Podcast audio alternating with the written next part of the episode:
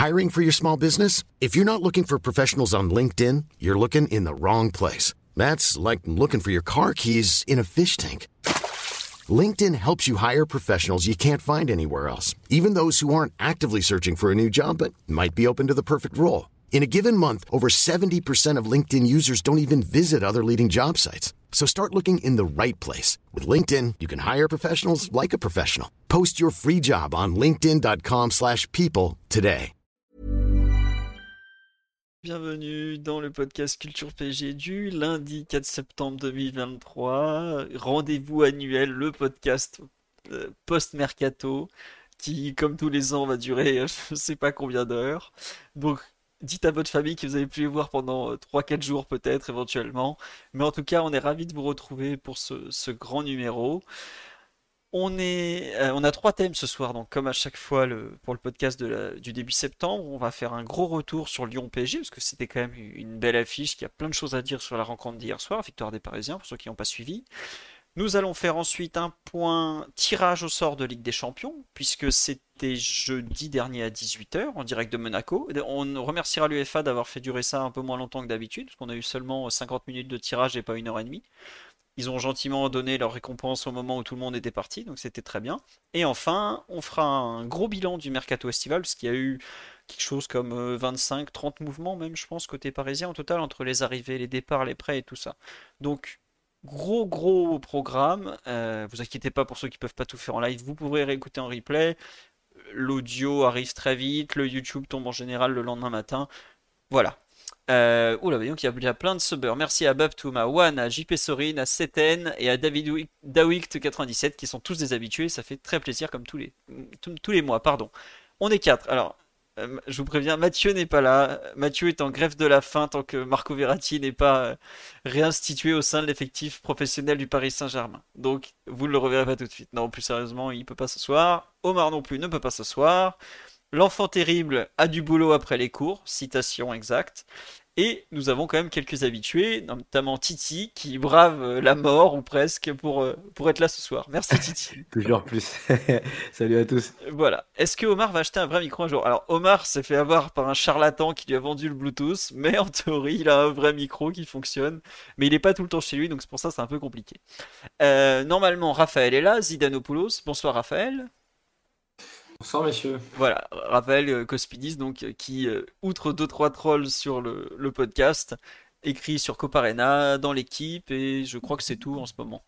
C'est ça? Oui, oui, et toujours, toujours éducateur à Red Star, dont je regarde le match ce soir contre l'ennemi, le rival Martégal, bien sûr. Ah. J'espère que tu es au courant du programme de Canal Plus Foot ce soir. Effectivement, le Ligue 2, c'est ça?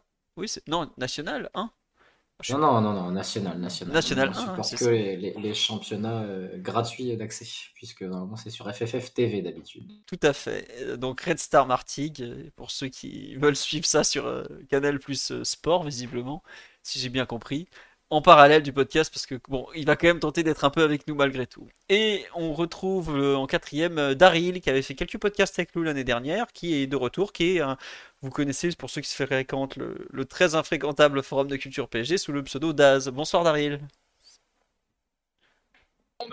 Oui, on t'entend, t'inquiète pas. nickel, nickel. Bah bonsoir à toi donc. On va attaquer sur les trois thèmes du soir. Donc euh, OLPG, c'était hier soir, c'était au Groupama Stadium. Ça s'est mal passé pour Lyon comme attendu, puisque bah, il y a eu défaite 4-1 à domicile. Ils perdaient 4-0 à la mi-temps. Je vais vous redonner les buteurs, les minutes et tout ça. Bon, le premier but, ça a été vite vu, c'était au bout de 3 minutes. C'était euh, Mbappé, quatrième, parce que le penalty, ils ont un peu discuté, tout ça, tout ça. Euh, donc, Mbappé sur penalty provoqué par Manuel Ugarte, faute de Tolisso. 2-0 Hakimi, 20ème. On peut donner une pré-passe décisive à Dembélé qui avait centré, Lopez a dégagé dans ses pieds. 3-0 Asensio, 38ème, passe décisive toujours de Manuel Ugarte. 4-0, 45ème plus 2 Mbappé, passe décisive d'Asensio. Et réduction du score de Tolisso sur penalty à la 74e, provoquée par une faute de Zaire Emery sur Tagliafico. Euh, oui, le PSG a marqué le fameux but en clair, qui, bon, pour le coup, n'existe plus trop avec Prime Video, mais en tout cas, a été longtemps une spécialité marseillaise. Euh, rencontre assez dure à lire, je ne sais pas ce que vous en avez pensé. Le, le 4-0 de la première mi-temps m'a un peu, on me dit sur live, sensation bizarre, il y a un peu de ça.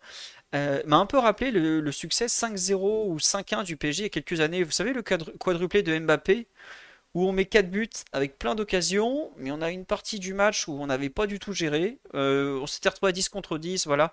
Comme on dit, le score est trompeur. Bah, c'est vrai que peut-être que le vrai score, ça aurait peut-être dû être 6-2, euh, 7-3. ce 4-1 reflète en partie le nombre hallucinant d'occasions des Parisiens, parce qu'on a quand même pratiquement 4 d'expected goals euh, en général, quand vous marquez 4 buts, vous n'avez pas 4 d'expected goals, vous avez 2, 2,5 à peu près. Là, on a 4 d'expected goals, c'est un truc qu'on a pratiquement jamais atteint. Je crois que j'ai vu, c'est arrivé 3 fois en 10 ans quelque chose du genre. Donc en termes d'occasions créées, c'est monstrueux. En revanche, défensivement, l'OL a 2 et quelques d'expected goals, ce qui en dit beaucoup euh, du nombre d'occasions qu'ils ont eu. Alors ils marquent sur penalty, mais Donnarumma fait en parallèle 7 arrêts. C'est un peu tout le paradoxe de cette OLPG, comme dit sur live, et je trouve c'est très juste.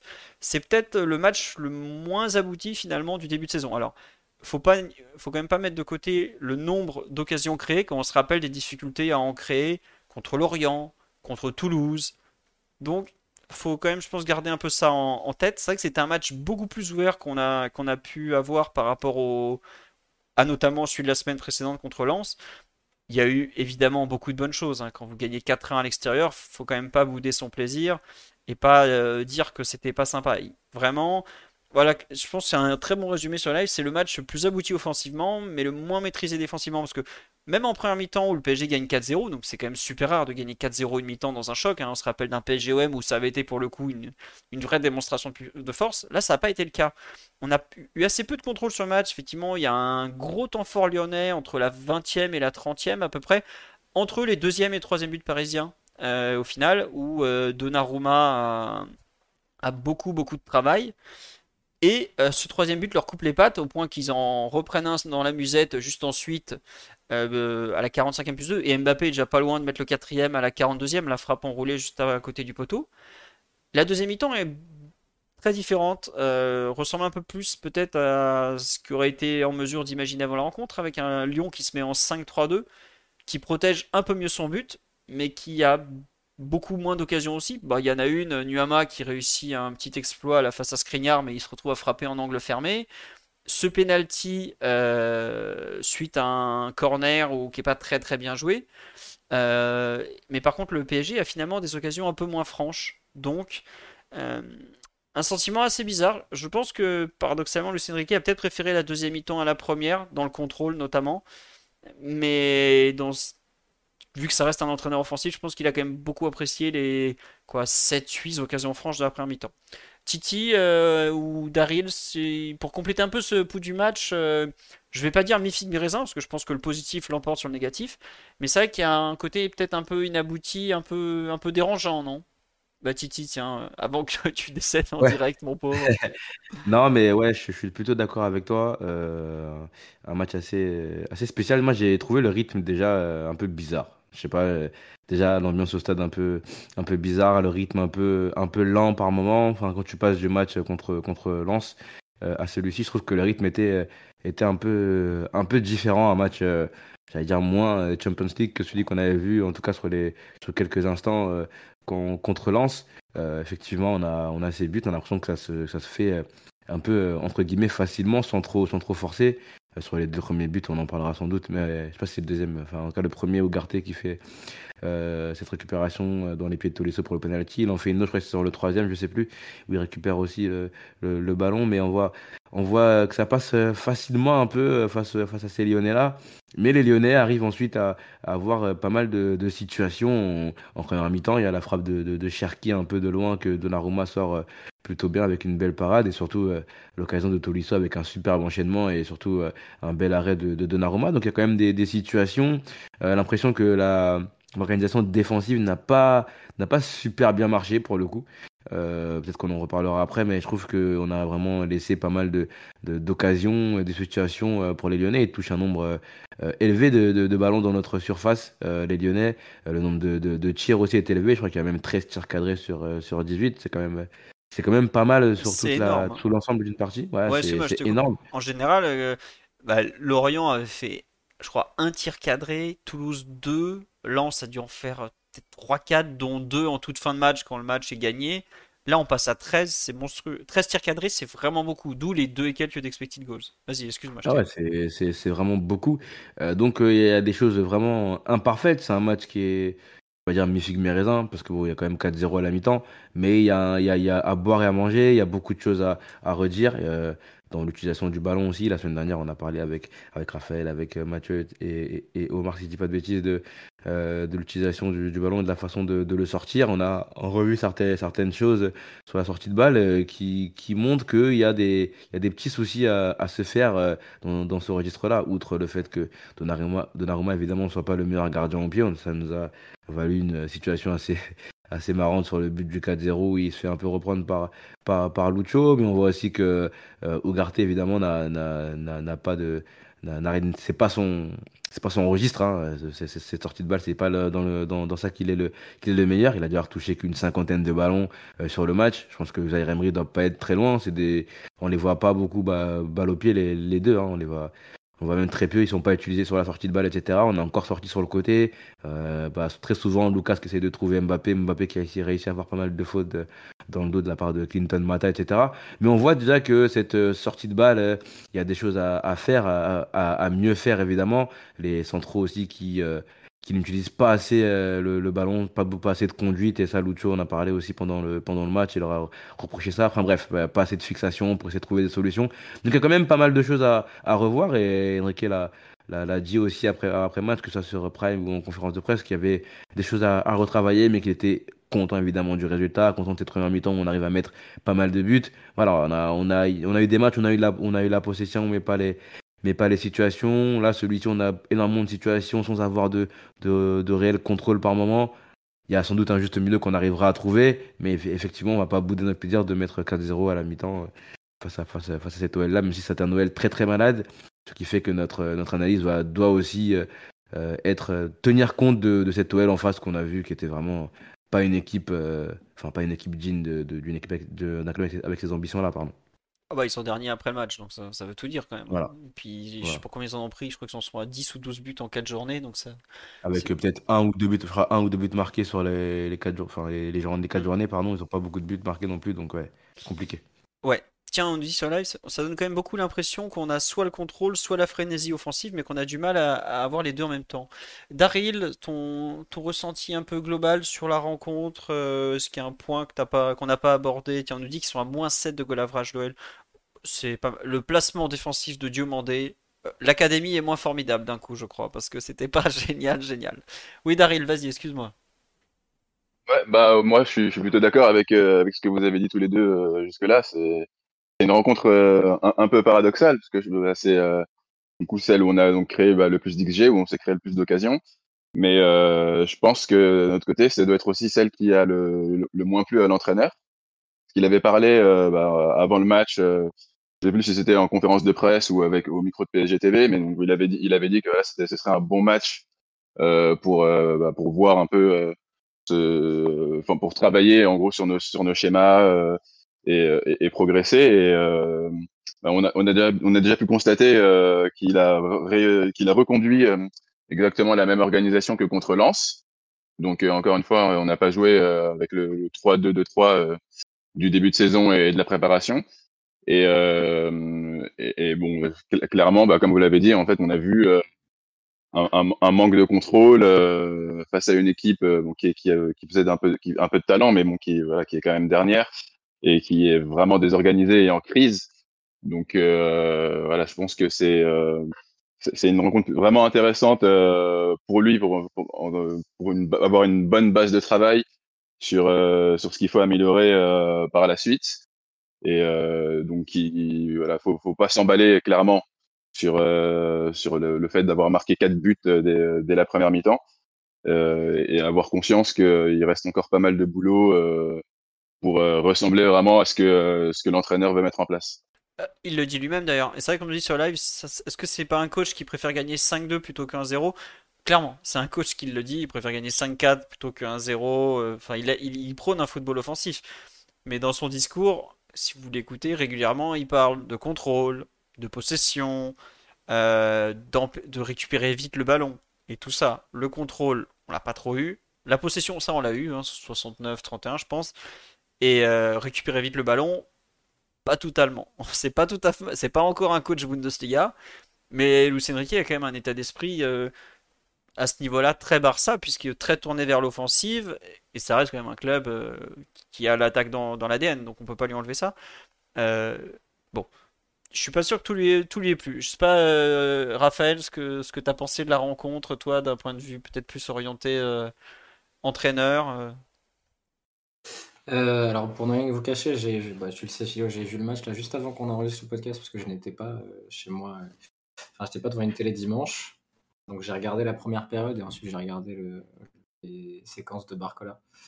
Donc j'ai pas vu la deuxième, je préfère. T'as pas raté grand chose. Hein. La, la, deuxième était pas très intéressante, honnêtement. Euh, vas-y. Euh, sur la première, je pense que c'est la première fois. Alors, de deux choses. Un, que le PSG a des, un match par coup. Euh, c'est-à-dire qu'il y a des séquences de 2-3 minutes qui ont été très fortes et puis des séquences de 2-3 minutes qui ont été, ont été beaucoup moins. ça, c'était vraiment marqué, j'ai trouvé, sur la, première période du match. Le deuxième point, et je pense qu'on l'omet un petit peu parce que l'OL collectivement est en difficulté, c'est la première fois aussi que le PSG cette saison rencontre en championnat des joueurs aussi talentueux offensivement. Avec Cherki et Nouama, tu avais euh, deux joueurs qui étaient capables de sortir de situations euh, difficiles euh, et de faire des différences vraiment individuellement. Que Lens, par exemple, n'avait pas du tout su faire pour le, match contre le Paris Saint-Germain, où, le contre-pressing avait permis au PSG d'aller exister très haut, où Lens avait eu quelques sorties de balles réussies, mais les joueurs offensifs s'étaient pas montrés. Et je trouve que là, euh, Cherki a réussi à, casser plusieurs fois le pressing du, Paris Saint-Germain, a réussi à transporter plusieurs fois le, jeu à l'intérieur. Ça a amené le PSG à défendre en reculant et à défendre près de sa surface, ce qu'on avait peu vu finalement depuis le début de la saison. De ce que j'ai vu, moi, des matchs que j'ai vus, je l'avais, on n'avait pas pu évaluer ça. Et, euh, et, pour le coup, là, il y a eu des vraies séquences où on a revu euh, des problèmes dans la défense euh, du PSG en bloc médian, voire en bloc bas. Alors, on parlera du Kabapé après, parce qu'il y a eu du bon et du moins bon sur, l'aspect défensif. Mais j'ai trouvé qu'il y avait énormément de faiblesses dans la zone Vitinha et Zahir Emery sur le plan défensif. C'est-à-dire que tous les ballons en retrait étaient ouverts. Euh, L'OL pouvait circuler autour du bloc parisien et faire un U autour du, bloc parisien. Il n'y avait pas forcément de remontée du bloc. Est-ce que c'est uniquement Zaire Emery et Vitinha ou est-ce que c'est les, défenseurs centraux qui n'arrivaient pas à repousser aussi euh, le bloc lyonnais? Mais j'ai trouvé qu'il y avait des longs temps de, phase défensive du Paris Saint-Germain. Là, je pense, c'est quelque chose qui ne plaît pas du tout à Luis Enrique, pour le coup. Il, aime les contres, mais je suis pas sûr qu'il aime les équipes qui défendent longtemps. Alors quand? Et, euh, et, ça, il faudra euh, réfléchir et vous analyser plus précisément. Moi, j'ai vu le match qu'une seule fois. Est-ce que ce qui manquait dans cet aspect-là, mais il y avait vraiment beaucoup de temps pour les Lyonnais pour jouer autour de la surface parisienne. Et ça, c'est quelque chose qui, va être, je pense, euh, revu et, corrigé au fil des matchs, notamment à travers plus de contrôle avec ballon, parce qu'Enrique en parle souvent, et je pense que et on l'a vu pas mal de ces séquences-là où finalement l'OL arrivait à s'installer dans le camp parisien, découlé de contre-attaques parisiennes qui n'allaient pas au bout. Le souci, c'est que quand tu déclenches une contre-attaque et que tu ne finis pas par une frappe, tu ne finis pas par un centre, tu perds le ballon dans ta phase où tu es toi-même désorganisé, donc le ballon revient aussi vite. Et on a vu euh, bah, pas mal de séquences où Cherki, Nouama euh, ont pu cavaler, cavaler, gagner des mètres, et peut-être qu'avec un attaquant un peu plus inspiré dans ses déplacements que KDOR, notamment dans la zone de Skriniar, ça aurait pu faire plus de mal. D'ailleurs, à un moment, Cherki tente une passe intérieure pour euh, KDOR, au lieu de jouer à gauche pour Nouama. KDOR déclenche pas du tout son appel et Cherki pète les plombs. Il a plusieurs fois pété les plombs. Je pense que le contexte n'est pas forcément non plus. Et oui, ouais, c'est vraiment, tu sentais que le PSG pouvait prendre, même sur la première période, je, trouve, pouvait prendre, euh, ouais, si ça tourne pas bien, euh, deux ou trois buts, quoi, si on exagère un peu. Mais il y a vraiment des séquences où le PSG a été mis en difficulté. Euh, il y a un top arrêt de Donnarumma là sur une frappe de Tolisso. Il y a plusieurs séquences comme ça où vraiment les Linois ont eu beaucoup d'espace à attaquer, des espaces libres où ils pouvaient prendre de la vitesse. Et ça, on n'avait pas vu d'équipe revenir à faire ça depuis le début du championnat. Bah, c'est bien, c'est que tu as, dit exactement ce que j'ai écrit cet après-midi. Ça me fait très plaisir de partager cette analyse avec toi, Raphaël. non, mais tu, as raison. C'est parce que je t'ai lu, je lu philo et j'ai répété. jamais. Tu n'as pas besoin de ça, voyons. Ne fais pas croire ça. Non, mais tu as raison sur le fait que le PSG, a, le, l'OL a su prendre le ballon à Paris et qu'on a, on a retrouvé des séquences qu'on voyait l'an dernier. Avec, euh, bah, on a la ligne de 4, les trois milieux qui commencent peu à peu à reculer et un peu se retrouver tassés contre la défense un espace avec les attaquants devant eux, alors forcément à gauche, Mbappé, mais euh, Asensio à ce moment-là il peut plus rien faire. Et euh, Dembélé qui lui a mieux couvert son couloir. Dembélé d'ailleurs, je trouve qu'il faut saluer son investissement défensif. Si vous allez au stade, vous allez voir à quel point il est rigoureux, il est précis dans ce qu'il a à faire au départ des actions. Quand les actions commencent, bon, c'est Dembélé, hein, ça part dans tous les sens, c'est normal, il est là pour ça. Mais il est d'une euh, d'une rigueur euh, qui contraste totalement avec un peu la vision fofolle qu'on a de lui. pas du tout. Et bon, enfin, si vous avez vu la Coupe du Monde comme il, il a été précis défensivement, mais c'est vraiment un joueur qui est très cadré, contrairement à ce qu'on peut croire. Ça, c'est une déviation de ma part. Mais pour revenir sur ce que tu dis, effectivement, Lyon a su faire bouger le ballon de gauche à droite, de droite à gauche, avec le U qui n'est pas forcément toujours une bonne chose. Mais même sur les centres, il y a, du danger à la fin qui, arrive sur le but parisien. Et moi, c'est peut-être euh, ça qui me, gêne le plus, à savoir l'incapacité qu'a eu le PSG malgré euh, malgré Zahir Emery qui, savent gagner des duels, pardon, à récupérer le ballon. C'est vraiment quelque chose de nouveau. On a vu le pressing parisien sur certaines actions. Euh, troisième minute, pressing, bam, but. Euh, quatrième but, pressing, bam, but. Donc on peut pas dire que tout n'a pas marché. Mais il y a des séquences, comme tu dis, quand ça commence à partir en match de ping-pong d'un but à l'autre, où là on voit que le, la contre-contre-attaque est pas du tout gérée côté parisien. Et c'est quelque chose qu'on n'avait jamais eu jusque-là, parce que Lens n'avait pas été en mesure de le faire. Lorient, j'en parle même pas, ils étaient étouffés, ils n'ont pas touché une bille du match. Et Toulouse n'avait pas non plus les, dimensions, euh, la dimension euh, technique pour, pour, arriver à faire des contres de contre. Ça, c'est quelque chose de nouveau. Je pense que les adversaires en Ligue des Champions, Dortmund, équipe de Bundesliga, bah, ça leur va totalement. Newcastle, pareil, équipe de première ligue, ils ont l'habitude de gérer ce genre de truc qui va d'un but à l'autre. C'est, un peu. Ils sont, très très forts en, transition, euh, Newcastle. De toute façon, tout leur jeu est un peu basé là-dessus. Voilà. Il faudra être très vigilant parce qu'ils ont des, et puis ils ont des mecs qui cavalent un Isaac euh, sur des grands espaces. Ça peut être euh, compliqué à gérer, par exemple. Tout à fait. Et c'est là où c'est intéressant pour Lucien Riquet et je comprends pourquoi il veut beaucoup de contrôle. Parce qu'il a vu aussi que son équipe, dès lors que ça va d'un but à l'autre, ça devient plus dur. Les allers-retours, on les fait une fois, deux fois, mais pas plus le PSG n'a pas une équipe dont le cardio est la qualité première. Hein. Faut pas faire semblant. Euh, il y en a deux trois qui sont en mesure de le faire. Le reste, ils tirent la langue. Ils ont d'autres qualités. Hein. C'est pas la question. Mais c'est pas dans nos, c'est pas dans nos gènes, c'est pas dans notre ADN. Euh, on n'est pas on n'est pas une équipe de clopes. Ça c'est clair. Donc voilà. Mais euh, pour revenir un peu sur le truc précédent, ça veut dire qu'il y a deux axes principaux de travail qui pour moi apparaissent après la rencontre sur cette analyse collective. C'est un en, négatif, en défensif, je pense. Donc le besoin de contrôler les, les contres de contre, parce que bah, comme tu l'as dit, euh, eux ils repartent dans le bon sens et ils nous mettent en difficulté. Et deux, effectivement, les attaques placées où euh, on a vu un peu les limites de ce 4-3-3 avec euh, des un côté gauche fragile notamment, parce que Lucas Hernandez peut pas combler à lui seul le manque de défense de Mbappé et l'incapacité malheureusement récurrente de Vitinha à gagner du défensif. Parce que, bon, il y en a un qui fait pas l'effort et l'autre qui a tout simplement pas le gabarit. Euh, je sais pas, euh, Daryl euh, ou Titi, si vous arrivez un peu à cette euh, même conclusion, et si vous voyez un peu peut-être déjà une, une limite à ce PSG de Luis Enrique avec ce, milieu-là, non? Bah tiens, Daryl, vas-y, je t'ai un... Oh, bah Titi, allez, Titi, bon, premier qui vient, allez, Daryl, vas-y. Ah bah, je suis, je suis assez d'accord. Il y a, il y a sur, sur jeu placé, euh, enfin sur défense placée, euh, on a été, on a, on a montré euh, pas mal de, pas mal de limites et on a, on, était un peu de temps à récupérer le ballon. On a laissé beaucoup de liberté à, à Lyon et, et bon, on en parlera plus tard, mais oui, dans, dans l'optique de, de, la Ligue des Champions, ça, ça, peut être inquiétant. Mais déjà, on, on savait, c'est pas vraiment une surprise après. Vu la, voilà, le, la, la, composition du milieu, on savait que c'était à l'issue du mercato la, la, zone qui, qui était euh, voilà, qui pouvait potentiellement être la, la, la plus faible. Donc euh, c'est voilà, vous comptez sur Zahir Emery, euh, voilà, il fait un super début de saison, c'est un joueur générationnel, mais à, à, 17 ans, on peut pas attendre de lui encore une, régularité au plus haut niveau. Et, et Vitinha a montré aussi quelques limites la saison dernière. Donc voilà, je pense que ce qui nous manque en fait, c'est un peu un joueur de c'est un, joueur qui amènerait un peu du contrôle euh, et euh, pour euh, perdre le ballon moins rapidement, enfin être plus à l'aise à, la relance et et, et, voilà et, en défense placée aussi. Un, petit Italien par exemple, c'est ça? C'est ça.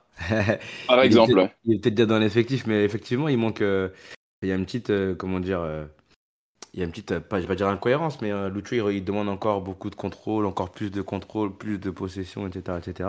Et pourtant, les joueurs qu'on a au milieu de terrain, c'est pas, c'est pas leur profil, en tout cas, de ce que, de ce que je vois. Euh, c'est pas leur profil, c'est des joueurs qui répètent les courses évidemment, qui vont colmater des brèches, etc., qui vont faire des, des, courses sans ballon, des courses avec ballon parfois pour, euh, pour Warren, euh, un peu pour Vitinha aussi, on l'a vu la semaine dernière. Mais c'est sûr que, bon, qualité technique, Vitinha, il, en a, il n'y a pas de souci, même Warren. Mais c'est pas, ce ne sont pas des, des, des, joueurs qui sont capables, en tout cas, d'être très très bons sous pression. En tout cas, j'ai pas vu ça de ces trois joueurs-là pour l'instant. Donc, quand Lucho dit qu'il veut encore plus de possession, etc., on se demande avec quel joueur au milieu de terrain il va pouvoir trouver ce encore plus de possession. Normalement, il est dans l'effectif, et... mais euh, pour l'instant, il ne joue pas et, peut-être que dans quelques jours, il ne sera même pas dans la liste de la Ligue des Champions. Donc, il euh, faut, voir ça, il faut, voir comment on va s'adapter, comment on va jouer, ou est-ce que et, se demander aussi, est-ce que on a besoin d'être cette équipe avec encore plus de possession? Est-ce qu'on n'est pas déjà arrivé à, une forme d'équipe euh, qui est intéressante, qui est évidemment pas, pas finale, est-ce que cette équipe-là ne serait pas meilleure euh, en rupture avec euh, les, joueurs que l'on a, en laissant le ballon peut-être un peu plus à, l'adversaire? Bon, c'est pas du, du Lucho, hein, mais en tout cas en essayant de, contrer, etc. Parce que les, phases qu'on a vues hier dans, lesquelles on était très très bon, il y a eu beaucoup de, phases aussi sur des actions rapides, peut-être un peu moins sur l'action placée, même si sur le troisième but, je crois, c'est un but qui arrive après une action, une action placée avec un temps de possession assez important. Voilà, c'est des questions qu'on peut, se poser aujourd'hui avec euh, les, premiers matchs qu'on a vus. Après, quand ce que tu dis, justement, je pense que le troisième but, c'est totalement ce qu'il veut. Savoir, il y a un temps fort adverse. Il dit à son équipe on pose le pied sur le ballon, on calme le rythme, on essaie d'attaquer, mais on prend pas de risque. Hein, genre, euh, marquage préventif à fond, tout ça, tout ça. Et on voit que, tac, en trois passes, parce qu'il y a quand même beaucoup de vitesse devant, de la justesse et tout, on est capable de faire mal. Mais ce qui se passe justement entre la 20e et la 30e, euh, hein, puisque le but est marqué, je crois, à la 38e, c'est tout ce qu'il veut pas voir. Savoir, euh, on a commencé à jouer du match de ping-pong, on n'est pas en mesure de le faire. Et ensuite, Lyon nous a pris le ballon, on n'a pas su le récupérer, récupérer pardon. Et c'est là où, effectivement, euh, l'équipe de contrôle, je pense que justement, c'est pour éviter ces deux types de séquences. À savoir, bah, plus tu le ballon, moins tu risques de, courir après comme on sait pas le faire. Et même si on n'a pas forcément les joueurs euh, totalement pour le faire, parce qu'on peut, on peut, on peut en parler, c'est pas, c'est pas interdit. Euh, est-ce que justement c'est pas la structure générale de l'équipe qui doit te permettre de faire tourner quand ça va pas, plus que finalement les, caractéristiques propres de, de tes milieux de, terrain? Et, en parallèle de ça, il dit qu'il veut une équipe énergique, qu'il veut une équipe jeune, qu'il veut une équipe dynamique le contrôle, la possession, le dynamisme sont pas forcément des notions qui vont totalement ensemble. Donc je sais pas, tiens, euh, Raphaël, ce que t'en penses, toi qui as ton œil d'entraîneur, puisque tu, es bientôt diplômé de, la FFF. Euh, non mais tu crois pas qu'il y a un peu une, contradiction dans ce qu'il demande, ce qu'il veut, ce qu'il espère, euh, un peu? Je pense qu'il veut pas revivre euh, ce qu'a vécu le PSG ces deux dernières saisons, euh, un PSG désorganisé sans le contrôle et qui en fait euh, nivelle les matchs par le bas, qui se rend accessible à des équipes plus faibles. Je pense qu'il veut une équipe qui, qui est tout le temps en contrôle. Et je suis assez d'accord avec lui sur le fait que cette équipe doit avoir arrivé pardon, à, défendre plus avec le ballon que sans, parce qu'on a très bien vu la saison dernière que pour diverses raisons, même si l'effectif a changé, il y avait beaucoup de joueurs qui étaient mal à l'aise là-dedans. Mbappé qui ne. On parlait peut-être après, je sais pas, mais en tout cas, qui aime défendre quand. En tout cas, qui veut bien défendre quand il s'agit de presser haut, mais ne veut pas quand euh, c'est dans son camp ou quand c'est en bloc médian. Donc, déjà, un de moins. C'est aussi pour ça que Vitinha un peu galéré aussi de son côté et que, et que Lucas Andrés contre Nouama été souvent un contre un. Donc, euh, donc déjà, il y a cette, cette donnée-là. Et quand tu es une équipe supérieure, même si les milieux, donc la cité Titi, ne sont pas euh, Frankie de Jong, Marco Verratti et Thiago Alcantara, ils sont quand même supérieurs à la majorité du championnat au poste. Donc ils doivent te permettre de contrôler les matchs contre l'adversité Ligue 1. Après, est-ce qu'en Ligue des Champions, tu vas t'interdire de jouer autrement? Je ne pense pas. Parce que de toute façon, la, Ligue des Champions remportée par le Barça de Luis Enrique a été basée sur euh, un jeu assez varié et assez complet. Donc à mon avis, c'est plus un projet Ligue 1 pour l'instant, ce que réclame Luis Enrique. maîtriser les matchs, contrôler, donner très peu d'occasions à l'adversaire. Ça s'est vu d'ailleurs sur les premiers matchs, notamment 0-0 contre, contre Lorient. Et puis petit à petit, sur les. Je montrais mon son, les gars, je suis désolé, je vous vois parler sur le chat, mais je ne sais pas quoi faire parce que je pense avoir le meilleur matos de tout le monde quasiment, mais je n'entends pas. Et. Euh... oh, comment il étale son pognon là. Écoutez-le. mon matos. Non, mais c'est le métier. Non, et donc en Ligue des Champions, je pense que ce sera autre chose. Euh, je pense qu'il y aura, euh, aura d'autres, propositions euh, au plan tactique parce que les autres équipes vont venir te chercher aussi et qu'il y aura des espaces dans le dos. Euh, que le PSG va avoir moins de ballons parce que certaines équipes sont capables de le tenir un peu. Voilà, donc donc c'est une, alternance entre un projet très très très possession, très contrôle et je pense marge de un curseur moins prononcé en, Ligue des Champions. De toute façon, on le verra assez vite avec les matchs de, Coupe d'Europe. Peut-être pas tout, de suite en phase de poule, euh, mais en tout cas dans un second temps, euh, si tu te qualifies et que tu joues des équipes seront plus à même de garder ballon contre toi, là, on pourra avoir un PSG qui va justement chercher la désorganisation euh, plus souvent que ce qu'elle fait en Ligue 1. Mais euh, je pense que de toute façon, on, le voit assez bien maintenant. Les équipes qui arrivent à gagner, euh, à vivre sur plusieurs compétitions sont capables d'avoir des styles de jeu ajustables. Et même City, ces dernières années, d'ailleurs, a changé pas mal de choses dans sa, son approche des matchs et même les profils de joueurs utilisés dans certaines zones du terrain. Donc, ça ne m'étonnerait pas que Luis Enrique euh, selon une compétition. Très bien. Non, mais c'est intéressant ce que tu dis sur l'approche qu'il a au départ, euh, ce qu'il va faire pour la Ligue des Champions. Et il y a un truc tout bête aussi, c'est qu'il va récupérer des joueurs qui vont forcément changer la face de l'équipe. Un truc tout bête. Aujourd'hui, le PSG joue sans Nuno Mendes, sans Kim Pembe, et sans Colomwani aussi, qui est un joueur qui peut jouer des deux côtés un truc qui s'est passé hier, tu as raison de le dire, du fait que Mbappé défend pas tout ça, parce que, bah, comme on me le dit sur live, après, plus il défend bas, moins il peut repartir en contre en profondeur, où c'est là qu'il est trop fort. Donc, il y a un équilibre à trouver, mais par exemple, là où Asensio peut pas venir défendre côté gauche par rapport à, à Mbappé, donc possiblement inversé, comme ce qu'avait fait Deschamps pendant la Coupe du Monde, par exemple. C'est contre le Maroc où il fait rentrer Marcus Thuram à gauche et. Après, sur, le plan def, le PSG a défendu en 4-4-2 assez souvent. Hein. Oui, oui, oui. Parce que mais... Vitinha défendait côté gauche, donc tu avais déjà cette. Euh, cette donnée-là qui améliorait un peu ce qu'avait fait le PSG les saisons dernières où parfois ça défendait à 7. Là, au moins, tu défends à 8. Et c'est vrai que tu as Dembélé qui revenait. Et je trouve qu'Asensio, quand même, revenait fermer souvent les passes intérieures et se replacer plus que Mbappé. Ce qui est logique par rapport au profil que tu as dit, Philo, et au fait de jouer la carotte euh, pour contre-attaquer. Voilà. Mais ce que je veux dire, c'est que là, on est sur un projet, comme, comme l'a dit, je crois, c'est Daryl tout à l'heure, on est passé du 3-2-2-3 en phase offensive au 4-1-5 déjà. À savoir, quand on attaque, on a les 4 défenseurs qui bougent pas euh, un milieu qui est, euh, euh, et de temps en temps on est 4-2-4 même, avec Zaire Emery qui reste plutôt dans l'axe et qui s'écarte pas trop côté droit parce que bah, Dembélé et, et Hakimi font aussi leur affaire. Donc on a déjà changé assez radicalement d'approche pour attaquer. Aujourd'hui, on passe énormément par les côtés, on délaisse complètement l'axe. Hein. Je crois que hier, Ougarté, c'est 56 ballons touchés, alors qu'il en était à 130 contre l'Orient. Enfin, un truc, il a divisé par deux ou deux et demi ses chiffres de ballons touchés. Ce qui est pas, pas forcément une mauvaise chose parce que c'est pas sa, principale qualité. Mais on va voir déjà quand, par exemple, un Nuno Mendes va, va revenir. Est-ce que Luis Enrique va conserver ce 4-3 Est-ce qu'il va pas changer justement son système pour réintégrer peut-être des joueurs plus spécialiste de côté, avec Mendes d'un côté, Hakimi de l'autre. Euh, je trouve qu'il y a beaucoup de choses qui vont évoluer. Comme tu dis, la Ligue des Champions va nous offrir des adversaires qui jouent de façon très différente. Euh, il n'y a aucune équipe en France qui joue comme Dortmund. Il n'y a absolument aucune équipe. Allez, peut-être. Euh, est-ce que Lens joue comme Newcastle? Est-ce que ça s'en rapproche un petit peu?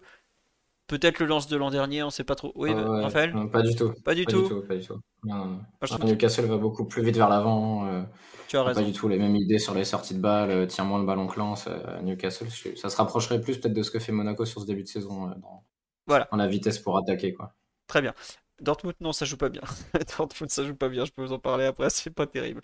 le Milan AC, je sais pas s'il y a une équipe française qui joue trop comme eux.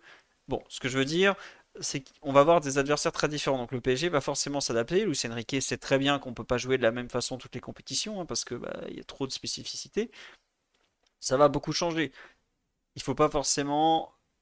Il va y avoir des, évolutions du, du, style de jeu, je pense. Le positionnement défensif va aussi évoluer, les marquages préventifs, est-ce que Vitinha va passer toute la saison ailier gauche, par exemple? Enfin, c'est pas vraiment un ailier gauche, mais est-ce qu'il n'y a pas un moment Lee qui va reprendre ce rôle? Vitinha basculer peut-être sur l'autre aile à la place de Warren parce qu'il a que 17 ans, il va devoir être ménagé aussi. Je trouve qu'il y a beaucoup de choses qui vont changer. Donc, peut-être aussi pour ça que Luis Enrique, il parle d'idées de jeu, de possession, de contrôle, plus que finalement peut-être de, positionnement euh, aujourd'hui sur, euh, sur la défense placée, parce que euh, bah, ça va trop changer encore la façon de défendre. Je sais pas, Titi, ce que tu en penses à ce niveau-là? Non, mais ça va changer. Tu parles d'un joueur important de l'effectif parisien qui n'est pas là aujourd'hui. Euh, Mendes qui, qui, va revenir et sa façon de jouer va éminemment changer pas mal de, de choses. Par exemple, sur le, sur le côté droit, on a un duo très clair qui se, qui se dessine, c'est euh, le Hakimi Dembélé. Euh, il y, y, y, a des moments où euh, on a l'impression de revoir un peu Hakimi Ziyech à la, Coupe du Monde. C'est là, Dembélé, il est arrivé, il, il, longe beaucoup la, ligne. Donc il, a, il a pour rôle aussi de, de, de, dans le déséquilibre, etc. et d'essayer d'attaquer euh, d'attaquer euh, pardon l'équipe adverse euh, sur le côté. Et tu as Kimi qui a beaucoup de courses intérieures ce qui lui permet d'être dans pas mal de situations offensives, pouvoir centrer, pouvoir finir. Bah, sur le deuxième but, il a, il a accompagné et c'est important parce que bon, on n'a pas encore de milieu de terrain qui se projette assez et parfois avoir ce genre de joueur-là en second rideau pour revenir dans la soirée, etc., c'est important. Donc il y a, y a, ce côté-là qui, qui arrive à nouer une relation Plutôt intéressante, euh, imparfaite évidemment, mais intéressante. Je me permets de te couper, il y a une personne qui est au match sur live qui nous dit que les deux, donc Dembélé et Hakimi, communiquent en permanence. Bah, ça commence à se voir, je trouve, en tout cas. Vas-y. Ah oui, c'est assez intéressant. Et de l'autre côté, euh, c'est pas latéral et, attaquant, si je puis dire. C'est plutôt Vitinha Mbappé euh, à gauche euh, qui, euh, qui anime, on va dire, ce, ce côté, peut-être pas ce couloir, parce que c'est, il bah, Mbappé, c'est pas le genre de couloir, enfin, vous m'avez compris, c'est plus axe gauche, et Vitinha, normalement, c'est pas le genre de couloir, mais c'est eux deux qui, qui, qui forment ce duo-là, et Lucas est évidemment bien moins offensif que, que Hakimi de l'autre côté. Donc on a, on a un équilibre qui s'est trouvé aujourd'hui, qui ne sera sans doute pas le même avec New Mendes qui, qui pourrait revenir. Mais en tout cas, ce, jeu dans, dans, les couloirs, là, ça a été c'est très intéressant de voir comme, euh, comment les, deux couloirs sont utilisés différemment. Enfin, je sais pas si peut-être vous, vous, voulez en parler un peu plus, je sais pas si Raphaël, mais j'ai trouvé ça intéressant en tout cas de voir ces, ces deux couloirs très différents, mais euh, avec euh, une efficacité certaine. Raphaël ou Daryl, tu veux compléter sur justement ce... bah, tiens, vas-y Raphaël sur le couloir, enfin les couloirs. ouais, sur, sur Nuno, parce que ça va être lié aux sorties de balle quand il va revenir dans l'équipe. Alors je vois que sur le chat ça discutait de qui va payer le prix. Tendance à penser que ce serait Skriniar, pour diverses raisons, défendre les grands espaces dans des matchs où le PSG va jouer haut, ce sera mieux pour Lucas Hernandez de le faire. Et sur les sorties de balle aussi, euh, c'est souvent compliqué parce que Skriniar droitier a du mal à trouver des passes intérieures. Il y a quand même pas mal de possibilités pour le PSG pour sortir le ballon. Et d'ailleurs, heureusement que Lucas est souvent près de lui. Il y a un bon nombre de ballons quand même où il est pressé par des joueurs qui savent qu'il est droitier, donc ils vont l'emmener vers son pied gauche. Évidemment, la seule passe qui est possible pour lui, c'est jouer avec Lucas, qui arrive à se défaire du pressing euh, par de la qualité individuelle. Il va trouver une passe intérieure ou rejouer sur Donnarumma. Donc, euh, ouais, ce sera entre Skriniar et Marquis, mais vu que Marquis a été élu euh, huit fois capitaine, tel le président d'un pays pas très démocratique, je pense que c'est pas du tout un commentaire sur sa place dans le groupe. Hein. Même dans les pays démocratiques, euh, le président dit que c'est pas assez de mandat. Enfin bref. Ah oui, c'est vrai. Finalement, Marquinhos, c'est Manu, Manu, quoi. C'est le même. du coup, je pense que ce sera Skriniar qui va, va sauter euh, si tout le 11 est disponible ensemble. De toute façon, vu le fait, par rapport au fait qu'il a très peu joué la saison dernière, je le vois pas non plus enchaîner énormément de matchs et ce sera pareil pour Lucas. Donc la rotation va se faire un peu naturellement. Euh, et je pense que ce sera ça. Et le pied gauche de Lucas va apporter quand même pas mal de solutions euh, pour jouer, pour trouver des passes intérieures, pour un peu casser cette circulation en U, permettre à Nuno Mendes d'avoir un rôle un peu complet, euh, parce que je pense qu'il peut faire un, peu ce que faisait Alaba ou Kamavinga quand il était latéraux gauche, de venir parfois intérieur, de percuter, de porter le ballon, de le gratter, parce que c'est un joueur ultra complet. Ouais, et puis, comme tu dis, la rotation va se faire naturellement, c'est vrai, mais il faut pas oublier que Nuno, il a pas joué pendant 6 mois pratiquement. Parce que là, on est 4 euh, septembre, il s'entraîne toujours pas avec le groupe. Il reviendra, euh, allez, euh, peut-être après la trêve, mais je pense qu'on le revoit vraiment apte en octobre. Il est latéral, à un poste où quand même le, besoin d'être à 100% est nécessaire pour enchaîner les allers-retours et avoir de la caisse. six mois sans jouer, c'est énorme. Il faut lui donner du temps. Après, on va peut-être réintégrer Kimpembe peu à peu. Il y a un moment où Lucas Hernandez, il aura bien un pépin physique parce que bah, quand on voit l'engagement qu'il met dans ses matchs, c'est absolument hallucinant. Euh, il va y avoir une rotation qui va se faire naturellement. Pareil à droite, Mukiele va revenir, mais lui aussi, il n'a pas joué pendant 6 mois. Il est blessé depuis euh, bah, le 9 mars, quand le retour à Munich. Bon, on va réintégrer peu à peu des joueurs. On va en perdre forcément un peu d'autres. Hein. Les blessures, quand on va jouer tous les 3 jours, ça va tomber. Il n'y a pas de secret. Je suis désolé de vous le dire, on va avoir des blessés. Mais euh, à voir comment tout ça va se, réintégrer le Phoenix Kurzawa va forcément avoir du temps de jeu à un moment aussi, parce qu'il est, quand même toujours là, lui. Donc, euh, ça va être très intéressant de voir comment euh, bah, Luis Enrique, est-ce qu'il va changer son équipe par rapport aux absences? Ce que, par exemple, Galtier avait fait l'an dernier, il avait dit on peut plus jouer en 3-4-3 avec Bernat, on était repassé à 4. Ou est-ce qu'il va, tant pis, garder son système, ses idées de jeu et forcer les joueurs à rentrer dans le moule? Ah, ça fait partie un peu des, enjeux des prochaines semaines. Et là, pour la première fois, il a 15 jours de trêve, ils vont pouvoir euh, étudier un peu en détail, bon, se revoir un peu les matchs à froid, tout ça, donc ça va peut-être changer.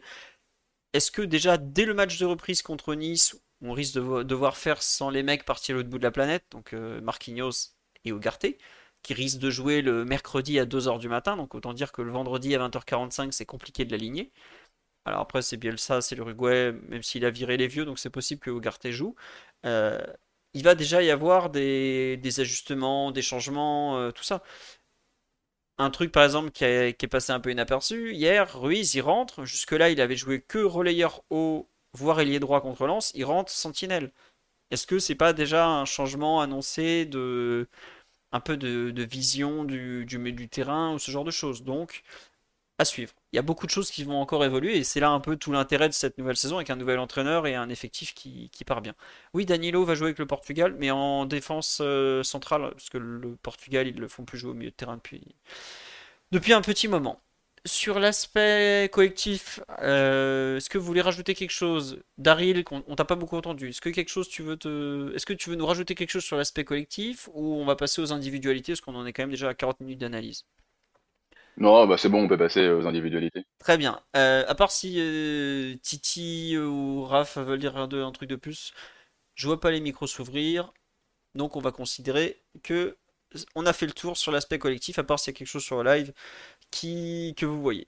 Euh, non, Solaire, il n'est pas rentré hier il a été annoncé en Turquie, mais en fait, ils vont faire signer Ndombele, donc il ira pas au Galatasaray. Voilà, comme ça, c'est plus simple on nous dit bah tiens il faut parler de Marco Ascenseur le, nouveau Gucci euh, je sais pas si on va parler si on va commencer par lui. Peut-être qu'on va commencer par quand même le la muraille de, Naples euh, Gianluigi Donnarumma qui a quand même fait un super super match pour ce ce déplacement à Lyon qui a fait donc comme je disais 7 euh, arrêts 8 arrêts 7 arrêts un peu un un record cet arrêt, bon, évidemment, toujours pas, pas top top au pied. Euh... Daryl, euh, Raph ou Titi, un petit mot quand même sur le, on peut dire, le bon début de saison de, de, de, Gigio? Bah tiens, Titi est toujours là pour parler de Gigio. toujours, toujours. Bah ouais, bon, bon début de saison. Bon, c'est dommage, il prend encore euh, un but hier et dans un registre où il est de, de moins en moins décisif, malheureusement, euh, depuis qu'il est, est chez nous. on voit qu'il a encore pris à contre-pied hier sur, sur penalty, mais bon, euh, l'action qui a mené penalty fait un, bel arrêt. D'ailleurs, c'est sur la première tête, je crois. Plus que ça, même. Hein. Ouais, ouais, L'arrêt, l'arrêt est super. Mais sinon, maintenant, j'ai parlé de l'arrêt sur, sur Tolisso parce que je trouve déjà l'enchaînement de Tolisso euh, magnifique. Et euh, comment il va la chercher aussi, c'est plutôt, c'est plutôt pas mal. La frappe aussi de, de Cherki, un, bel arrêt, peut-être pas le plus difficile, mais un bel arrêt. Non, il fait, il fait une bonne, un bon début de saison, un, bon match. C'est peut-être bah, pour hier, et tout ce qu'on a dit sur la première partie, analyse collective, avec le fait que Lyon a eu beaucoup d'occasions, c'est vrai que faire 7 arrêts dans un match où on gagne 4-1, euh, c'est beaucoup. c'est beaucoup, donc ça montre qu'il a été vraiment très très sollicité, mais il a fait ce qu'il avait à faire euh, de la, de la meilleure des façons possibles, euh, je pense. Pas grand chose à lui reprocher, peut-être sur, sur d'autres. Enfin, je sais pas, je à rien sorti, ça s'est plutôt bien, bien passé aussi. Il y a un moment, il a fait une bonne sortie un peu dans ces 6 mètres que, que j'ai bien aimé. Effectivement, c'est le jeu au pied le problème, même si même s'il fait, euh, il fait plutôt de, de Vous m'entendez toujours? Oui, oui, on t'entend très bien, on Euh, il fait plutôt de, il fait plutôt de, de, de bonnes choses aussi par moment. Euh, euh, Lorsqu'il y a un petit pressing qui arrive sur lui, il arrive à aspirer quelques, quelques joueurs lyonnais en faisant des passes simples, mais, mais qui, qui aident un peu à la continuité de la, de la possession. Mais dès que ça devient un peu trop difficile, c'est vrai que le, le, le ballon est, est perdu et, ou dégagé. Après, alors, euh, je pense que je préfère quand même qu'il ne fasse, euh, qu'il prenne pas trop de risques et qu'il dégage plutôt qu'il fasse une grosse erreur au pied. Mais c'est sûr que dans ce que veut mettre, en place le, coach, il y a des moments où tu te dis, bon, bah, s'il avait été meilleur au pied, ça serait, intéressant. Mais comme à côté, il fait quand même son, boulot de, gardien de, de, bonne, manière. On est, je suis plutôt content de son, début de saison. Je suis pas sûr qu'on arrivera à avoir un, un Ter Stegen hein, avec, avec Donnarumma, mais voilà, le, le but c'est qu'il fasse les choses simples, sans faire de grosses erreurs, je pense, et qu'il soit bon euh, sur sa ligne comme il l'est déjà, qu'il gomme les erreurs qu'il fait par moment, euh, que ce soit des erreurs de, de, d'inattention, de saut de concentration, etc. Qu'il soit meilleur dans le jeu aérien, meilleur dans les sorties, et voilà, on aura, on aura euh, ce qu'il faut euh, pour aller, pour aller loin avec lui, quoi. Ça fait pas mal quand même. Non, mais c'est vrai qu'on nous dit sur la live, euh, Luis Enrique a l'air de d'être euh, très énervé euh, contre son jeu au pied et tout ça. euh. Je pense qu'il est plus en- énervé en général sur le manque d'initiative aussi euh, de que ça de Donnarumma. Bon, il fait, il fait le, mi- le- le max. Et la défense centrale. Ouais, je pense que c'est c'est un tout. c'est ouais. un tout. Ouais. Voilà, c'est un tout. Mais c'est souvent Donnarumma qui prend parce que c'est lui à la fin qui dégage devant. Donc, euh, Marquinhos et Skriniar s'amusent pas à mettre des chandelles devant. Quoique Marquinhos, Ouais, il bah, ouais, mais ils, ils prennent pas d'initiative aussi. Du coup, ils lui vrai. refilent un peu des fois la, la patate chaude, tu vois. Et donc, c'est comme tu dis, c'est lui là, en, bout de chaîne et qui dégage le ballon. Donc, c'est lui qui prend. Mais au final, c'est c'est des fois collectivement qu'on n'arrive pas à sortir ce ballon-là. Parce qu'on a parlé du fait qu'on n'arrive pas à toucher les milieux de terrain ou qu'on ne veut pas les toucher. Qu'on vient de faire une sortie de ballon U comme a, comme dit Raphaël. Et euh, voilà, il y a des moments où on est obligé de dégager parce qu'on sait que euh, si on, se, on met le ballon dans la nasse, on, est, on risque de le perdre et d'avoir une occasion directement qui arrive, quoi. Ouais, après, tu vois, quelque chose qu'on n'a pas cité, c'est Colomboigny pour euh, Donnarumma, il va changer des choses. Parce qu'il fait 1m87 88 devant, il gagne des duels de la tête, euh, il peut allonger sur lui. Ça va quand même lui, lui simplifier la vie. Parce que là, C'est je, clair. je- je me mets à la place de Donnarumma devant. J'ai, euh, bon, Mbappé, il n'a jamais gagné un duel de la tête ou presque. Asensio, bah, il est malin, il est plein de bonne volonté, mais quand t'as Diomandé, Kaletachar face à toi, t'en t'en touches pas une. hein. Et Ousmane, qui est pas vraiment un joueur de... aérien non plus. Donc, Et sinon, il y a Barcola hein, qui gagne des, des duels et de Barcola, tu as hein. raison. Bah, Ouais. qui en gagne un d'ailleurs euh, intéressant hier quand il rentre Ouais, en jeu. il en gagne un hier aussi, ouais. Mm. Euh, tiens, une question qu'on nous pose pour Raphaël. Euh, Est-ce qu'il est possible de faire progresser, eh, donc, faire progresser le jeu au pied d'un gardien? Parce que c'est quelque chose qui, entre guillemets, fait rêver euh, les supporters parisiens de voir Donnarumma devenir un Ter Stegen bis. On t'écoute, Raphaël. Alors, on a perdu Raphaël, visiblement, qui n'a pas compris. Ouh, reviens, Rafou. Bon. Euh, live, on me dit oui et non. Euh, bah écoutez, je ne sais pas. Euh, je suis un peu perplexe. J'avoue que j'ai pas un exemple comme ça de joueur qui a. Ah, Raphaël nous dit ça bug. Bah quitte et reviens. En attendant, je vais meubler. Ne t'inquiète pas, je sais faire. Euh, il préfère ne pas répondre, ça veut tout dire. Et on me dit oui, Endur pour le jeu aérien. Peut-être, mais je suis pas sûr que Endur euh, Ouais, joue beaucoup. Pour l'instant, on va. Je suis pas sûr que son entrée d'hier euh, a totalement Ah, bah. convaincu. Est-ce qu'on m'entend Oui, Il est beau, il est là. Donc, est-ce que c'est possible de faire progresser un gardien dans le jeu au pied? Bah, tu peux le faire progresser sur les choix à l'âge de Donnarumma, mais la gestuelle va être compliquée à faire à améliorer. Euh, Je, je le trouve pas si je trouve pas si mauvais sur le plan purement euh, passe. Même si ces diagos sont parfois un peu aléatoires, mais c'est surtout qu'il met beaucoup de temps à les réaliser. Et la vitesse d'exécution, je pense que sa grande carcasse n'aide pas non plus à être euh, agile, parce qu'en plus il est assez large. Euh, donc je, crois peu à sa marge d'évolution sur le plan vitesse d'exécution, gestuelle agilité. Après sur les choix, tu peux le faire progresser.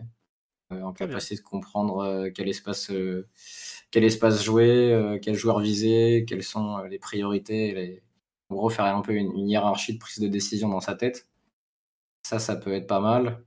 Mais par contre, ouais, il met 3 heures à jouer. Donc le- je me rappelle de Reims qui était venu au parc avec un plan anti-Donnarumma et qui avait, quand même fait beaucoup de mal à l'italien.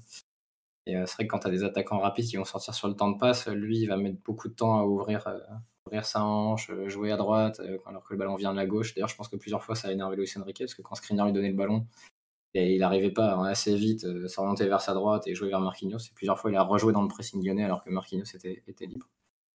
Et ça, euh, ça, ce sera des, choses à améliorer. Alors, je vois que sur le chat, on dit, ça dit on s'en fout. Ce qui est important, c'est qu'il fasse les arrêts, etc. Mais il y a des matchs contre des équipes qui vont venir te presser sur des, des matchs éliminatoires ou des matchs de poule où ça peut faire la diff. Non, mais tu n'as pas de concurrent au même niveau et meilleur au pied, c'est pas, tu n'as pas d'autre choix. Euh, mais il y a des matchs qui peuvent se jouer là-dessus. Pas tous les matchs, mais des matchs peuvent se jouer là-dessus. Bah, il y a Luis Enrique a failli éliminer l'Italie à l'Euro 2020 en, en, justement en allant presser l'Italie jusqu'au jusqu'au point de, de mettre le jeu italien dans les pieds de Donnarumma quoi. Et ils sont ils les emmènent jusqu'au penalty parce qu'il manque de talent devant tout ça tout ça.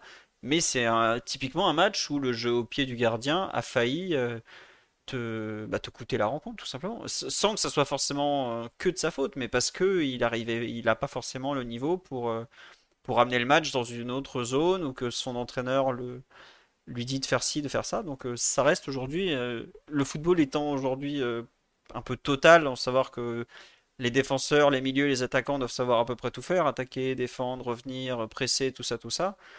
C'est, on demande aussi aux gardiens d'être de plus en plus complets. C'est l'évolution du football. Oui. J'ai une question. Le fameux euh, Barça Bayern avec euh, Ter Stegen qui casse euh, tout le pressing du, Barça, c'est sous Lucien Riquet ou pas du tout? Il me semble que ouais, c'est Lucien Riquet. Ouais, c'est Lucien Riquet. Oui, parce que c'est la saison où, Ter Stegen fait une compète et Claudio Bravo fait l'autre. ok, merci. Voilà. c'est ça. Il y a des gens qui disent ils étaient où les Neuer Courtois à 23 ans? Bah, Neuer était titulaire à Schalke qui faisait des quarts de finale de Ligue des Champions c'est pas trop mal. Après, Neuer a toujours été doué au pied. Courtois, ça a jamais été une grande force hein, au pied. Mais Courtois, je pense que 23 ans, il doit être à l'Atlético en train de gagner le championnat d'Espagne aussi. Ah non, Courtois, il est de 93, donc 23 ans, il était en 2016, il était à Chelsea. C'était ses derniers, c'était les saisons où il, était. Il est, 92, Philo. Ah, je croyais que c'était en 93. Donc il est 2015, bah, je crois qu'il était déjà à Chelsea. Sort de... Ouais, il sort de son titre à l'Atlético. Ouais, c'est sa première saison à Chelsea, il est champion d'Angleterre. Donc ils sont quand même pas trop mal. Après, Donnarumma a commencé très tôt. C'est la différence avec, euh, avec d'autres gardiens. C'est qu'à 16 ans, il était titulaire à Milan, quoi. Quasiment, il me semble. Oui, c'est ça. 16 ans et demi, il commence à jouer et puis le, il peut plus jamais ressortir du but. Mais c'est vrai qu'il a, il a que 24 ans, puisque c'est un 99. Mais en revanche, il a quelque chose comme 300 matchs en pro. Enfin, pour son âge, il a un nombre de matchs qui est totalement hallucinant. S'il était joueur de champ, ce serait déjà une momie, par exemple. Ou un Pedri. Vous, comparez à peu près l'état des types. Mais euh, en tant que gardien, bah, c'est bien, il a commencé très tôt. Mais oui, il va jouer un nombre de matchs. Euh, faudrait aller chercher le nombre de matchs que les, brontosaures italiens, là, les dinosaures, les Buffon, tout ça ont joué. Mais Donnarumma est bien parti pour faire un, score pareil. Hein, parce qu'il a commencé à 16 ans et demi, il en est déjà à 300 à 24 ans. Les équipes jouent de plus en plus. Il a un poste où il n'y a pas de turnover. Je pense qu'il peut aller chercher largement les 1000 matchs en professionnel en tout cas. Et après, il faudra voir s'il vieillit bien. Mais c'est un joueur qui est parti pour des records de, nombre de matchs, à défaut d'autres records. Et en tant que, touché par le même mal que lui, j'admire vraiment sa capacité à être dans le déni de sa calvoche. Je suis dans le même stade que lui. bravo à lui parce que je trouve que saison après saison, il arrive à masquer le problème. Je sais pas ce qu'il utilise, je sais pas s'il y a des produits, je sais pas s'il compte aller en Turquie à un moment, un été et revenir avec la tignasse de, D'ailleurs, Ter Stegen, autre gardien. Bah, Ter Stegen, ouais. Ter Stegen, évidemment. Euh, ouais, ouais. Donc, euh, ouais, ça m'intrigue beaucoup. Il a l'avantage d'être très, très grand, ce qui fait que finalement, il y a très peu de, de gens de son espèce qui sont au-dessus de son crâne. C'est un peu moins mon cas. Hein. Il y a un petit écart, on n'est pas dans le même profil. Mais voilà, une inspiration pour nous tous. Merci Raphaël pour cette analyse capillaire. Je vous assure, au bout d'un moment, vous allez l'accepter. Vous, allez voir, c'est un peu comme Mbappé qui défend pas. Au bout d'un moment, tu, l'acceptes. Tu, te dis, bon, tant pis, ça se passera comme ça. Et on nous dit que la Spider Cam dévoile la calvasse. Il y a quand même un type qui s'est connecté au live pour la première fois juste pour nous parler Spider Cam et calvitie. Merci au live, vous êtes formidable. Euh, bon, on a fait le tour sur Donnarumma. Est-ce qu'il y a On nous dit si t'es allé en Turquie, vous conseillez. Demandez à Mauro, il a l'air d'être le roi du pays là-bas, donc euh, je pense qu'il saura mieux répondre que moi. Je, ne connais pas grand-chose de la Turquie. Je, te rappelle, Philo, il me semble que c'était Younous Sankaré qui avait raté des matchs de prépa dans son club parce qu'il était parti faire une grève de barbe. De barbe, euh, de barbe, C'était ça, c'était assez incroyable. Ça résume pas mal Younous, je pense. Oui, l'académie parisienne est formidable, mais des fois il y a des, euh, petits échecs en dehors du terrain, des gens qui se perdent.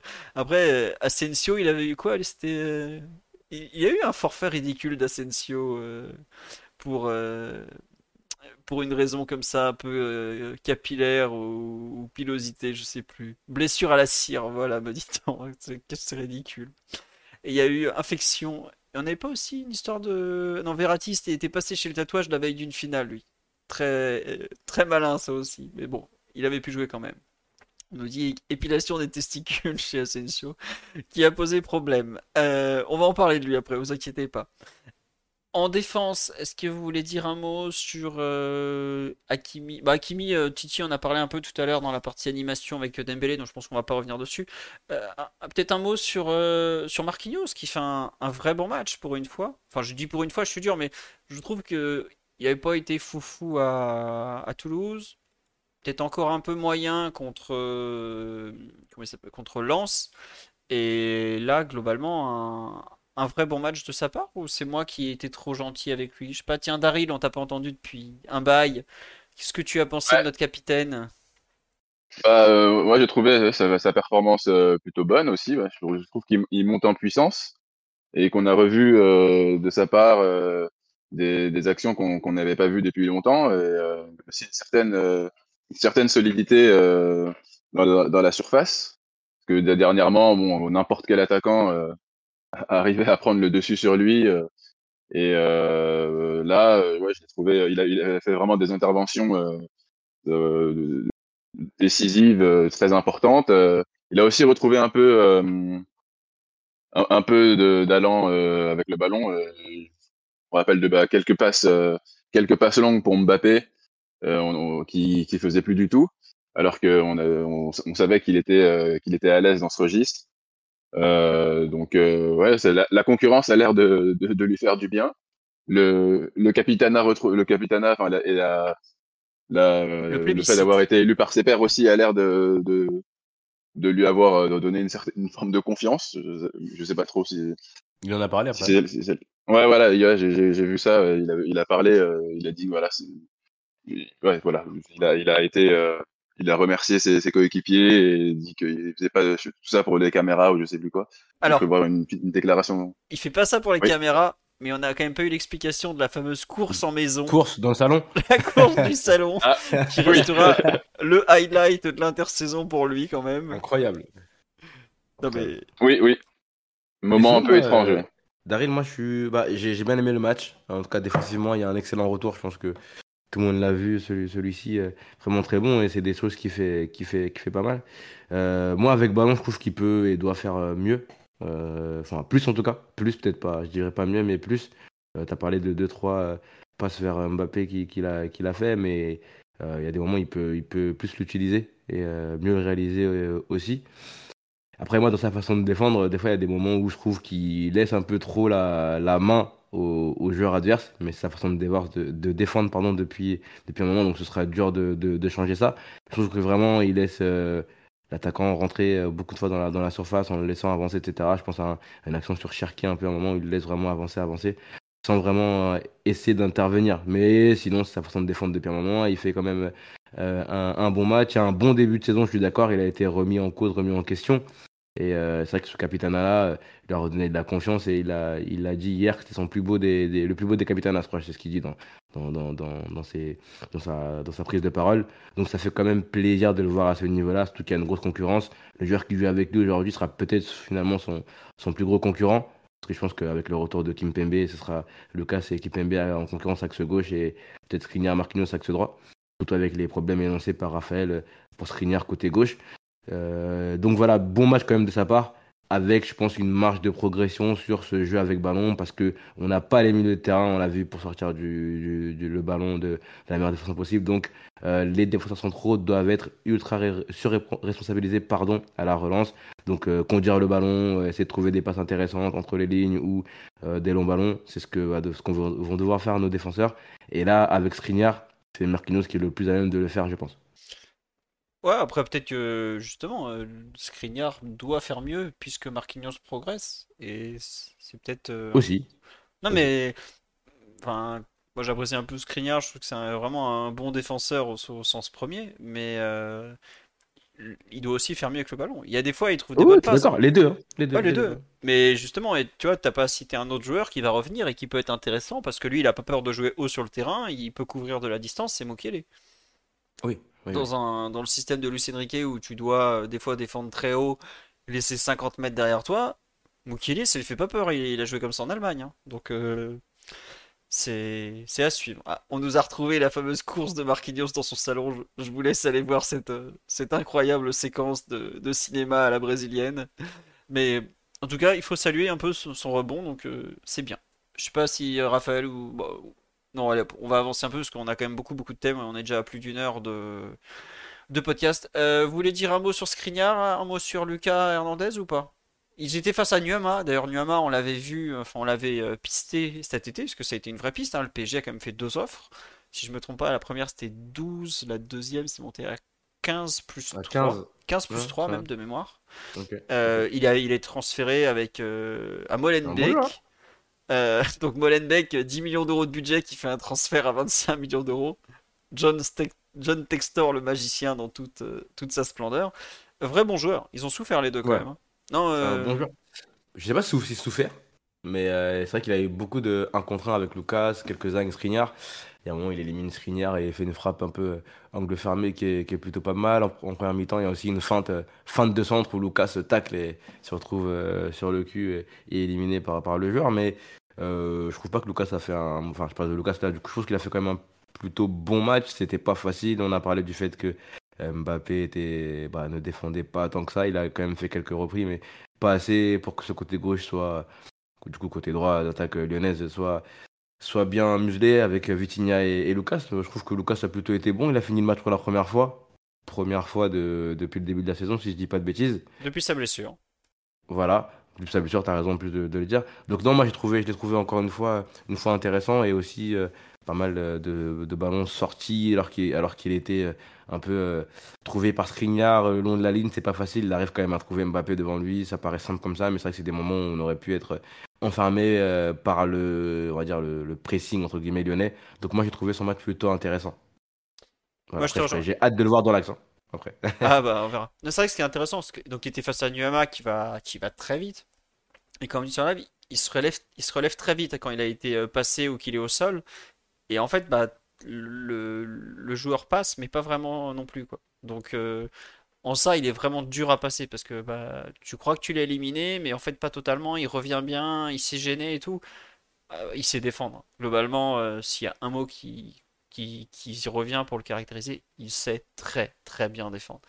Je, vois, que ce jeune je crois que ce jeune a fréquenté un certain Diego Simeone à l'Atlético Madrid. Il a appris avec les vieux briscards, les Juan Fran et tout.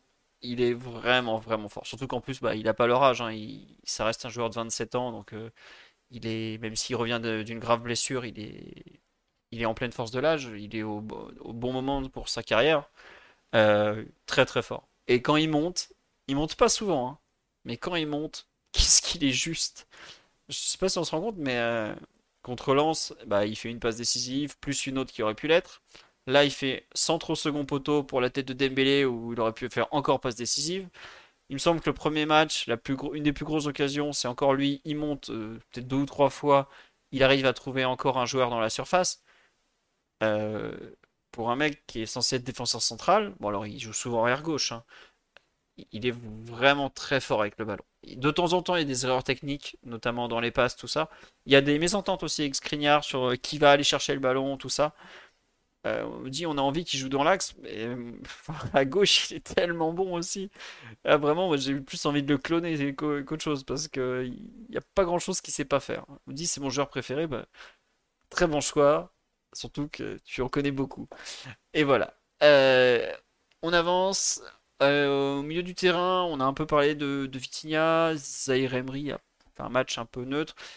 Est-ce que vous voulez dire un, un mot sur le, le- le match de, de Manuel euh, Ugarte pour Jordan du Sporting, qui a encore été... euh, Oui, Ryan, euh, Ryan, excuse-moi, Raphaël, tu veux parler dites, de... fini- Non, mais finis, finis ta phrase tu veux. pardon. Non, non, mais, Moi, j'ai fini. Bah, Vitinha, il, fait un peu le, le même match de sacrifié que contre, que contre Lens au final. Et on en a pas mal parlé, puisqu'on a parlé un peu des côtés, on a parlé de l'animation défensive, offensive. Donc voilà. Non, euh, pour moi, faut, faut encore parler de, du pitbull uruguayen, quoi. C'est...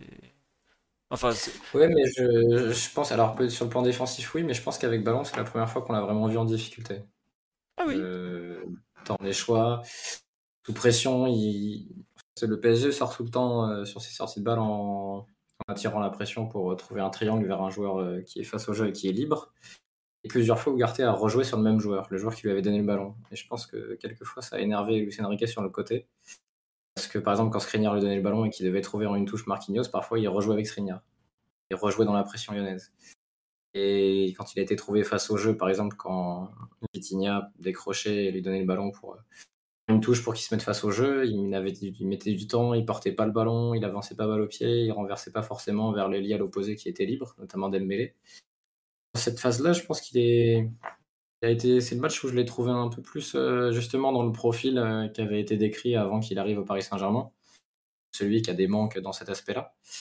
Et, euh, sous pression, il a rarement réussi à se retourner en fait. Alors il, se déplace bien parce qu'il vient au bon moment pour jouer en triangle, mais il, il joue, il choisit pas forcément de jouer en triangle. Il fait pas trop de, il fait pas de folie comme a fait Tolisso quand il vient décrocher. Par contre, euh, je... alors j'ai pas vu les passes décisives d'Ugarte. euh, je- Oh, il y a Moi, celle du troisième but, en fait. C'est lui Bah, qui l'ai vu, final- non, mais je l'ai vu, non, mais je l'ai vu, mais je vous parle des, moi je vous parle de ce qui s'est passé dans le camp parisien. Voilà. Ah, ok, pardon. Parce que même au final, tu sais, c'est pas, c'est pas décisif, euh, Raph, c'est parce que c'est Non, la passe de Skriniar c'est- qui l'oblige. l'urgence, Oui, oui, c'est voilà, la passe de Skriniar. Et, il est bien aidé par Diomandé qui coulisse pas du tout avec le reste de sa ligne défensive et qui ouvre un espace immense.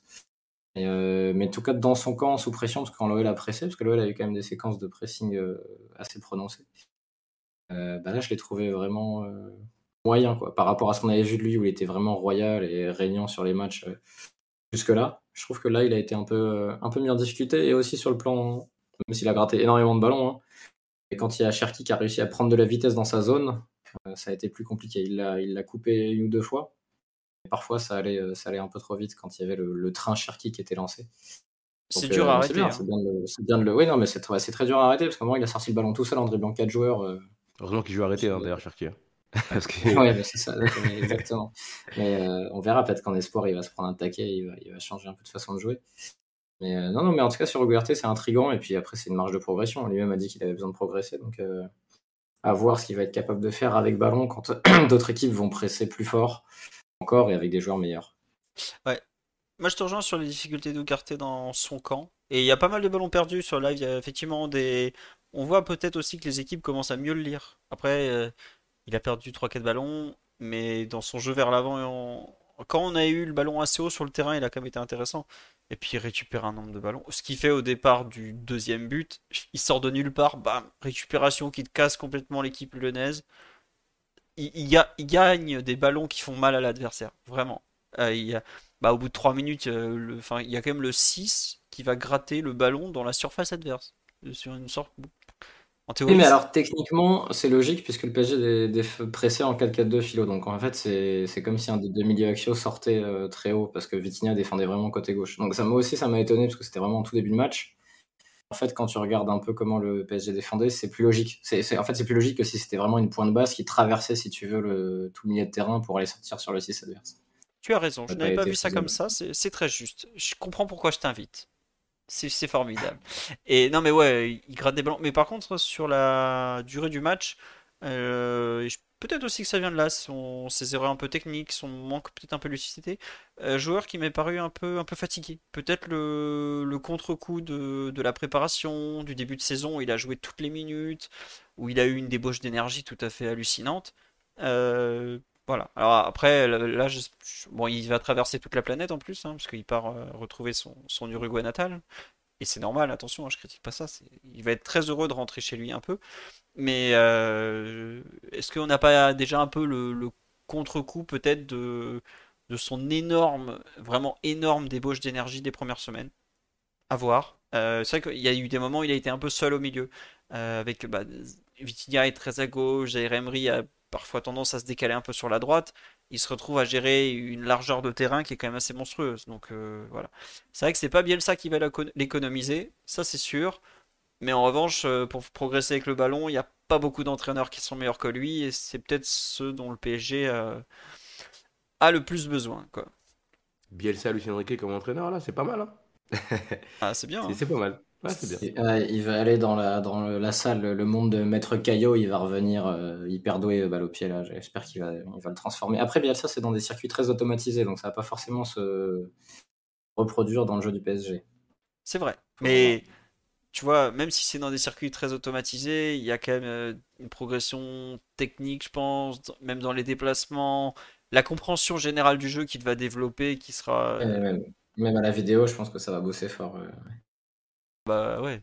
Le, Marcelo, il a un staff de 45 personnes qui paye lui-même, mais en général, il bosse les types, quoi. Et ça va être aussi intéressant pour lui de, de se voir, peut-être, bah, il va changer probablement de statut avec l'Uruguay, parce qu'ils sont quand même un changement de génération.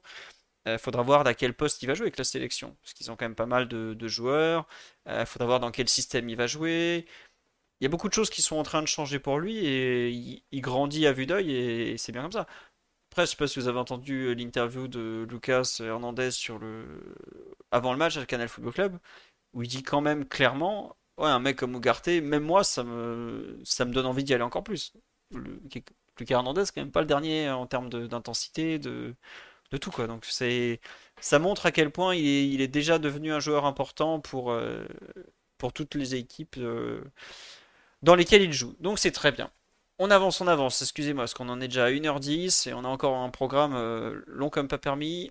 Euh, il faut quand même qu'on parle peut-être un peu du, bon match, même du, nouveau très bon match de Marc Ascenseur, donc pour ceux qui ne savent pas, Marco Asensio, euh, en pointe, en, neuf, une nouvelle fois, qui a été reconduit par, par Luis Enrique, un but, euh, passeur décisif sur le deuxième but de Mbappé, donc le 4-0. Il me semble qu'il est, euh, non, il n'est pas impliqué sur les deux autres, puisque c'est un penalty qui, et une, euh, et une action où il n'est pas dedans.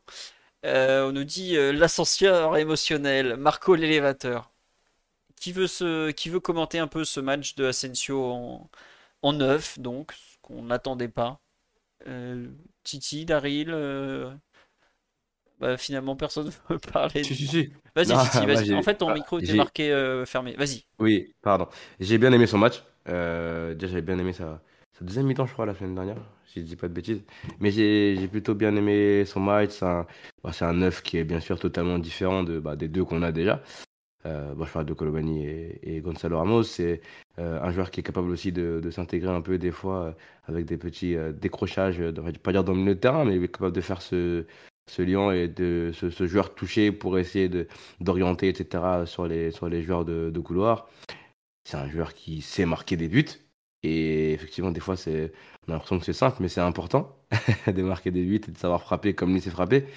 Et euh, donc, son, son, son but est, est, beau. Enfin, est beau. Et c'est un beau but. En tout cas, il, il le place bien. Je crois qu'il allait d'ailleurs la donner. euh, je crois que c'était Mbappé qui était à droite. Ah, je pensais qu'il allait lui donner. Finalement, il a, il a fini. J'ai oublié que ce, que ce joueur aimait, aimait beaucoup le but aussi. Euh, S'il peut finir à, à 7-8 buts en championnat, c'est vraiment, c'est déjà vraiment pas mal. Euh, il a aussi quelques inspirations. Il y a une, il y a une, con- une contre-attaque où il est trouvé par Mbappé. Il fait une petite talonnade. Je crois que c'est à ça que faisait référence l'un des, l'une des Ouais. personnes sur le, sur le live en parlant la- de Gucci Talonnade vers Hakimi qui tape sur la barre. sur la barre. Ouais, c'était vraiment vraiment beau. Voilà, il a des il a des belles inspirations et c'est son meilleur match, je pense, depuis qu'il est depuis qu'il est qu'il est arrivé. Et il fait il fait ce qu'on attend de lui, même un peu même un peu plus, je pense. Euh, il bonifie certains ballons, il, rend propre certains ballons et certaines situations. Non, franchement, c'est intéressant. C'est intéressant intéressant ce qu'il fait dans ce rôle-là. C'est un joueur qui n'a pas qui n'a plus, je pense, coup de rein pour jouer couloir, même si hier Enrique dit qu'il peut encore jouer couloir, etc. Mais je pense qu'il a plus, vraiment le coup de rein. Et, ce rôle-là euh, de neuf, un peu euh, de faux neuf, etc., ça, lui va bien, ça lui sied bien. Et je suis vraiment content de le voir quand même dans, cet effectif-là et, et le voir donner euh, un peu de, variété à ce poste de numéro 9. Euh, voilà, c'est intéressant. Et tout à l'heure, Raphaël aussi en a parlé. Il fait, quand même pas mal de, premiers efforts, etc., pour, aider, sur le repli, sur le pressing, etc. Donc c'est plutôt intéressant ce qu'il nous fait. Je suis content de l'avoir. Tiens, sur le live, on me pose Voilà. une question. Oui, attends, attends, juste je réponds sur le live. On me dit euh, le fait qu'il soit titulaire par rapport à Gonzalo Ramos, euh, bah déjà Ramos revenait d'une petite blessure. Et surtout, euh, Luis Enrique a tout simplement reconduit l'équipe contre Lens qui avait fait un excellent match. Donc faut pas non plus en déduire trop de choses. C'est plus que l'équipe avait bien marché. Il a voulu la, re- la reconduire. Voilà, c'est tout. Euh, oui, Daryl ou Raphaël? Oui, Daryl, vas-y. Ouais, ouais, bah non, bah je suis, je suis, je suis d'accord avec tout ce que Titi a dit. Je l'ai trouvé vraiment, vraiment bon sur ce match et surtout dans, dans l'interprétation en fait de, de son rôle de, de faux neuf. Euh, on avait vu bah, déjà en préparation, euh, on l'avait vu utiliser dans ce rôle et bon, ça n'avait pas, ça avait pas été très concluant, on va dire. Euh, c'est, je voyais peu d'avenir euh, à ce poste, mais là, euh, en étant entouré de, de Mbappé et Dembélé, ça change, ça change beaucoup de choses.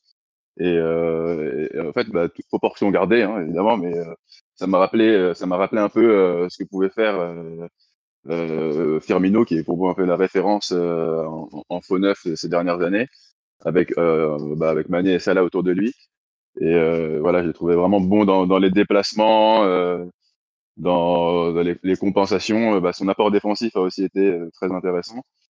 bon, quelques courses en profondeur aussi, mais on sent que sur les longues distances, euh, ça va pas forcément être E-, être la, meilleure des options, même si il y, a, y, a, cette action euh, qui se termine sur la frappe euh, sur la barre d'Akimi, où bah, il conduit, euh, où il, mène le compte sur, sur 40 mètres. mais donc voilà, une performance vra vraiment bonne et j'étais j'étais pas j'étais pas fan de son arrivée clairement, mais mais là oui, suis je suis très content de ce qu'il produit et c'est super surtout pour pour Lucien Riquet qui dispose vraiment fait, bah, de, beaucoup d'options euh, au poste de neuf et de, plein de profils différents, de plein d'associations. Et je pense que pour un entraîneur, ça, ça doit vraiment être un régal. Après, sur le poste de neuf, est-ce qu'il profite pas aussi du fait que Mbappé se recentre beaucoup? Savoir, Mbappé est pas du genre à rester sur le côté. Bon, il va de temps en temps pour prendre de la vitesse, pour toucher le tout ça.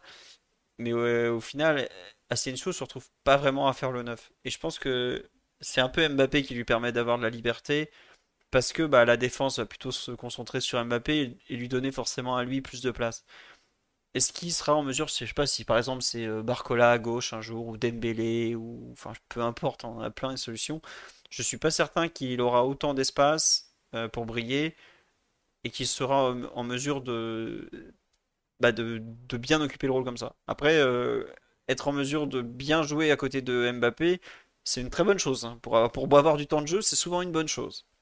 Mais euh, j'attends un peu de voir dans d'autres contextes, mais en revanche, je suis pas totalement certain qu'il sera en mesure de jouer euh, à droite. Honnêtement, avec euh, Dembélé et Barcola, je pense que Asensio, euh, droit, c'est quelque chose que qu'on ne verra pas beaucoup cette saison. C'est, il a pas vraiment le profil, il a plus la vitesse, il a pas vraiment le profil d'un fixateur. Et on l'a pas vu de la préparation avec Lucien Riquet. Si, il a joué, je crois, un quart d'heure contre le match du cirque en Corée. Bon, je, pense qu'on on, a peut-être recruté, sans le savoir, un 9 qu'on n'imaginait pas, et ça en fait donc 3 pour jouer à ce poste-là. Euh, voire 4 euh, si on compte Mbappé comme un attaquant euh, finalement plus axial. Mais Hugo est encore là, hein et oui, oui, oui d'accord, oui. Pas bon. Non mais sérieusement, euh, il va pas s'empêcher de l'utiliser s'il peut, non? Enfin, je... Non mais enfin, il est encore là, Ekitike. Enfin, Ekitike pour je moi, pense il... qu'il est en dehors du projet. Hein. Mais je pense que Ben Arfa a plus de chances de jouer avec le PG que lui. Hein. Quand tu te fâches avec la direction, euh... bon, il y a Marquinhos qui a été réélu euh, pour la 30e fois. Je crois qu'on est à peu près sur le même type de gouvernance. On n'est pas, pas, sur la démocratie participative. Hein. C'est pas les Corinthians, le PSG. Hein. Je ne veux pas être méchant avec lui, mais à sa place, je commencerai à regarder le programme de la R1. Bon, on, va en, on, en, parler après, de toute façon, ça, dans le mercato. Mais oui, c'est vrai. Ouais. Mais bon, ton Hugo et Kitike, je crois que il va avoir le temps de faire le bowler sur Instagram, hein, même s'il a tout supprimé, visiblement. bon. Non, voilà, pour Asensio, c'est un peu mon, mon doute. Euh, c'est suite à la claque sur Ethan Mbappé. Je suis pas sûr qu'il y ait que ça, malheureusement pour lui. Est-ce que Raphaël, tu l'accueilles au Red Star? On nous le propose pour, pour renforcer l'attaque de, de, de l'étoile rouge. Tu prends? Ouais, mais Ces derniers temps, chaque Endoy est repositionné numéro 9, donc je sais pas, parce qu'il y a la, la concurrence de chaque, euh, c'est dur hein, des, et déloger euh, le seigneur Chekos. Donc, euh, la légende. en vrai, on en, on en, parlera dans le mercato, mais euh, c'est à la fois bête pour lui et bête pour le PSG parce qu'il va perdre en valeur en, pas de la saison quasiment. Enfin, il va peut-être partir en janvier. Ouais. Ça, ça, ne sert personne la situation là. Non, c'est sûr. Euh, bah, bon. Euh, sur, euh, on nous dit que tu es trop loin de ton micro, Raphaël. Mais euh, le pauvre, hein, ça fait une heure et quart. Oui, mais quand je, bah oui, quand je vous parlais, je, je m'éloigne un peu. Je Voilà. regarde le raid souffrir un Martigues. Ah, c'est bon, dégagement. Voilà, désolé, vous avez le live de Red Star Martin en parallèle. Et sur Asensio, tu... Non, j'imagine tu on a un peu fait le tour, on va avancer un peu. Il a un grand bureau, Raphaël, mais Raphaël est un peu... Vous voyez le, le salon de Marquinhos à Ibiza? Bah, le, le bureau de Raphaël, c'est à peu près la même taille, pour vous donner. Il fait des, des sprints dedans, lui aussi. Et bon, on avance. Euh, est-ce que vous voulez dire un mot sur Mbappé et Dembélé? Ou on a déjà un peu fait le tour? euh, Oui. Dembélé, faut marquer. Dembélé, faut marquer. faut marquer, faut être décisif. Il, bon, est décisif sur le deuxième but, mais ça finira pas par une passe décisive, j'imagine, sur le but d'Hakimi. C'est une belle action avec une belle feinte et, et un centre dangereux dans une zone dangereuse, etc. Mais c'est vrai que j'aurais aimé qu'il a- qu'il arrive à, trouver le, le chemin défilé sur pas mal de, de, situations où il frappe à côté, ou etc. Il y a une frappe du droit, je crois, en seconde mi-temps qui, qui, passe à, qui passe à côté. Ouais, j'ai envie qu'il qu'il marque ce but, qu'il arrive à trouver du, ouais, du, ce côté décisif qui, qui peut lui manquer par moment, parce qu'il commence bien les actions et des fois il est fini, enfin souvent il est fini mal. Bon, c'est le Dembélé qu'on qu'on connaît et qu'on a connu, mais voilà, il faut, faut passer ce, ce cap-là et vraiment mettre ce, mettre ce but, tout réussir cette passe décisive pour, euh, pour se lancer et j'espère en, en voir d'autres d'autres ensuite. Mais sinon, il fait, je pense qu'il fait un bon match quand même. hein. Je pense qu'il fait, euh, qu'il fait un bon match. ouais. Ouais, non mais tu peux. En fait, Ouais. on me dit sur le live, il va finir avec des statistiques faméliques. C'est là où l'apport de Dembélé est très dur à quantifier, par exemple, parce que sur le deuxième but, il crée Ouais. un désordre monstrueux dans la défense. Il accélère, euh, il repart en arrêt, enfin, il fait mal. Et à la fin, il finit par un centre qui est impossible à gérer pour la défense, et ça fait but. Mais à quel moment, tu, vois, il apparaît pas dans les chiffres en fait. Et c'est injuste pour lui, mais c'est aussi la statistique, c'est que bah, s'il va apparaître dans les, chiffres, il faut qu'il soit plus précis, qu'il fasse pas centre, mais, mais lucarne, enfin vous voyez ce que je veux dire. C'est là où on dit oui, le centre est très bien senti, c'est un but.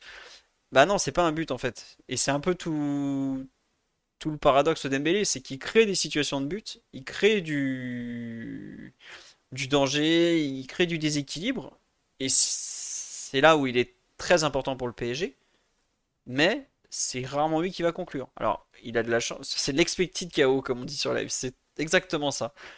Mais euh, c'est dur. Après, il faut quand même pas oublier qu'il commence ses actions au bord de la ligne de touche et qu'il doit les finir dans la surface. Donc à chaque fois, ça veut dire qu'il fait des courses de 25-30 mètres. En termes de lucidité, pour un garçon qui l'est pas beaucoup au départ, ça doit pas aider non plus. Donc, moi je m'inquiète pas, euh, mais ça fait aussi un peu partie du personnage d'Embélé. Est-ce qu'il serait en mesure d'être euh, aussi fantasque s'il était aussi cadré dans sa tête au moment de conclure? Je sais pas trop. Pour moi, c'est un. Enfin, certains vont hurler quand je vais comparer, mais il y a un petit côté euh, Pastore dans le sens où il y a tellement de fantaisie que quand on lui demande d'être euh, simple, en fait, il sait plus faire. Parce que ça correspond pas à sa façon de jouer. Euh, ça fait partie de ces joueurs un peu, voilà, comme dit, il est imprévisible même pour lui-même. Bah, je pense que quand le ballon arrive dans les pieds d'Ousmane au départ, Ousmane lui-même ne sait pas ce qu'il va faire. Et alors, savoir ce que Ousmane va faire à la fin de l'action, c'est impossible. Parce que il peut se passer trop de choses. Il peut repartir sans sur... Déjà lui-même, il sait même pas quelle surface du pied il va commencer. Et il sait même pas quel pied il va prendre pour attaquer avec le ballon ensuite. Voilà. Euh, bah, même le ballon sait plus ce qu'il doit faire, effectivement. Donc bah voilà, ça fait partie d'Ousmane. C'est There's never been a faster or easier way to start your weight loss journey than with PlushCare. PlushCare accepts most insurance plans and gives you online access to board-certified physicians who can prescribe FDA-approved weight loss medications like Wigovi and Zepbound for those who qualify. Take charge of your health and speak with a board-certified physician about a weight loss plan that's right for you. Get started today at plushcare.com slash weight loss. That's plushcare.com slash weight loss. plushcare.com slash weight loss. Hiring for your small business? If you're not looking for professionals on LinkedIn, you're looking in the wrong place. That's like looking for your car keys in a fish tank. LinkedIn helps you hire professionals you can't find anywhere else, even those who aren't actively searching for a new job but might be open to the perfect role. In a given month, over 70% of LinkedIn users don't even visit other leading job sites. So start looking in the right place. With LinkedIn, you can hire professionals like a professional. Post your free job on linkedin.com/people slash people today. C'est frustrant parce que bah, il y a des fois, il doit, comme tu dis, il doit conclure, il doit marquer, mais euh, quand je vois que la, va- la valeur que lui accordent des entraîneurs comme Xavi, comme Deschamps, comme Luis Enrique, je pense qu'ils acceptent. euh, Deschamps, cet après-midi, on lui a posé la question en conférence de presse, ouais, euh, est-ce que euh, vous ne trouvez pas que euh, c'est un gros problème? Il fait, attendez, il y a tous les entraîneurs de la Terre, il y en a beaucoup qui aimeraient avoir ce problème-là, hein, parce que vu tout ce qu'il fait avant, et ben la finition, ouais, il lui manque, mais euh, c'est pas très grave. On fera avec. Bah, voilà, voilà un peu où on est Ousmane. Il faut pas oublier qu'il a quand même que 25 ans. Je crois qu'il est novembre 97, donc il a encore 25 ans.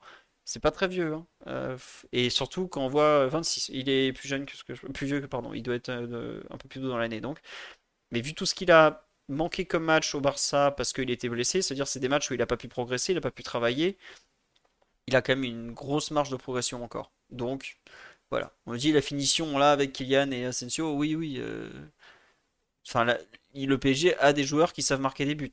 Pas forcément lui, mais le PSG a peut-être plus besoin du déséquilibre de Dembélé que des buts de Dembélé à cet instant. Donc, continue comme ça, Ousmane. Ne te blesse pas. Continue à être un dribbleur tout à fait extraordinaire. Parce que bah, quand il a le ballon dans les pieds, il n'y a pas beaucoup de joueurs qui font plus de choses que lui au PSG quand même. À part celui sur l'autre aile, globalement, euh, il y en a pas mal qui devraient regarder euh, la, folie qui est euh, Ousmane Dembélé balle au pied en tout cas. Voilà. Euh, est-ce que vous voulez dire un petit mot sur les, les premiers pas de, Barcola au PSG, la façon peut-être, hein, bon, il n'a pas été très très bien accueilli à Lyon. D'ailleurs, vous avez trouvé ça euh, peut-être un peu dur, trop dur pour lui, euh, les les bandes, les sifflets? Ouais, Titi encore?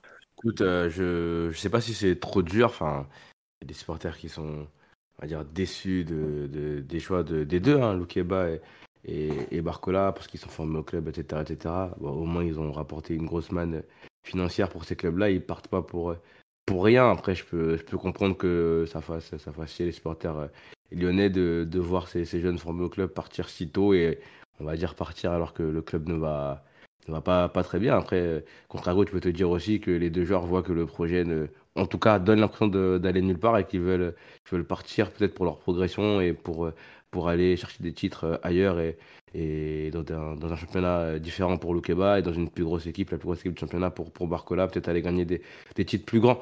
Donc euh, voilà, je peux, je peux entendre l'accueil un peu.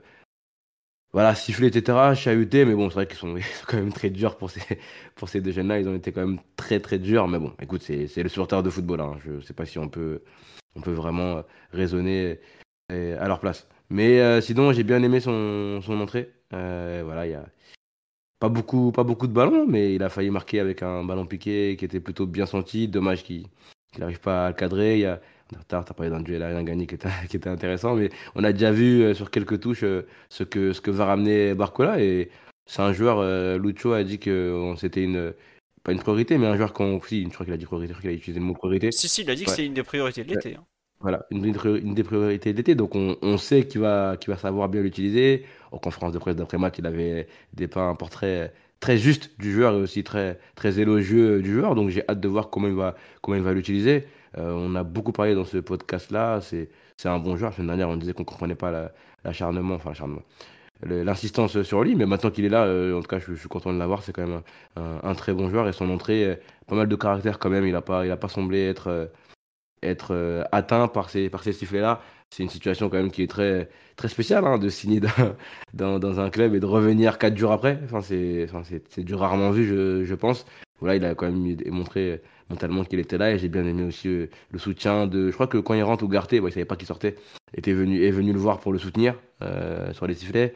Ensuite, Mbappé, après le match, un petit message sur les réseaux sociaux. Voilà, c'est c'est cool. Il n'y a pas mort, y a pas mort d'homme, il va avancer, il va, Ouais. il va, il va faire ses premiers pas. Quoi.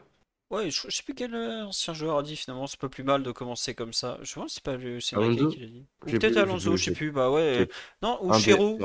Enfin ouais, un des mecs de Prime et tout. Je sais plus, je sais plus. Mais euh, ou Brillant qui dit bah écoutez c'est comme ça, ça fait partie du football, on, euh, on veut jouer dans des grands stades, bah c'est aussi ça les grands stades, c'est la pression, les sifflets, le public hostile et tout ça. Euh, ouais Jeff Igno aussi qui a eu un petit geste sympa pour lui. globalement côté joueur, ils ont bien compris que le gamin soit parti. Enfin, euh, il suffit de regarder le match, il suffit de regarder l'état de l'Olympique Lyonnais. Est-ce que le mec il a envie de rester dans ce bordel? Bah non. Enfin, ils sont gentils à voir le sifflet et tout. euh, leur direction, euh, c'est un mec qui croit que la draft existe en Ligue 1 et ils font n'importe quoi depuis des mois, ils s'engueulent entre eux. Il y a l'autre qui bloque les comptes au milieu du mercato. C'est ce que j'allais dire, il y a leur euh, président. et, et- enfin bref. Non mais peut-être que Barcola il a pas envie d'apprendre à jongler et à lancer des assiettes en l'air. Enfin au bout d'un moment il veut jouer au foot, il se casse quoi, c'est tout, il a raison. Je, vraiment, je comprends. Mais euh, John Textor il est en train de tanker dur en Ligue 1, mais il- on peut lui prêter Victor Wembanyama, on en a un qui va pas jouer de la saison là. Mais plus sérieusement, euh, non vraiment, euh, ouais voilà, au bout d'un moment, Barcola a pas spécialement fait le forcing. En plus, c'est vrai ce qu'on me le dit. Ils ont trouvé un très bon remplaçant avec Nuama. Bon, Et un bon accord avec le PSG. ouais, il- Voilà. Olas qui nous dit Oh, moi je l'aurais jamais vendu, hein Ah, Jean-Michel, s'il te plaît, prends tes pilules, calme-toi. tu l'aurais mis Et- dans l'avion direct, et dans- pas moins que ça. Dans le rapport de la DNCG d'il y a 6 mois ou quoi qu'est-ce, il n'y avait pas déjà, pas Barcola, mais je crois qu'il avait déjà Loukeba qui Ouais, était le en- était déjà prévu. possible vente. Voilà, donc bon. hein. Voilà, écoute. non mais bon, enfin c'est. Voilà. Euh, on nous dit, les journalistes qui ont demandé si c'était judicieux de le faire rentrer. Bah oui, écoutez, il, il a appris. Il y a 4, il rentre, il y a 4-1, on risque rien. Au contraire, c'est bien. Euh, c'est très bien. C'est une entrée en jeu, il a un peu de temps de jeu, il, prend un peu euh, ses repères, il voit que tout le monde est derrière lui. Voilà, point. On passe à la suite. Et la suite, c'est le tirage avec des champions. Euh, ah oui, le compte de ça a été piraté. Oui, c'est un, grand classique aussi. Il aime bien. Il aime bien, il aime bien. On nous dit quel regret le petit piqué juste à côté. Mais il n'y a pas de regret à avoir, il était légèrement hors jeu, donc le but n'aurait pas compté. Voilà, tout simplement. Euh, Est-ce que Daryl et Raph veulent rajouter quelque chose sur euh, Barcola ou les autres entrants en jeu? On me dit, euh, est-ce que vous pourriez parler de Sherendour? Je crois que le pauvre Sherendour ne sait- était pas trop sûr de ce qu'il faisait sur le terrain. Oui, Daryl, excuse-moi, je t'ai coupé. Non, non, mais non, c'était bon, c'était juste pour dire qu'on pouvait passer à la suite. Moi, Très bien. bon, que j'avais rien à ajouter. On me dit transition impeccable. Et ouais, 8 ans de podcast, les gars, je, je commence un peu à gérer. Autant le- la technique, on n'est pas ouf ouf, autant les transitions, on commence à y aller. Euh, avant de passer à la Ligue des Champions au tirage au sort, juste, il y a eu énormément de subeurs, donc je vais les remercier. Not Wally, Enki18, qui des fois fait le podcast, qui a failli le faire ce soir. C'est l'heure de l'enterro. Merci pour cet Il extraordinaire fait, il fait le podcast et il, est, et il est avec Raphaël sur les terrains. et il fait même l'article de présentation d'Ougarté que j'ai tardé à publier, qui est sorti juste avant PSG Toulouse et qui était super super bien. Euh, Rogera aussi, merci. 20 Cent, Stradri, Okozia, Venkalias, Lady Snake 21, Nathan Young, Le Roro, GeoGeo 3000, Drosle 99 et voilà c'est tout, c'est déjà pas mal. Merci à vous, merci à tous, merci à ceux qui ont fait des dons aussi sur Tipeee, Euh, c'est très gentil. Comment vous faites pour sub? Ah non mais attendez, euh, moi je suis complètement dépassé par ce système. Il faut demander sur le live. Euh, si vous avez un abonnement à Amazon Prime, vous pouvez faire un sub gratuitement. La moula pour Philo. Avec ça, attention, on va aller loin. Je remercie Elon Musk pour les 13,77€ versés le mois dernier. Grâce à lui, j'ai pu rembourser l'abonnement Twitter Blue. Voilà, merci Elon, c'était formidable. Euh, est-ce que Michu a marqué le 19? Ça, faut- J'ai pas eu le temps d'aller voir le score de 19, je suis désolé. Hier soir, j'étais tout seul pour gérer l'après-match, euh, donc j'ai pas, pas eu le temps de faire grand-chose. Non, merci à Fouz pour l'excellente traduction de la, conférence de presse, parce que c'est quelque chose qu'on tient à vous proposer après chaque match, car on trouve que c'est là où, où les propos sont les plus intéressants. La zone mixte, pour nous, ne présente vraiment plus aucun intérêt. Je fais une digression, j'en profite, hein, c'est mon podcast, c'est ce que je veux. Autant les conférences de presse des entraîneurs, c'est là où il y a le plus de, matière à obtenir. La zone mixte, les joueurs nous disent qu'ils sont contents des 3 points même après les matchs de Coupe de France, donc euh, voilà. Et Mathieu débat avec Didier Roustan sur Twitter. Bah écoutez, il fait ce qu'il veut, Mathieu. Je lui ai dit qu'il pouvait passer s'il voulait. euh, Vous avez qu'à aller le chercher. euh, Il, est grand. hein. Il est, il est majeur et vacciné, ce jeune. Vous le savez. Bref, on va passer à la Champions League, qui était donc. euh, le tirage au sort a été effectué jeudi, comme je vous disais. Le, je sais plus qui faisait le tirage d'ailleurs, mais il a eu la main lourde. Ah bah Eric Abidal, euh, qui nous a tiré au sort. Nous avons hérité dans le pot 2 du Borussia Dortmund, qui est vice-champion d'Allemagne après un caca culotte mémorable au mois de mai dernier. Le groupe 3, le Milan AC, qui est quand même demi-finaliste de la dernière édition, qui va voir donc le retour de Mike Maignan au Parc des Princes. Mike Maignan formé au PSG, qui est un amoureux du club depuis toujours d'ailleurs. Parmi ceux que le PSG a formé, je pense que c'est un facile dans le top 5 des joueurs qui aiment le plus le club d'ailleurs en passage. Voilà. Et enfin, chapeau 4, celui qu'il fallait absolument éviter. Nouveau château, Upontine, Newcastle, pour ceux qui ne comprennent pas, euh, nord de l'Angleterre, mais beaucoup beaucoup d'argent, et donc un, duel du golf entre les Saoudiens de Newcastle et les Qataris du Paris Saint-Germain, qui sont donc les deux actionnaires majoritaires de chacun des deux clubs. Euh, les frères Hernandez, effectivement, Lucas va croiser Théo. Euh, on va avoir aussi. Bon, alors celui-là, il vous dira rien, mais normalement. Ah non, Fodé Balotouré, il a signé à Fulham, donc il reviendra pas à Paris, qui est donc formé au Paris Saint-Germain aussi. On a euh, Milan Skriniar, Ashraf Hakimi qui retourne à Milan, puisque c'est d'anciens interistes. Thomas Meunier qui va peut-être revenir au Parc des Princes, puisqu'il est aujourd'hui au fin fond du Ban Dortmund. Et Ousmane Dembélé. Euh, euh, il va être sifflé ou va être accueilli par, Thomas? par des banderoles de remerciement ouais. Meunier? Ouais, parce que bon. Enfin, tout le monde s'en fout de lui surtout. Non, pas, il avait... Moi, je suis. je suis ultra, je me fais pas chier aller jusqu'au parc pour faire une banderole sur Thomas Meunier, je peux te dire. Hein. Non, justement, il est parti manger avec eux, ça devrait le faire, t'inquiète. Je sais pas, Raphaël, je, sens que Raphaël va être taquin là. Qu'est-ce qui... Qu'est-ce que tu veux nous dire, mon cher? Non, mais je sais pas, vous avez dit du bien de Lucas Hernandez, euh, alors que voilà, quoi, il est, il est pas né dans la bonne ville, donc euh, c'est interdit. Ah, c'était, notre moment, Philo, désolé. On avait des choses à dire. Euh, je vous laisse. Mais d'ailleurs, c'est marrant, c'est que moi, cette banderole, je ne l'ai pas du tout pris de la même façon que vous. Pour moi, au contraire, c'était plus un mea culpa par rapport à tout ce qui était avant et une sorte de d'accueil, mais pas méchant en fait. Après, euh, chacun, enfin, je sais pas quel était le but, hein, parce que toutes les banderoles sont pas toujours euh, comprises de la bonne façon, mais voilà. Et oui, effectivement, on dit sur live, plus intéressant, le grand retour de Gigio Donnarumma à San Siro, qui ah va. Il est jamais revenu encore pour l'instant. Ouais, euh, je crois qu'il est revenu avec l'Italie. Avec l'Italie Il me semble qu'il a été sifflé. La date de dépôt de la liste, euh, si je me trompe pas, c'est demain ou ce soir. C'est aujourd'hui, je crois. C'est aujourd'hui, hein, c'est ça, parce que demain, Ouais, c'est aujourd'hui, et je, pense que ça va, ouais, je pense que ça va être officialisé demain ou quelque chose comme ça, mais il me semble que la date de, dépôt c'était aujourd'hui. Aïe, aïe, aïe, on va attendre. On va voir. On va, attendre. On va voir, on va voir, comme tu dis. Euh, parce que oui, il faut savoir qu'on doit déposer les listes UEFA aujourd'hui. Le premier match est dans 10 jours, mais le mercato est quand même ouvert encore en Turquie, au Portugal. Je parle même pas des pays du Golfe, mais il y a quand même des pays qui participent à la Ligue des Champions qui doivent envoyer les listes UEFA alors que le, mercato n'est pas fini chez eux. Mais bon, c'est comme ça, enfin, c'est l'UEFA. Donc, euh, un point important aussi, je vais vous donner le calendrier, parce que c'est quelque chose qui n'a l'air de rien, mais qui est quand même très important par rapport à l'enchaînement des rencontres. Attendez, je le retrouve, il est sorti samedi matin. Alors, faut le savoir maintenant, il leur faut deux jours pour sortir un calendrier. Hallucinant. On est parti. Première journée, mardi 19 septembre, PSG Dortmund. Donc on reçoit le BFAOB pour commencer avec des champions. Deuxième journée, 4 octobre, on va à Newcastle. Troisième journée, 25 octobre, on reçoit le Milan AC. Quatrième, euh, oui, quatrième journée, le mardi 7 novembre, on va à Milan. Cinquième journée, mardi 28 novembre, on reçoit Newcastle. Et enfin, mercredi 13 décembre, dernière journée, on va à Dortmund. Euh, on commence par Dortmund, on finit par Dortmund. On nous dit compliqué le calendrier toutes les restrictions. Ah non, mais c'est pas un tirage au sort. C'est tu prends des cases et tu mets qui tu veux. Enfin, voilà. Daryl, Titi, Raph, qui veut commencer pour donner son avis un peu sur cette poule euh, qui semble pas facile, facile? Ah Tiens, Daryl, on t'a pas, pas entendu dernièrement. Ton avis sur cette poule? Bah, clairement, une poule euh, très relevée.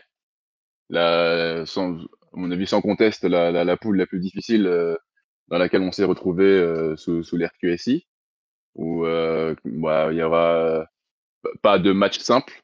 ça me paraît assez, assez sûr. Euh, généralement, on, était toujours tombé dans, dans des poules où, au, pire, il y avait euh, trois grosses équipes et une euh, qui allait, euh, une qui allait servir un peu de, de, de douleur aux autres, et laquelle généralement, en plus, on arrivait à faire le plein. Et bon, là, là, ce sera clairement différent et il faudra être prêt rapidement. Et surtout que, bah, vu le calendrier, donc il me semble qu'on a deux matchs à domicile sur les trois premières journées.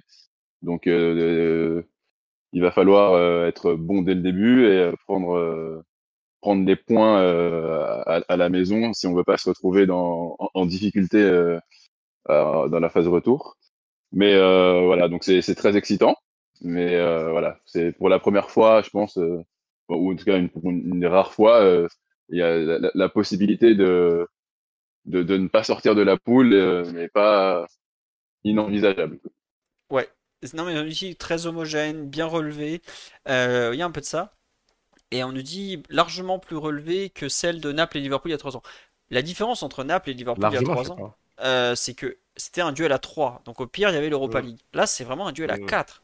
Parce que les 4 équipes peuvent légitimement envisager la première place. Bah, le PSG, champion en titre, euh, champion de France, a tout le temps fait les huitièmes depuis 10 ans. Normal qu'il vise la première place. Dortmund a euh, un match près, et l'an dernier ils étaient encore en huitième de finale. Un match près, ils sont champions d'Allemagne ils ont pas vraiment perdu. Si, ils ont perdu un joueur important. Je vais dire, ils ont pas perdu. S'ils ont perdu un mec très important, qui, est limite déjà le meilleur joueur de, de, Liga. Mais euh, voilà. Milan AC, ils sont demi-finalistes. Ils étaient champions d'Italie il y a un an. Ils ont, eux, ils ont vendu un joueur important, Tonali. Ils en ont fait revenir, je sais pas combien à la place. ils ont perdu Zlatan, mais il jouait déjà un peu sans lui l'an dernier parce qu'il était tout le temps blessé. Et euh, enfin, euh, Newcastle, qui était déjà une bonne équipe, et qui s'est encore renforcé en allant chercher bah, justement Tonali et qui a la chance de jouer en première ligue, donc ils sont toutes les semaines entraînés à affronter le gratin mondial. Euh, les quatre équipes peuvent candidater de la première à quatrième place. Moi, vraiment, ce qui me paraît vraiment le plus important, c'est le calendrier. C'est-à-dire que à cet instant, par rapport au début de saison, l'équipe qui est la moins prête, c'est Dortmund. Ça se voit, ils n'arrivent pas, pas à lancer leur saison, les matchs sont pas bons. Et le PSG a la chance de les jouer en premier. C'est là, pour moi, la plus grosse chance de Paris, c'est que tu dois prendre 3 points d'entrée. Pour sortir de la poule, je pense que 10, 10 points devraient suffire. Parce qu'il y a une telle densité que si t'es pas premier, c'est sûr que tu seras pas premier avec 10 points, mais je pense qu'avec 10 points, tu es deuxième et tu passes. Tu as la chance de recevoir Dortmund d'entrée, tu dois prendre 3 points. Après, le Milan AC, troisième journée, c'est une équipe qui est qui n'a pas non plus fait des très gros résultats à l'extérieur depuis qu'ils sont revenus vraiment à un très bon niveau. Alors je dis ça, le week-end dernier ils sont allés gagner à la Roma, qui est quand même pas facile. Hein. Mais tu dois prendre des points pareils. Newcastle, c'est très irrégulier, mais aller chez eux à la deuxième journée, c'est pas vraiment un cadeau parce qu'ils sont quand même forts chez eux. En revanche, euh, PSG Newcastle à la cinquième journée, quelque part, tu dois être en mesure ou pas loin de valider ta qualification lors de ce match-là c'est pas impossible et pas du tout euh, inenvisageable de faire 9 sur 9 à domicile par contre.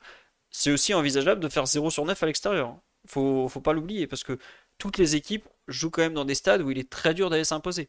Euh, en Ligue des Champions, sur les dernières années, ceux qui sont venus gagner au parc, c'est Manchester City, Bayern, euh, bah Real un peu. Enfin, c'était déjà il y a un bail, hein, Real Madrid, hein, c'était vers 2017-2018 il n'y a pas grand monde hein, qui est venu gagner au parc. Donc, c'est vraiment.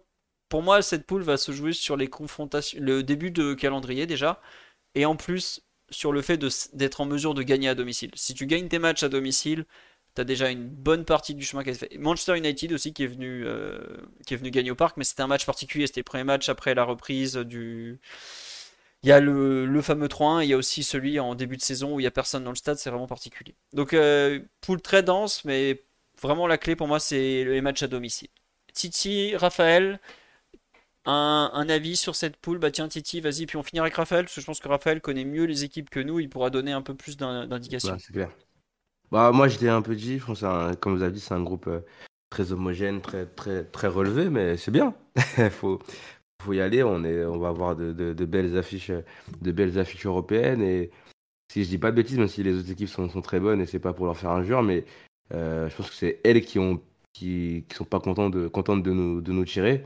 Et je pense que parmi les quatre équipes euh, dans, ce groupe-là, l'équipe qui a le plus, euh, euh, d'ambition sur la victoire finale, c'est nous. Même si euh, effectivement Milan AC l'année dernière fait une très bonne, compétition et euh, fait bien mieux que nous, hein. et même là, là, largement. Newcastle est une très bonne équipe, Dortmund, Dortmund aussi, mais ce serait bien aussi de, d'assumer le fait qu'on doit être les, favoris de, de cette poule-là, sans dire que ça va être facile, sans dire qu'on va être premier de façon certaine, mais juste de dire que j'espère que l'équipe qui a aussi le, le, meilleur joueur du monde et pas mal de, de très bons joueurs sera euh, l'équipe favorite de, ce groupe-là. Maintenant, c'est bien beau de le dire, moi, là, aujourd'hui, dans, les paroles, mais ce sera aux joueurs et à Luis Enrique de, de, faire le travail sur le, sur le terrain, parce qu'on aura des matchs sûrement très compliqués, avec une intensité énorme, avec des, des, adversaires, une adversité qui, qui peut nous faire euh, défaut et qui peut faire, euh, faire mal sur nos, sur nos points faibles. Hein. Je pense que ça, c'est Raphaël qui pourra, qui pourra en parler. On va aussi pouvoir regarder un peu les, les matchs de ces équipes-là euh, sur, sur, les week-ends pour voir ce qu'elles, font en championnat, etc.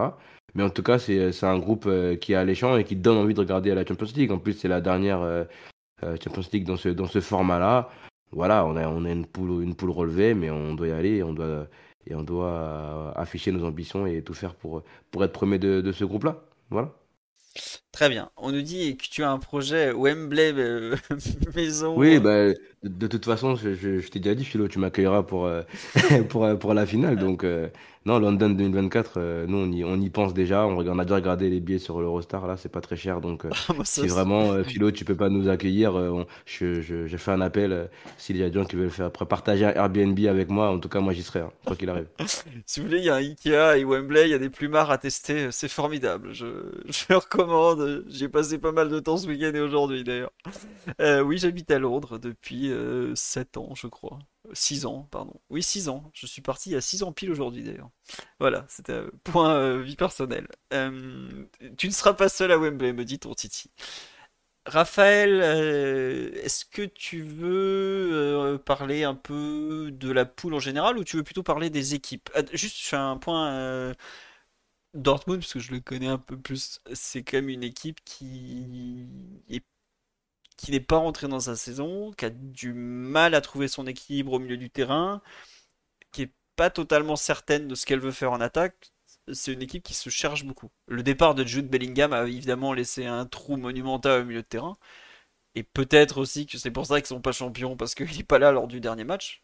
Mais euh, un, un, joueur comme Marco Reus, par exemple, qu'on a que j'ai adoré au milieu des années 2010, euh, n'est plus du tout là. Guerrero aussi, effectivement, un départ très important.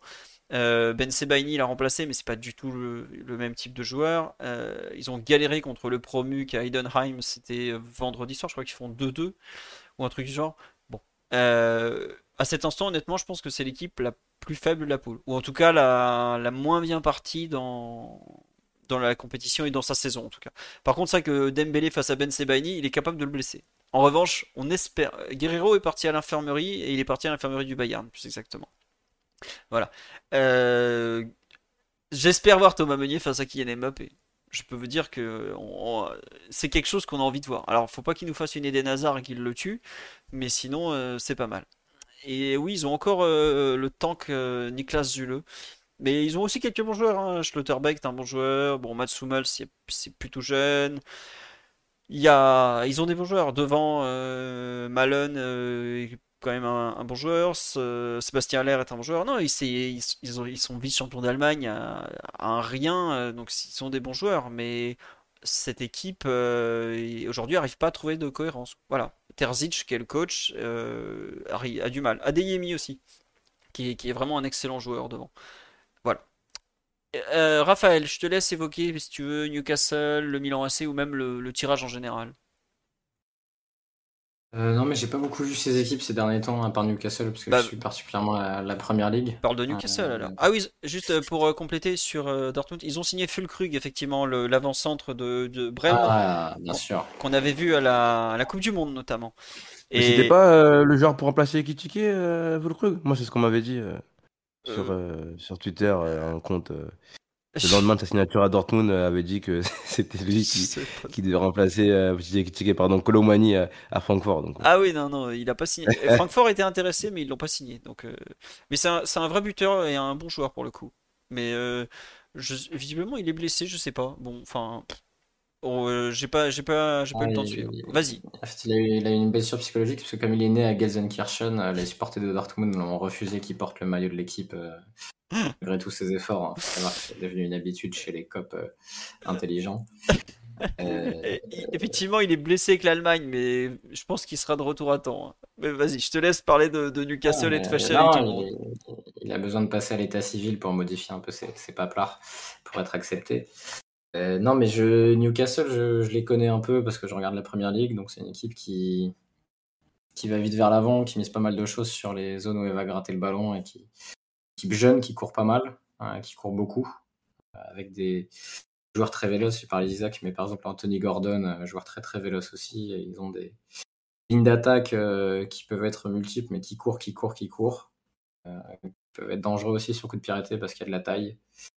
Ce sera, ce sera intéressant à voir du côté de Newcastle aussi. Les autres équipes, je les connais moins ces derniers temps. Milan, j'avais vu leur parcours en Ligue des Champions, mais je regarde moins la série de la Bundesliga. Non, ce qui est cool, c'est qu'il y a de la nouveauté dans les groupes. C'est des adversaires que le PSG a peu affrontés ces dernières années. C'est plutôt appréciable. Euh, donc tant mieux parce que. et, enfin, j'aurais aimé pour, le, pour ce groupe qu'ils aient la même chance que Manchester City qui se tape toujours les mêmes poules d'année en année. Poules totalement scandaleuses. Il va falloir un- mener une enquête sur la, la difficulté des poules de Manchester City en, en Ligue des Champions parce que c'est toujours la même chose. Mais, euh, mais bon, au moins, ça fera des matchs très intéressants très vite. On a vu le PSG contre Lens, on les a vus là contre Lyon. Euh, je ne sais pas quel match de championnat il y a d'ici la Ligue des Champions, mais euh, l'adversité va peu à peu s'élever. ce sera, ce sera bien d'avoir des, des petits matchs intéressants dès les matchs de poule. On joue Nice, après on joue Dortmund, Marseille, Clermont, Newcastle, et après j'ai pas le calendrier en tête parce qu'ils n'ont pas fixé les matchs. Dans, l'ordre, c'est ça à peu près, voilà.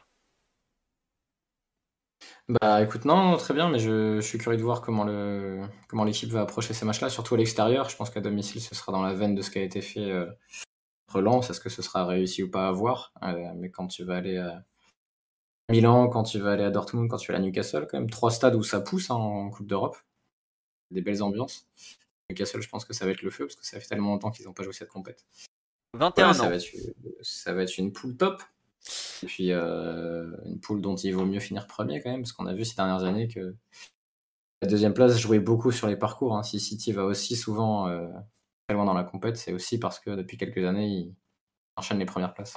Et surtout parce que les autres clubs anglais, comme il y a une, une infâme protection par pays en, en Ligue des Champions sur les huitièmes, qui ne devrait jamais exister, ils sont archi protégés. Les clubs anglais sont performants et en plus ils sont protégés. Donc euh, forcément, euh, Laurent Blanc avait raison sur ça, sur ses protections en huitième. Il, est- il militait pour un tirage intégral en huitième de fi- dès les huitièmes de finale. Mais aussi, euh, être premier, Raphaël, c'est important cette année parce que j'ai l'impression quand même qu'il y a pas mal de groupes où, on- normalement, sauf gros cataclysme, accident, on connaît, on connaît déjà les premiers et ce sera, ce sera des, des, des, des, grosses, des grosses équipes, des grosses écuries. Donc, ouais, c'est très important de, finir premier et, de, euh, voilà, de ne pas se faire peur avec une deuxième place qui nous mènerait dans un huitième de finale assurément contre un gros club, quoi. après euh, il y a des fois le tirage au sort, tu peux t'arranger. hein. Bon. Real Madrid, bon, non, je rigole. Mais c'est vrai que le, le tirage au sort de la poule a été très compliqué. Tu sors d'une poule comme ça, si tu peux avoir un huitième, donc si tu sors déjà accessible, ça compense et ça fait du bien. Donc euh, bon. C'est qu'on nous dit Newcastle vont être leur premier match à domicile, ça va secouer un peu parce que le jeu anglais, ça va faire tout drôle à certains. Mais bon, c'est comme ça. Euh, Bah, surtout Newcastle en particulier, quoi. ouais, bah euh, Parce que eux, à, St James Park, c'est quand même une équipe. euh, Enfin, c'est une équipe intense de, de base, mais à St James Park, c'est vraiment, c'est vraiment très costaud et tout, le- tout le monde va souffrir là-bas, quoi. Je crois que sur la, enfin, sur la dernière année, enfin, la dernière saison et même là, en fait, il y a que, il y a que Liverpool qui allait en fait les, les battre euh, à domicile, si je dis pas de bêtises. Donc euh, ça va être un match euh, vraiment compliqué, je pense. Ouais, ah bah c'est des enfin c'est jamais simple d'aller gagner à Dortmund, d'aller gagner à Milan ou aller gagner à Newcastle mais 21 ans qu'ils attendent un match Ligue des Champions. Après, faut quand même pas oublier que ils sont pas très en forme en Première Ligue. Les clubs anglais ont un peu tendance quand même à privilégier la Première Ligue à la Ligue des Champions sur la phase de poule. Alors je sais pas si le coach aura cette approche, mais je suis pas certain qu'il euh, il soit à fond dans la Ligue des Champions euh, malgré tout pour le retour. la mentalité anglaise est beaucoup plus tournée vers la première ligue que la Ligue des Champions. Enfin, je vais vous donner un exemple tout bête. Il est plus dur d'avoir des places à Chelsea en première ligue qu'en Ligue des Champions, par exemple. Ça, ça paraît une aberration pour les supporters parisiens, hein, mais c'est ça. Donc, euh, bon, on va voir. À suivre.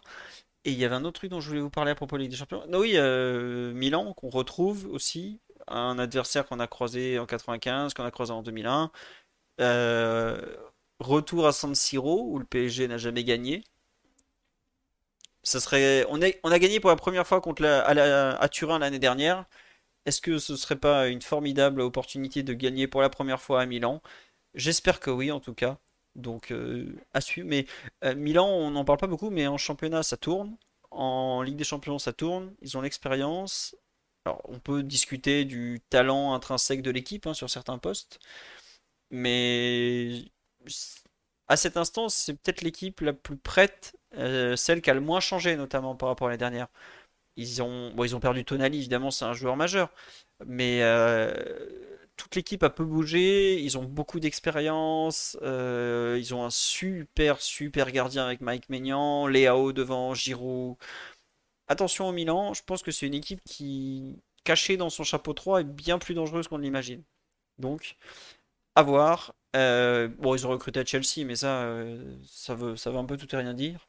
Leur milieu est un peu différent, mais le Hollandais qui sont allés chercher, qui a, un nom Reinders, je sais pas quoi, il a un nom imprononçable. À voir, mais en tout cas, euh, Mbappé face à Maignan, ça quand va être un très très joli. Reinders, voilà, merci. Vraiment, euh, peut-être l'adversaire le plus, le, plus, piège, pardon, celui qu'on connaît pas pas bien et qui fait mal. Parce que dans le chapeau 3, c'est vrai qu'ils ont rien à faire là en théorie sur la, valeur sportive des dernières années, mais bon, ils ont, ils ont rien fait en Coupe d'Europe pendant, pendant pratiquement 10 ans. Donc forcément, bah, ils se retrouvent comme ça à galérer. Euh. L'Inter est passé par là, Dortmund est passé par là une époque aussi. C'est comme ça, hein. ça fait partie des cycles. Hein. On avance, on passe au dernier thème euh, du soir, qui sera pas le moins long, j'imagine. On en est déjà à 1h54 de podcast. Je suis désolé, mais on a beaucoup de choses à dire. C'est le premier podcast de septembre, c'est comme ça tous les ans. À savoir le bilan du mercato estival. Alors, je vous mets une photo de Randall Colomwani avec son maillot du Paris Saint-Germain, parce que c'est la dernière recrue parisienne. Je vais vous faire le détail euh, des arrivées et des départs. On va commencer par les départs. Alors, je ne vais pas vous mentir, je utilise Transfermarkt parce que j'ai pas eu le temps de faire le listing. Nous liste 20 départs. J'ai bien dit 20 départs. Donc, c'est monstrueux. Euh, le départ le plus important, le plus emblématique, évidemment, c'est celui de Neymar, direction Al Hilal, 90 millions d'euros. Abdou Diallo, direction Al Arabi au Qatar, premier transfert du PSG vers le Qatar. alors il y a eu Rafinha, mais bon, c'était pas. Et surtout depuis Néné. Donc le PSG commence à exfiltrer des joueurs vers le Qatar. On avait eu aussi un jeune de chez nous qui était parti là-bas, je ne me souviens plus comment il s'appelait. Je veux bien. Euh, il n'est pas allé là-bas Oui, c'est Yansane, le, le petit qui est arrivé de Grenoble. Autre départ, Bichabou, Leipzig, 15 millions d'euros. Bon rétablissement parce qu'il s'est salement blessé au genou. Mauro Icardi, Galatasaray, 10 millions d'euros. Le miracle saoudien bis, Georginio Wijnaldum, Al Etifak, donc le Liverpool FC de, l'Est, 8 hein. millions d'euros, 8 à 10. Euh, Eric Junior Dina Ebimbe, alors lui, il est passé sur l'ancienne saison 6 millions et demi à Francfort, c'est l'option d'achat automatique, puisque le Francfort est resté en première division. Leandro Paredes, 2 millions et demi à la S Roma. Renato Sanchez, 1 million de prêt à l'AS Roma et puis une option d'achat qui dépend du nombre de matchs, mais vu qu'il est déjà parti euh, avec euh, deux absences sur blessure, ça part mal. oui, Kaïs Nagé et Younes Elanash ont signé au Qatar. Merci beaucoup sur la live. Très, très juste, j'avais un peu zappé. Effectivement, pour l'instant, le PSG a envoyé plus de jeunes que d'anciens pros. Oui, Paredes, seulement 2 millions et demi. Mais le fait que le PSG ait plus à payer son salaire, vous n'avez pas idée comme ils sont contents quand même. Ensuite, je continue. Euh, Jedi Gassama, visiblement 1 million d'euros à Sheffield Wednesday en D2 anglaise. On avance encore. On a euh, départ de Lionel Messi, libéré de l'enfer parisien, qui a signé au l'Inter Miami euh, Football Club. Bon, enfin, il joue au soccer, c'est peut-être pour ça qu'il marque à tous les buts, à tous les matchs, hein, on sait pas. Sergio Ramos, qui a signé aujourd'hui au CVFC, qui est son club formateur. Euh, ensuite, on a dans les départs définitifs Timothée Pembele, donc transfert, mais on ne sait pas du tout le montant. Et on a aussi euh, Ahamada MZ, visiblement, qui était en fin de contrat, qui est parti, mais ça c'est autre chose. Ensuite, on a dans les prêts ah tiens, on dit que Bodiang a été libéré aujourd'hui. C'est pas étonnant, c'était un des lofters euh, sur lequel on comptait pas. Dans les prêts, on a Xavi Simons au RB Leipzig, visiblement sans option d'achat. Juan Bernat au Benfica Lisbonne sans option d'achat. Ismaël Garbi au Stade Lausanne Ouchy sans option d'achat. Colin Dagba à la JOCR sans option d'achat. Noah Lemina à la Sampdoria en Série B qui a commencé à jouer dès il y a 10 jours sans option d'achat. Et enfin Lucas Lavallée à Dunkerque en Ligue 2 également sans option d'achat. Je pense qu'on a fait le tour. Deux départs aussi annoncés euh, à venir, à savoir Julian Draxler, visiblement Arabie Saoudite au Qatar, pour 10 millions d'euros annoncés. On va pas dire non. Hein. Et probablement aussi, malheureusement, pas malheureusement, certains, c'est un des grands débats de la, communauté parisienne, Marco Verratti, annoncé au Qatar, même s'il se murmure qu'il n'a pas très très envie d'y aller malgré tout. Et Fernandez Veliz, effectivement, Nehemia Fernandez Veliz, à Dunkerque, qui a été euh, libéré de son contrat. Donc ce que, fait souvent, ce que fait souvent le PSG avec les jeunes, c'est euh, on le laisse partir libre, mais on prend un pourcentage à la revente. Voilà. Navas pourrait partir aussi, à suivre. Euh, on a fait le tour là, il me semble. On va passer au rayon des arrivées désormais. Alors, là aussi, on a une quinzaine de mouvements. Parce qu'il y a des retours de prêt, tout ça. Donc, officiellement, 13 arrivées fait déjà pas mal. Et j'ai pas compté aussi le prêt de Kari qui a été reprêté à Lorient après ses six premiers mois. La recrue la plus chère, Randall Colomwani, 95 millions d'euros. Deuxième recrue la plus chère, Manuel Ugarte, en provenance du Sporting, 60 millions d'euros. Ousmane Dembélé, 50 millions d'euros, en provenance du FC Barcelone. Lucas Hernandez, estimé à 40-45 millions d'euros 45 millions d'euros en provenance du Bayern. Bradley Barcola, 45 millions d'euros en provenance de Lyon, plus 5 millions d'euros de bonus. Alors Hugo Ekitike qui a vu son prêt euh, transformé en achat définitif. Alors aujourd'hui Hugo Ekitike a coûté 28,5 millions d'euros, pas 35. Ça c'est les bonus. Je je sais pas quel bonus il a, déclenché avec la saison dernière, mais voilà en tout cas c'est ça. Lee Kang-in, 22 millions d'euros en provenance de Majorque. Xavi Simons, euh, ils disent 4 millions d'euros, je crois que c'était 6 millions d'euros, parce qu'il y a 4 millions d'euros pour le club et 2 millions pour le joueur. Gonzalo Ramos, actuellement prêté contre 20 millions d'euros, option d'achat qui sera donc de 45 millions d'euros pour 60 millions 5 millions d'euros total, plus 15 millions d'euros de bonus. Et ensuite, on a recruté joueurs libres Milan Skriniar, Inter Milan, Marco Asensio, Real Madrid, Arnaud Tenas, euh, Barça B et Cherendour, Benfica B. Et après, on a, voilà, on a fait le tour. Messieurs, la question, euh, ouais, je suis désolé sur live, j'ai été très long mais très complet pour euh, volontairement avoir tout bien en tête. Quel est votre pouls du mercato? Est-ce que vous êtes satisfait, pas satisfait, ravi, pas ravi, réservé? Qui veut commencer? Bah tiens, Titi, tu es un habitué du, du pouls du match, du pouls de tout. Ton avis sur ce mercato en général, conclu par donc cette arrivée de Randall Colomwani le 1er septembre? 11 arrivées quand même. 11 arrivées et, une vingtaine de. 13 euh, arrivées, pardon. 13 arrivées et une vingtaine de départs. Ah, c'est 13 13, 13 même pas 11, 13, ouais c'est beaucoup. Euh, bah, il y a une, purge qui s'est quand même lancée, hein, une purge qu'on a qu'on avait beaucoup appelée de, de, de nos voeux ici dans, dans le podcast. Il y en a quand même une grosse euh, et un gros euh, renouvellement d'effectifs. Le coach Lucho dit qu'il est qu'il est très heureux de, de ce mercato. Moi, je suis plutôt je suis plutôt satisfait. à un détail près, c'est que le milieu de terrain, j'ai quand même j'aurais quand même aimé qu'on qu'on se penche sur un milieu de terrain avec ou sans Verratti d'ailleurs. Euh, sur un milieu de terrain euh, au Paris Saint-Germain, qu'on puisse en acheter un. On en a acheté ou pas Je sais même plus. Mais en tout cas, qu'on puisse en acheter un, autre. Tu bondis dès qu'il fait un tacle et tu te rappelles pas de lui quand il faut faire le bilan. Et il y a même Endor qu'on a acheté, mais voilà, un autre en tout cas, j'aurais bien aimé euh, en, avoir un autre, surtout si le départ de Verratti il y a. j'aurais bien aimé avoir un milieu de terrain, mais pour le reste, en défense, on a refait presque totalement notre défense avec des joueurs importants, des joueurs de qualité supérieure comme Lucas, des très bons joueurs aussi comme, comme, comme. Euh, voilà, dans défense, on a été très bien. Bon, milieu de terrain, on a parlé de Garté qui nous fait pour, l'instant du bien, mais pour moi, il, en manque encore, euh, encore un euh, de, très bon niveau.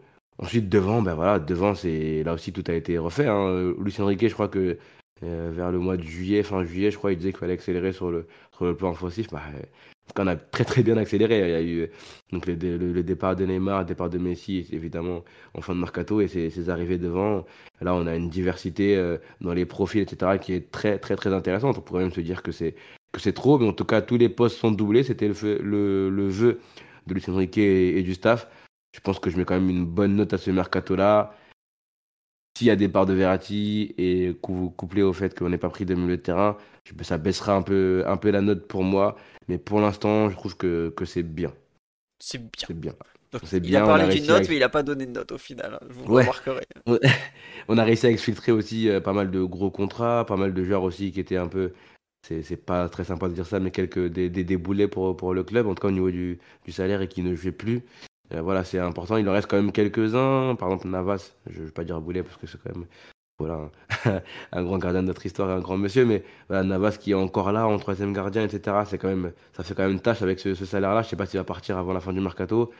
Draxler aussi pour ceux qui est encore là, mais si on dit que le, que le départ va, se- va bientôt se faire, voilà, faut encore régler ces petits problèmes-là. Et ensuite, on sera plutôt pas mal. Il y a Klozava qui s'en sort plutôt bien, qui a été gracié, je pense, par, euh, en tout cas, il est encore là. Donc euh, voilà, c'est plutôt pas mal. Ouais, c'est vrai que Kurzawa est extraordinaire. Le mec est quand même passé de remplaçant à Fulham, le genou en vrac, à je me glisse dans le nouveau projet du PSG où on a viré tous les trentenaires sauf lui, quoi. C'est extraordinaire. Euh, Daryl, euh, ton avis euh, sur un peu ce mercato? Tu rejoins Titi, plus négatif, un peu moins. Ouais, moi, je, je, ouais, je, rejoins ce qu'a dit Titi, mais je, mais je trouve que, enfin, je dirais même, enfin, je suis, d'accord en fait sur les constats qu'il fait, mais pour moi, c'est le mercato, je le qualifierais quand même euh, de- d'extraordinaire. Parce que quand on compare, euh, quand on prend la situation euh, du coup bah, le, au soir de la remise du titre, qu'on compare l'état de l'effectif ce soir-là à, son état actuel, sur le papier, je trouve que ce qui a été fait est, vraiment sensationnel. Même si euh, effectivement on peut constater des manques, je trouve qu'en un été, réussir à, régler autant de soucis, c'est euh, très très fort. Euh, on peut comparer par exemple à, Chelsea qui est aussi dans un contexte de reconstruction qu'ils ont entamé l'année dernière.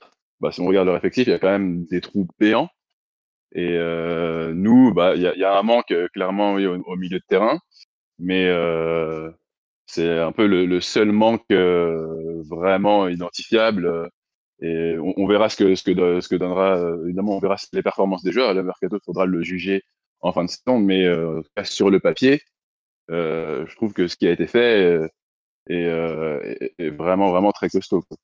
Réussir à se débarrasser bah, de, de contrats toxiques et à investir tout de suite sur de, de, de très bons joueurs à réussir à avoir une telle variété euh, au niveau des options, euh, euh, des options tactiques, des options de, de profil, etc. C'est puis aussi bah, l'arrivée de, de Luis Enrique, qui bon, donc j'étais pas fan clairement à- au début, mais qui me bon, qui au fur et à mesure des matchs euh, me convainc de plus en plus et et dont bah, dont j'aime en fait la, la capacité aussi à à, à- à adapter euh, un peu son, son système par rapport euh, aux caractéristiques de l'adversaire, alors que bon, je le voyais un peu comme un, extrémiste de, la possession. Euh, bref, si on fait voilà vraiment le bilan en fait de l'été euh, global et donc qu'on compare en fait euh, le, début à la fin, je trouve que c'est vraiment hyper positif. Très bien. Très positif pour moi, il y a trois parties sur le mercato. Déjà, il y a l'entraîneur. Bah, tu passes de Galtier à Luis Enrique. Bon, énorme amélioration. Euh, je préférais Nagelsmann, mais je pense que Luis Enrique est finalement beaucoup plus adapté à un club comme le PSG. Je pense qu'il a pris la mesure de son effectif, de l'environnement, de ses joueurs, de tout, et de la Ligue 1 aussi. Je suis très surpris en bien de sa connaissance de la Ligue 1. Il bosse. Franchement, le staff de Luis Enrique, ça bosse, ça se voit. Euh, de semaine en semaine, les adversaires, euh, il découvre pas les mecs euh, au moment de la feuille de match. hein. Non, non, non, il connaît, il connaît très très bien. La description qu'il a faite de Barcola, c'est un joueur qu'il connaissait. Franchement, il a pas rien foutu. Ah, il a fait du vélo, c'est sûr, depuis la fin de la Coupe du Monde, mais il a pas fait que du vélo. Il a pas regardé qu'Eurosport, euh, qu'est-ce qui se passe sur le Tour de Romandie. hein. Non, non, vraiment, très très bon choix, Luis Enrique. Donc ça, excellente, excellente base. Au niveau des départs, je pense qu'on est sur quelque chose qu'on peut considérer comme légendaire. Quelque chose qui n'arrivera plus. Non mais, je, je, je, me- je- vraiment, si on m'avait dit qu'on arriverait à dégager euh, autant de contrats toxiques et de joueurs toxiques, je n'y aurais pas cru. Alors évidemment, la porte du paradis passe par Riyad, passe par Jeddah. En- Envoyez-le. Allez, vous partez tous là-bas. Je m'en fous, je veux plus les voir. Elle est belle ta phrase. Hein. Ah non, mais. je pense qu'il y en a pas qui seront d'accord avec cette phrase au-delà du football en plus, c'est totalement involontaire. Ça fera plaisir à ceux qui y croient et je suis très content pour eux. Bref, non Gabriel, Gabriel Attal te déteste, Philo. je m'en fous, je suis pas dans son pays. J'en ai plus rien à foutre. Je pense que les, les- les petits de philo étaient en abaya aujourd'hui, euh, Raphaël. sûrement, ouais. Ça doit être ça. Mon petit requin, ça lui va trop bien. Bref, euh, donc au niveau des départs, euh, évidemment le trio Messi, Neymar, Ramos, qui pour moi était nécessaire. Excusez-moi, je m'étouffe. De par, euh, bah, en fait, c'est des joueurs, ils ont une telle carrière, ils ont un tel talent, ils ont un tel, une telle aura, c'est des joueurs que tu es obligé de mettre titulaire. À partir de là, il il fallait qu'ils partent en fait. Euh, Il il y avait trop de joueurs de ce poids dans cet effectif. Il fallait liquider, il fallait que ça parte. Euh, le nombre de joueurs trentenaires qu'on a mis dehors, c'est formidable. Il y avait trop de joueurs avec des CV qui étaient trop établis, qui n'avaient plus envie de prouver. Il fallait que ça parte. Et encore, il reste Navas, pareil. Il faut que ça parte. C'est des joueurs dont la carrière est derrière eux percer au PSG. Aujourd'hui, il faut des joueurs qui ont faim, qui ont envie de, qui ont, envie de, qui ont leur carrière devant eux, pas leur carrière derrière eux. Et ça, c'est excellent que tous ces joueurs partent. Je suis désolé pour eux, mais en juin 2024, fin de contrat, Danilo, Kurzawa, tout ça, messieurs, vous avez été très bien. Il faut partir. Verratti, bah. C'est le seul cas sur lequel je suis un peu déchiré, dans le sens où c'est le seul joueur que je trouve euh, attachant déjà. Je ne dis pas que j'ai un vrai attachement pour Verratti par, par rapport à ce qu'il représente, par rapport à, à sa générosité, par rapport à plein de choses. Euh, ouais, je suis désolé, Danilo. euh, aujourd'hui, il faut quand même se rendre compte, c'est le sixième choix au milieu, le cinquième choix en défense. Il partira, personne ne s'en rendra compte. Et c'est un- c'est quelqu'un de très bien, Danilo, attention. hein. Mais on peut pas le mettre au même niveau que Verratti. hein. Voilà, Verratti il représente beaucoup du PSG des dix dernières années. Il a, c'est le deuxième joueur euh, qui a le plus joué sous le- les couleurs du club. Il mérite peut-être pas ce départ dégueulasse. Voilà, c'est un joueur romantique, je le mets à part. Après, si l'entraîneur compte pas sur lui, au bout d'un moment, on va pas le garder pour le garder. Il, a, même pour lui, c'est nul, quoi, de rester pour rester. Non, Danilo, c'est 2024, je peux vous le dire. Je le sais. Euh, mais globalement, il y a eu le grand ménage de fait et le grand ménage qui devait être fait. Aujourd'hui, on a une équipe qui est jeune, qui est tournée vers l'offensive, avec un coach qui a les idées claires, qui sait à peu près ce qu'il veut faire. Honnêtement, c'est tout ce qu'on attendait. Avoir, enfin, moi, je sais qu'il y a des gens qui aujourd'hui ont envie, parce qu'il y a eu ce grand ménage, de resuivre le PSG. Voilà. Et rien que ça, ça, en dit beaucoup sur le besoin que le club avait de changer de cycle, en fait. Le changement de cycle, il avait été attendu l'été dernier dans la foulée de la prolongation de Mbappé avec l'arrivée de Campos, qui n'a pas pu avoir lieu. Il a eu lieu cet été. Et ben moi, je suis très content de voir plein de joueurs partir parce que euh, il fallait dire stop. Donc ça, c'est très bien. Concernant les arrivées, il y a plusieurs points. Il y a, euh, au final, pour Verratti, parce qu'on revient à ça, je sais pas s'il faut le faire partir ou pas. Je pense que son départ a déjà été compté au moment de finaliser les deals de Barcola et Colomani. Parce que le PSG a quand même envoyé des très grosses sommes cet été. Au bout d'un moment, il faut que l'argent rentre dans les caisses. Et j'ai un peu peur, malheureusement pour lui, que Verratti soit la variable d'ajustement. Si Francfort a, gratté visiblement un peu d'argent le dernier jour, je pense qu'on a appelé le Qatar pour leur dire, vous savez, le transfert de Verratti, bah, il va coûter 5 millions d'euros de plus parce qu'on a besoin de 5 millions d'euros de plus pour euh. Voilà. Donc, c'est un peu, euh, malheureusement, je crains la variable d'ajustement. Au pire, on peut, on peut peut-être en vendre un autre, il n'y a pas de souci, mais je suis pas sûr que les autres soient sur le départ. Donc, je reviens à mes arrivées. Euh, beaucoup de jeunes joueurs, beaucoup de, joueurs qui arrivent euh, de l'étranger, à, une exception près qui est donc euh, Barcola. Moi, ça me dérange pas de renforcer la Ligue 1 en allant chercher à l'extérieur. Très content déjà de Ugarte qui s'est vite adapté, de Skriniar qui s'est relativement vite adapté, de Lucas Hernandez qui aujourd'hui est totalement adapté au Paris Saint-Germain. Alors, on va voir, même Asensio fait quand même plutôt des bons débuts. Euh, Lee, il faudra attendre un peu. Dembélé qui semble déjà un joueur euh, adapté. Bref, je trouve que euh, les joueurs ont été bien ciblés. L'an dernier, on avait critiqué le travail en amont. Là, faut quand même noter que au moment où le PSG a repris l'entraînement, limite c'est l'entraîneur qui était plus en retard parce que il y avait déjà Lucas, il y avait déjà Asensio, il y avait déjà Skriniar, il y avait déjà Lee, il y avait déjà Hernandez, il y avait déjà Ugarte. C'est-à-dire qu'il y avait 6 ou 7 joueurs qui étaient déjà là au moment où on a repris l'entraînement. Donc ça veut dire qu'il y a eu un vrai travail en amont. Ça c'est très bien. Concernant les profils des joueurs, il y a certains joueurs qu'on a manqué, euh, d'autres joueurs qu'on n'a pas voulu euh, faire venir. On sait que Luis Enrique aurait bien aimé un 8-10 un peu en plus. C'est pas un secret de polichinelle. Hein. il, euh, Campos le disait ouvertement aux agents. Donc c'est pas non plus, un, je réveille pas un truc de fou. Hein. Aujourd'hui, on va peut-être se retrouver avec Lee dans ce rôle-là. Peut-être qu'il pourra l'occuper. Faut pas oublier aussi, si le PSG n'a pas fait signer ce joueur-là, c'est peut-être parce que on a fait signer Xavi Simons, qui doit revenir dans un an. Enfin, on a fait revenir Xavi Simons. Est-ce que le PSG a intérêt à mettre 50 millions d'euros, parce qu'aujourd'hui c'est le prix d'un bon joueur, sur un 8-10 quand tu récupères possiblement un joueur qui va être en mesure d'occuper ce rôle dans un an, vu qu'il est prêté sans option d'achat? Ou peut-être que ça deviendra une opération financière, on ne sait pas. Voilà. Euh, dommage pour Bernardo Silva, ouais, mais où est-ce qu'on l'aurait fait jouer aujourd'hui? Le PSG a quand même aujourd'hui 6 attaquants de 6 profils totalement différents qui représentent quelque chose de beaucoup plus moderne. On a euh, trois joueurs qui attaquent très très bien la profondeur, même 7, parce que je, on peut rajouter Kitike. Euh, Mbappé, Colomwani, Barcola, c'est très fort pour attaquer la profondeur. Dembélé est capable de le faire aussi. Euh, ça, c'est des choses qu'on n'avait pas l'an dernier. Aujourd'hui, l'équipe du PSG, l'attaque, à part Asensio, elle va vite. Elle a de la percussion. Elle a du jeu de tête avec euh, Ramos et Colomwani.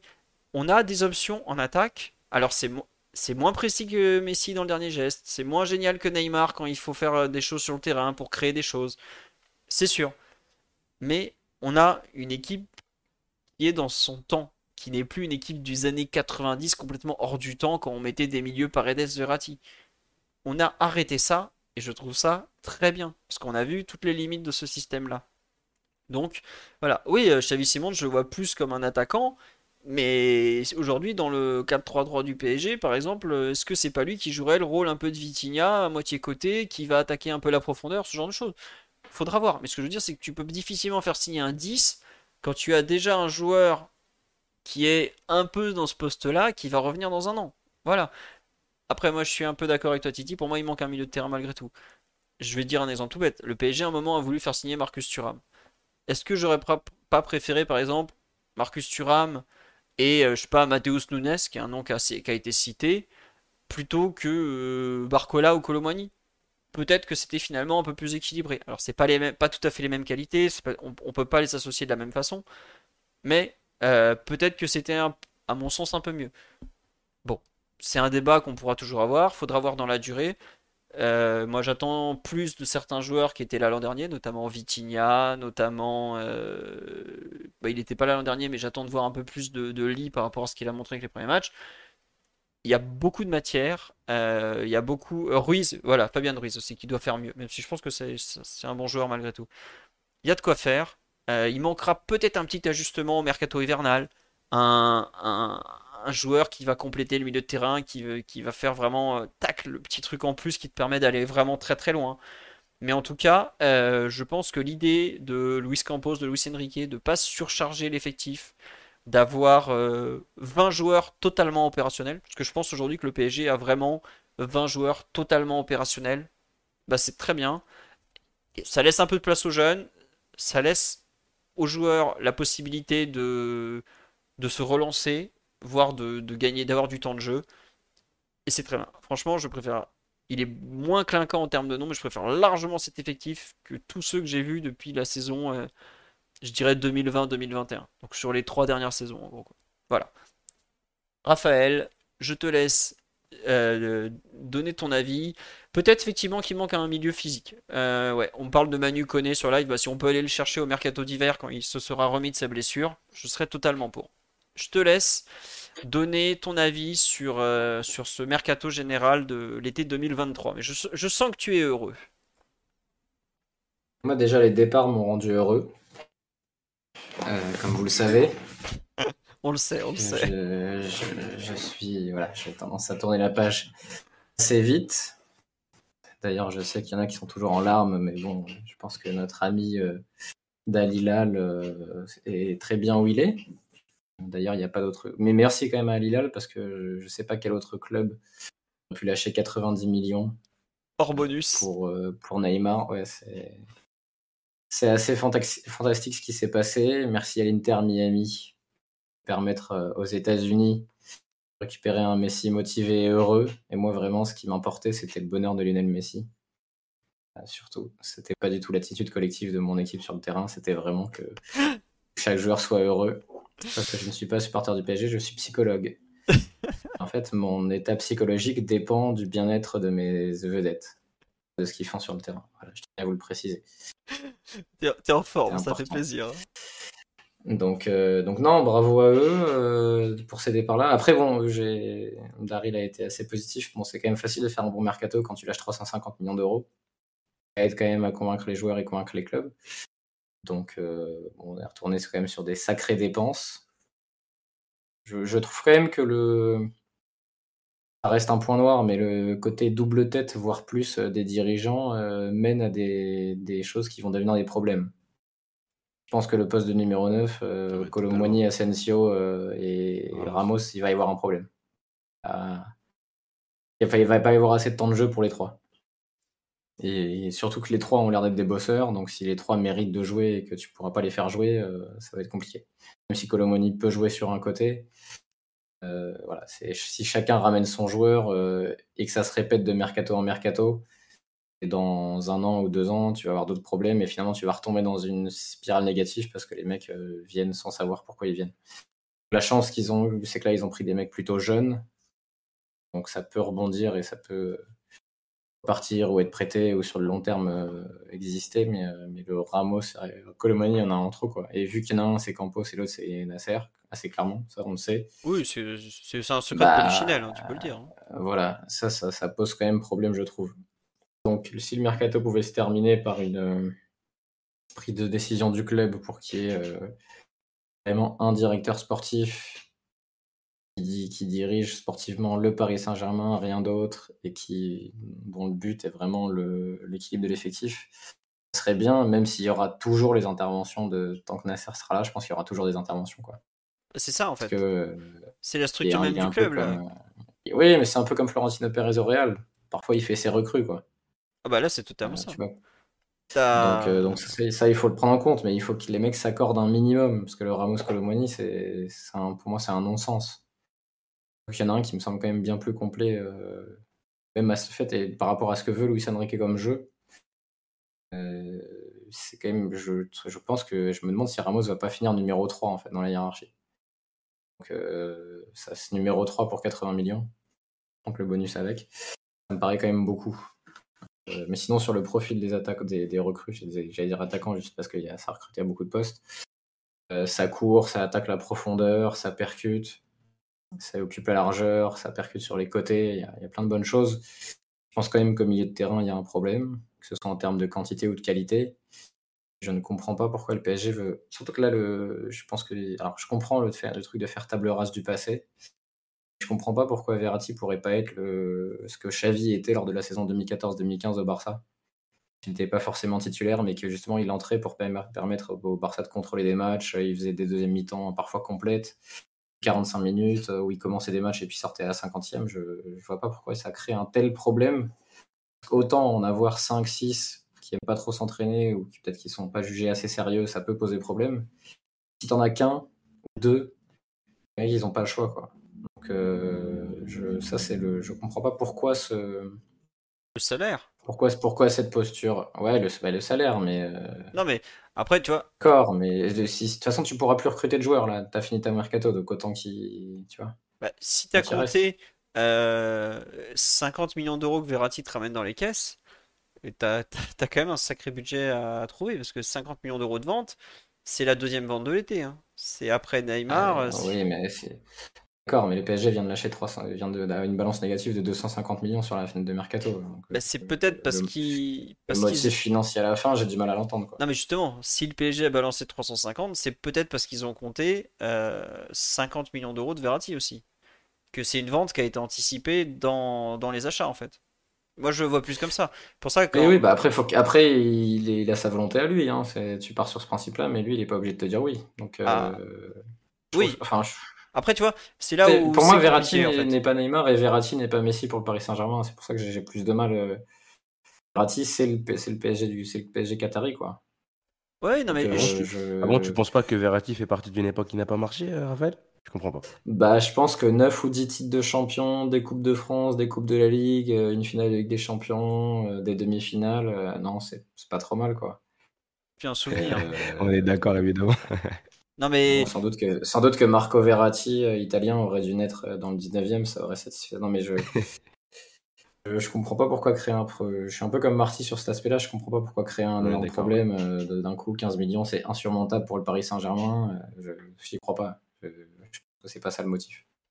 Après, enfin, de ce qu'on sait, enfin, Luis Enrique lui a vraiment dit qu'il était pas vraiment dans les plans. hein. Et quand il le dit, regardez mes actes et qu'il le met hors du groupe deux heures après, euh, c'est pas la direction, hein, c'est vraiment lui. Donc, euh, la direction ne dit pas non quant au fait de le faire partir. Bah, Luis Enrique, euh, Luis Campos était clairement pour un départ de Verratti depuis un moment. hein. Déjà, l'été dernier, quand il voulait faire son grand ménage et virer tous les vieux, bah, il était dans la charrette.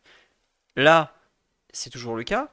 Euh, le PSG, le Qatar, enfin Verratti était un peu l'enfant, sacré du Qatar.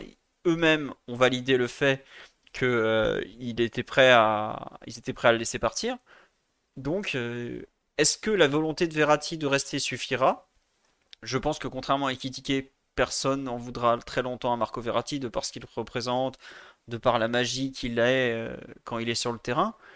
Euh, bon, après ça, comme dit sur live, les joueurs qui sont pas dans les plans et qui finissent taulier, il y en a tous les étés. Eriksen à l'Inter, enfin, il y a des dizaines et des dizaines d'exemples comme ça. Euh. Même Luis Ah, Enrique, hein, a- si vous voulez un exemple. hein. Luis Enrique, il est rarement, euh, il était rarement titulaire, parce que moi je te coupe dans les, dans les équipes types du mois d'août, au Barça, il finissait toujours dans l'équipe à la fin. Donc, euh, Je vais, c'est ce je que c'est. prendre l'exemple de, je vais te prendre l'exemple de City où Gundogan a failli partir déjà l'été dernier. Le mec il continue sa saison, il est titulaire. Euh, Nathan Ake était à la cave, il fait la saison titulaire, euh, les joueurs très importants de la saison dernière, tu vois. Après, il faut savoir quelle est l'attitude du, du bonhomme en question. Est-ce que malgré les circonstances, il prêt à bosser, ça évidemment. Euh, on- ça on sait pas tout, mais euh, faut arrêter de dépeindre Verratti comme un mec qui ne peut plus jouer au football en 2023 à haut niveau, parce que c'est quand même très très loin de la réalité. Bon, il a pas fait sa meilleure année, mais bon, c'est vraiment euh, Verratti. Mar- on a, on est tous globalement, il y a une, unanimi- une unanimité assez générale sur le fait que le, le travail était bien fait sur le mercato. Et Verratti a un peu le, le gros bémol que beaucoup ont. Bon, alors évidemment, Ou alors tu, ou alors tu le remplaces en fait, c'est ça, le, Mm. tu, tu vas chercher un joueur, c'est ça la logique. Mais le- y a- y en fait, il n'y a, Mm. a pas une piste de profil créateur capable de jouer sous pression qui a, qui a fuité, ou alors j'ai raté quelque chose. non, non, non, non. ça Bah, qui- Mateus m'étonne. si Nunes, Mateus Nunes, il s'est joué sous. Ouais, mais c'est. Ouais. Ah bah si, tu peux pas lui retirer ça. Lui, c'est sortir un ballon. non, mais je, oui, non, mais je suis, non, je suis d'accord, mais il- enfin, oui, je suis d'accord, mais il est un peu plus haut sur le terrain que le Verratti qu'on a vu ces dernières saisons. Et puis, Donc, euh, après, ça peut être un profil de relire, mais je sais même pas si c'est une vraie piste ou si c'est. Euh, s'il est dans le catalogue de Georges, Qui s'est. Bah voilà, il est quand même dans le catalogue de Gestifoot. Ouais. D'ailleurs, l'été de Gestifoot, euh, Ah bah ils nous ont mis bien. hein, Ouais. Attends. ah, mais ils se sont, ils se sont mis bien. Ah bah aussi. Ouais, Enfin, il y a eu des étés où on nous a refilé que des pipasses. L'été dernier, on n'a pas eu le, le premium du catalogue. Là, cette année, Ils on a. finissent, ils, finissent magnifiquement parce que normalement c'est Paqueta qui doit aller à City. Euh, Ouais. Et puis il va le- bon, c'est pour des sombres histoires de paris sportifs et de tacle à la gorge. C'est Nunez qui tombe euh, à City là, dans les dernières heures. quoi. C'est c'est Et les magnifique. Joao, les Joao, bah, il y en a au moins un qui est chez. Ah oui, le double de Joao au Barça. Alors ça, c'est Là, c'est magnifique aussi. hein. Franchement, Georges, il est quand même. Euh, il y arrive, Il il, retombe toujours sur ses pattes. hein. Et attends, et t'oublies que Barcola chez nous, c'est lui aussi. Hein. Ah oui, Barcola aussi, c'est les. Bien sûr, ouais, ouais, ouais, ouais. C'est- fort. C'est vrai que, comme on dit, Georges, le 31 août, il a fait Barcola au PSG pour 50 patates, et le 1er septembre, il a fait Nunes pour 60. Et, et les deux Joao au, au Barça aussi. Ah ouais, le double Joao, c'est quand même puissant. Quoi. Ouais, mais bon, l'empreinte carbone de Georges, euh, pas terrible par contre. hein. Que lui, il a, il a- il a tué la moitié de l'Amazonie en avion cet été quand même. Mais bon, euh, on comprend un peu tes, tes doutes, euh, Raphaël, sur l'aspect euh, milieu de terrain, Verratti, tout ça. On a un peu les mêmes finalement. ouais. Oui, oui, bah tous on se rejoint un Ouais. peu. Enfin, globalement, on voit les matchs, on regarde l'effectif. Euh, le PSG a quelque chose comme 5 arrières centraux capables de, niveau international, hein, quand même. Même 6 en comptant Danilo. Et j'ai mis Mukele dedans. T'as euh, deux solutions, voire trois solutions à gauche. T'as deux solutions à droite. En attaque, t'as six profils différents euh, et complémentaires. T'as gardé euh, Mbappé. On le dit pas, mais le PSG a gardé Kylian Mbappé. Et à la mi-juin, c'était pas sûr. Et pas seulement parce qu'il y avait 200 plus 50 qui avaient été mis d'accord euh, entre l'émir et Florentino Pérez. Non, mais je sais pas si on se rappelle. On avait fait un podcast euh, le 20 juin. on Mathieu et moi, on disait que c'est sûr qu'il partait. On était tous euh, d'accord. Moi, j'avais dit 14 hein, juillet, 223 millions d'euros, hein, ou un truc du genre. Hein. Omar, il disait que pas impossible. Moi, j'étais pour qu'on fasse la guerre, qu'on le garde. Mais c'est vrai qu'Omar avait dit une phrase très, très importante. Il a dit Regardez tout ce qu'ils ont fait dans le passé pour le garder. Si vous croyez qu'ils vont le mm. laisser partir facilement, vous vous trompez. Et mm. notre sage, qu'on embrasse très fort, avait totalement raison. Sur ce, on a fait un peu mercato en général, tout ça. Euh, je vais vous demander, messieurs, de me parler de trucs un peu plus précis, à savoir, vous allez. Attendez, j'ai paumé la page que je cherchais. Euh, il faudrait me donner, selon vous, un. Donc, on a, déjà un peu balayé en général, un joueur, euh, un mouvement que vous avez aimé et un que vous n'avez pas aimé. Qui veut commencer? Titi, Raphaël, Daryl, un... sur ce mercato? Hop hop hop. Allez, on se mouille, messieurs. Euh, vas-y, je commence. Vas-y, Raph. Bah, euh, un que j'ai aimé, c'est évidemment Randall. Bah vas-y, je t'en prie. Parle-nous de Randall. Un timing, un timing fou, parce qu'en plus, au moment où le PSG se cherchait, se cherchait un neuf, j'avais tweeté mais pourquoi la piste a été abandonnée? Le lendemain, à 8h du matin, euh, tous les médias sortaient euh, le PSG de retour sur le dossier Colomoni. J'avais zéro info, c'était juste, je ne comprenais pas pourquoi le timing, pourquoi le dossier avait été lâché aussi vite. Qu'on était, je sais pas, fin juillet, début août, je sais plus, mais. Euh, c'est un joueur que j'adore, qui, est fantastique en termes de personnalité, de profil complet, d'attaque de la profondeur, générosité défensive, capacité à faire jouer les autres, à combiner avec les autres, être bon au sol, à exister dans les airs, à exister dans les grands matchs. C'est important. Toi, Philo, qui suit un peu plus la Bundesliga que nous. Euh, il a marqué contre le Bayern. De... Ah et puis il a fait un... il au-delà de son but, il a fait un match contre le Bayern. Euh, très très compliqué pour la défense centrale du Bayern. Dans les grands espaces, c'était très violent ce qu'il avait proposé. Donc, euh, donc ouais, et puis je trouve qu'il symbolise un peu le, nouveau cap qu'a essayé de prendre le PSG. C'est peut-être un truc qui est passé, passé à la trappe, mais ils ont pris des éléments offensifs qui aiment défendre. Euh, Dembélé, Colomwani, Lee, Ramos, Asensio, que des mecs qui courent pour défendre. Je pense qu'ils ont compris euh, enfin le foot se jouer un peu autrement qu'en empilant euh, des créateurs et des mecs surdoués techniquement. Et Barcola, que j'oublie aussi, qui est un des meilleurs joueurs sur le plan stat défensivement à son poste en Europe. Donc ouais, franchement, sur ça, je suis très très content par rapport au sentiment de non collectif qui existait la saison dernière. Euh, ça, c'est top. Et un mouvement que j'ai pas trop aimé, bah, j'en ai parlé un peu avant, c'est Gonzalo Ramos. Euh. Je pense que... Après, je pense que c'est une histoire de timing, en fait. C'est que, chaque... Euh, c'est que Campos voulait amener un neuf avant que et... Nasser intervienne. Et voilà, quoi. Il a, ce accéléré le dossier. Il y a ce timing-là, Raphaël, c'est vrai. Mais il y a aussi le timing. On n'était pas sûr de pouvoir faire signer Colomani aussi. Parce que si tu te retrouves. Oui, non, mais bien sûr. Après, bon, les deux avaient des agents qui savent faire partir les joueurs, on va dire. Peut-être un autre mouvement, mais, je sais pas contre le joueur parce que je connais pas assez, mais c'est Endur qui, je pense, symbolise un peu quand même euh, l'influence euh, grandissante de Mendes, avec ses avantages et ses inconvénients. Mais euh, bon, quand il y a trop d'influence de Mendes dans un club, ça finit souvent quand même par poser des problèmes. Quoi. Demander à Valence, à Wolverhampton et, et compagnie. Le PSG d'une autre stature financièrement et sportivement aujourd'hui, mais je pense que c'est jamais très bon quand la moitié de ton effectif ou presque est représenté par le même mec. Tu as raison, effectivement. Oh, après, ça, c'est au club d'être fort. Hein. Mais bon, c'est sûr que entre le, clan Mendes d'un côté et le clan Sissoko de l'autre, on va avoir de quoi faire dans les prochains mois. Euh, Titi ou Daryl? Bah tiens, Daryl, vas-y, on t'a pas entendu. Alors, un mouvement que, as, que tu as beaucoup aimé, hein, que tu n'as pas aimé. Ah, un mouvement que j'ai beaucoup aimé, euh, c'est la, venue d'Ougarté. C'est euh, bah, clairement, voilà, c'est un joueur. Euh, moi, je pense que, j'estime vraiment que c'est un, joueur transformatif. Quoi. C'est, il change vraiment. Euh, il, change la, la, dimension en fait, de l'équipe. Son, son, niveau défensif, c'est quand même quelque chose de, de rare euh, à, ce niveau-là. Et, euh, et, quand on voit en plus bah, sur ce marché les, les, tarifs auxquels sont partis les six, donc il y a par exemple Lavia, du Caicedo, des Rice, avoir réussi à faire venir Ugarte plus sitôt et en battant la, concurrence de Chelsea euh, à 60 millions, euh, même si c'est un prix qui pouvait euh, un peu faire hausser les sourcils au début, bah, aujourd'hui ça, ça apparaît comme, une excellente affaire. Alors, si vous voulez rire, il y a déjà des fans de Chelsea qui disent ah, mais en fait, on aurait dû les mettre les 60 et même beaucoup plus parce qu'ils nous feraient trop de bien. Voilà, pour l'anecdote. Vas-y, reprends. Ah bah oui, oui, c'est. Ouais, non, mais voilà, c'est c'est une, ouais, une venue, euh, bah, c'est un joueur voilà, qui était un peu méconnu. Euh, mais donc, euh, bah, moi, bah, je l'avais juste vu une fois contre Arsenal.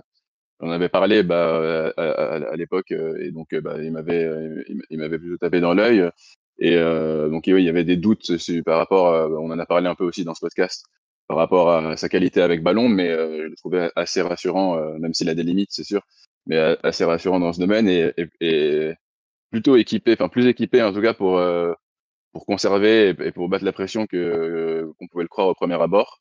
Donc euh, bon, moi c'est voilà c'est un joueur euh, aujourd'hui je pense que c'est le joueur le, plus irremplaçable en fait de, de, notre 11 quoi. Même si voilà, Mbappé est irremplaçable évidemment dans, dans, son, dans son genre mais mais si si Ugarte se blesse pour une longue durée, je pense que le, le plafond de l'équipe baisse considérablement quoi. Donc euh, voilà, une venue euh, bah, qui m'a plu et, et après une venue qui m'a déplu. Il euh, n'y bah, a pas vraiment de, de venues qui m'ont déplu, Ça mais peut être un départ. Bah, hein. Ouais, ouais, ouais, ou un départ. Bah, même, même, pas, même pas, pas spécialement, non. Mais voilà, qui, m'a laissé plutôt dubitatif. Parce que bon, on va, passer le cas Verratti qui n'est pas encore parti. Mais euh, donc ouais, Gonzalo Ramos, oui, effectivement. Surtout que bah, quand, il est venu, oui, on savait pas on allait faire Randall Colomouani avec. Donc euh, bon, c'est sûr que maintenant qu'il est là, c'est une venue qui passe euh, mieux. Mais moi, voilà, Colomouani aussi, c'était euh, en fait derrière, c'était la, la, la, parmi les pistes de neuf, c'était clairement celle qui me tentait le plus en fait derrière Kane. Quoi. je le mettais même, ça me tentait même plus qu'un qu Donc quand voilà, quand on a signé Ramos, pour moi c'était la fin de la piste Colomouani. Donc clairement, bon, c'était c'était une déception qui aujourd'hui n'existe plus. Mais donc euh, voilà, euh, mon, euh, mes enfin ma, venue préférée, voilà. Très bien. Titi, à part Wembanyama alors, Wembanyama c'est bientôt mais on attend encore. Mais moi personnellement, celle qui m'a l'arrivée qui m'a qui m'a plu et j'en ai déjà parlé beaucoup de fois, c'est Lucas. Hein. un défenseur de, de, qualité supérieure. Putain, c'est vrai, je l'ai oublié, t'as raison, Titi. Mais, mais, mais il me semble qu'il y a un problème quand même sur, son, sur sa carte d'identité. Ouais, il y, a un petit problème de, de, de, lieu de naissance euh, apparemment, mais moi je vais quand même le mettre dans, euh, dans le, le, mouvement qui m'a qui m'a qui m'a le, le, plus plu, on va dire.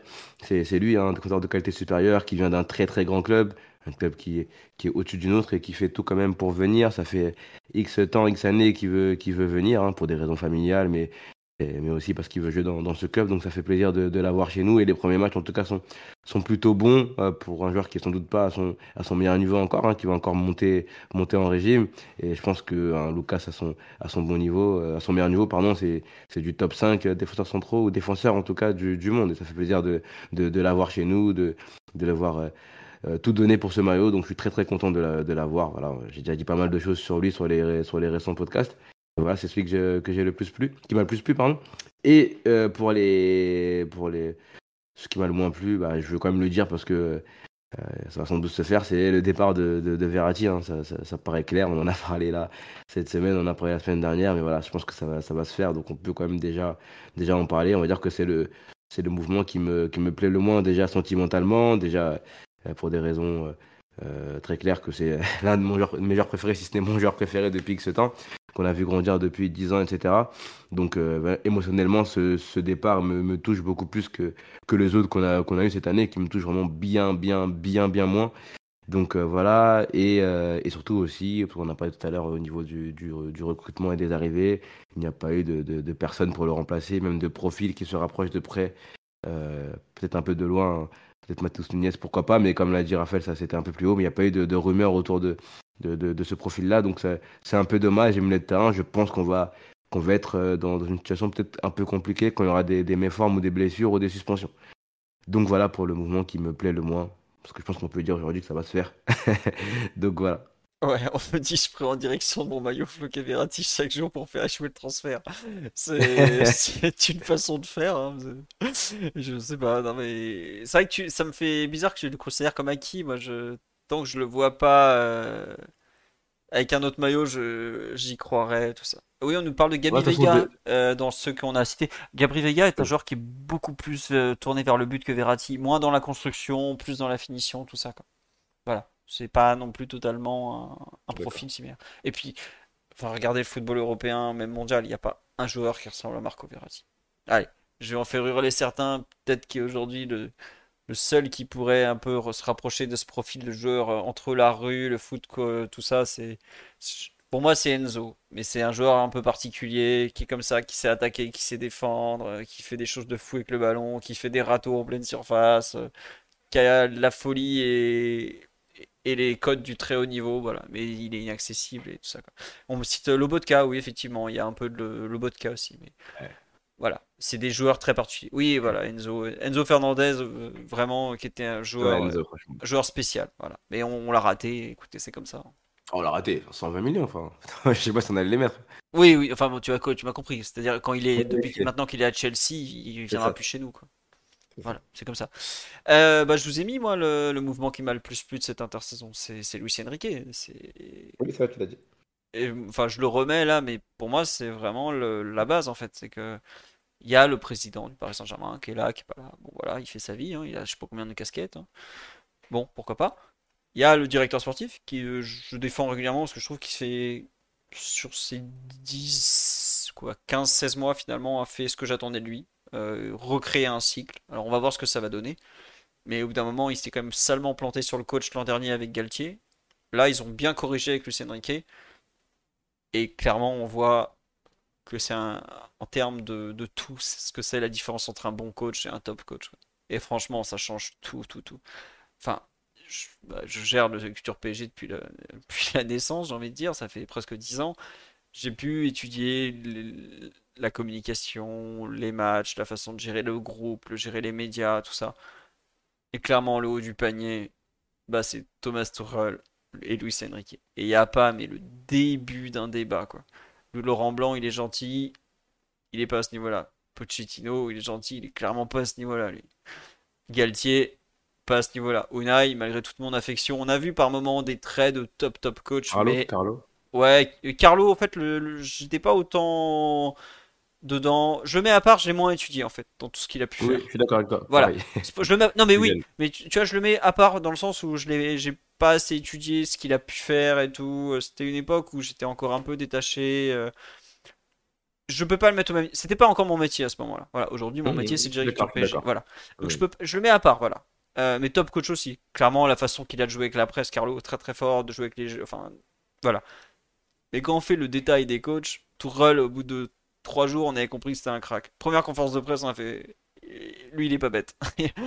au bout d'un moment, l'intelligence même des mecs ressort, je trouve. Et Lucien Riquet est un top, top coach. Et Galtier, c'est pas qu'une histoire de groupe. Galtier, il arrive, il est pas le Neymar né avec un sourire jusqu'aux oreilles, tu sais qu'il a déjà perdu. C'est pas la peine. C'est fini, terminé. Au bout d'un moment, il a pas leur respect. Lucien Riquet, il arrive, Déjà, il fait pas de compromis. Il y a sa méthode, t'es pas dedans, tu sors. Tu t'appelles Verratti, tu sors. Quelque chose d'important aussi, Philo, c'est qu'après Carlos, c'est le seul coach qui arrive au PSG avec déjà une Ligue des Champions dans l'escarcelle. Ouais, mais tu vois, la Ligue des Champions, elle est dans l'escarcelle. Ça joue aussi dans la perception du, des gens qui l'accueillent, quoi. Bien sûr, mais Tourelle, il arrive de Dortmund, euh, personne ne le connaît vraiment. Et il arrive à avoir le, le, respect de son vestiaire parce que les, voix, les mecs, ils sentent que c'est un, un crack, tu vois. Et Buffon le dit à un moment dans une interview, ouais, Tourelle, euh, attention, hein. top, top coach. Et euh, Gianluigi mm. Buffon, il n'a pas été coaché par des peintres. Hein. Il a été coaché par la. Voilà.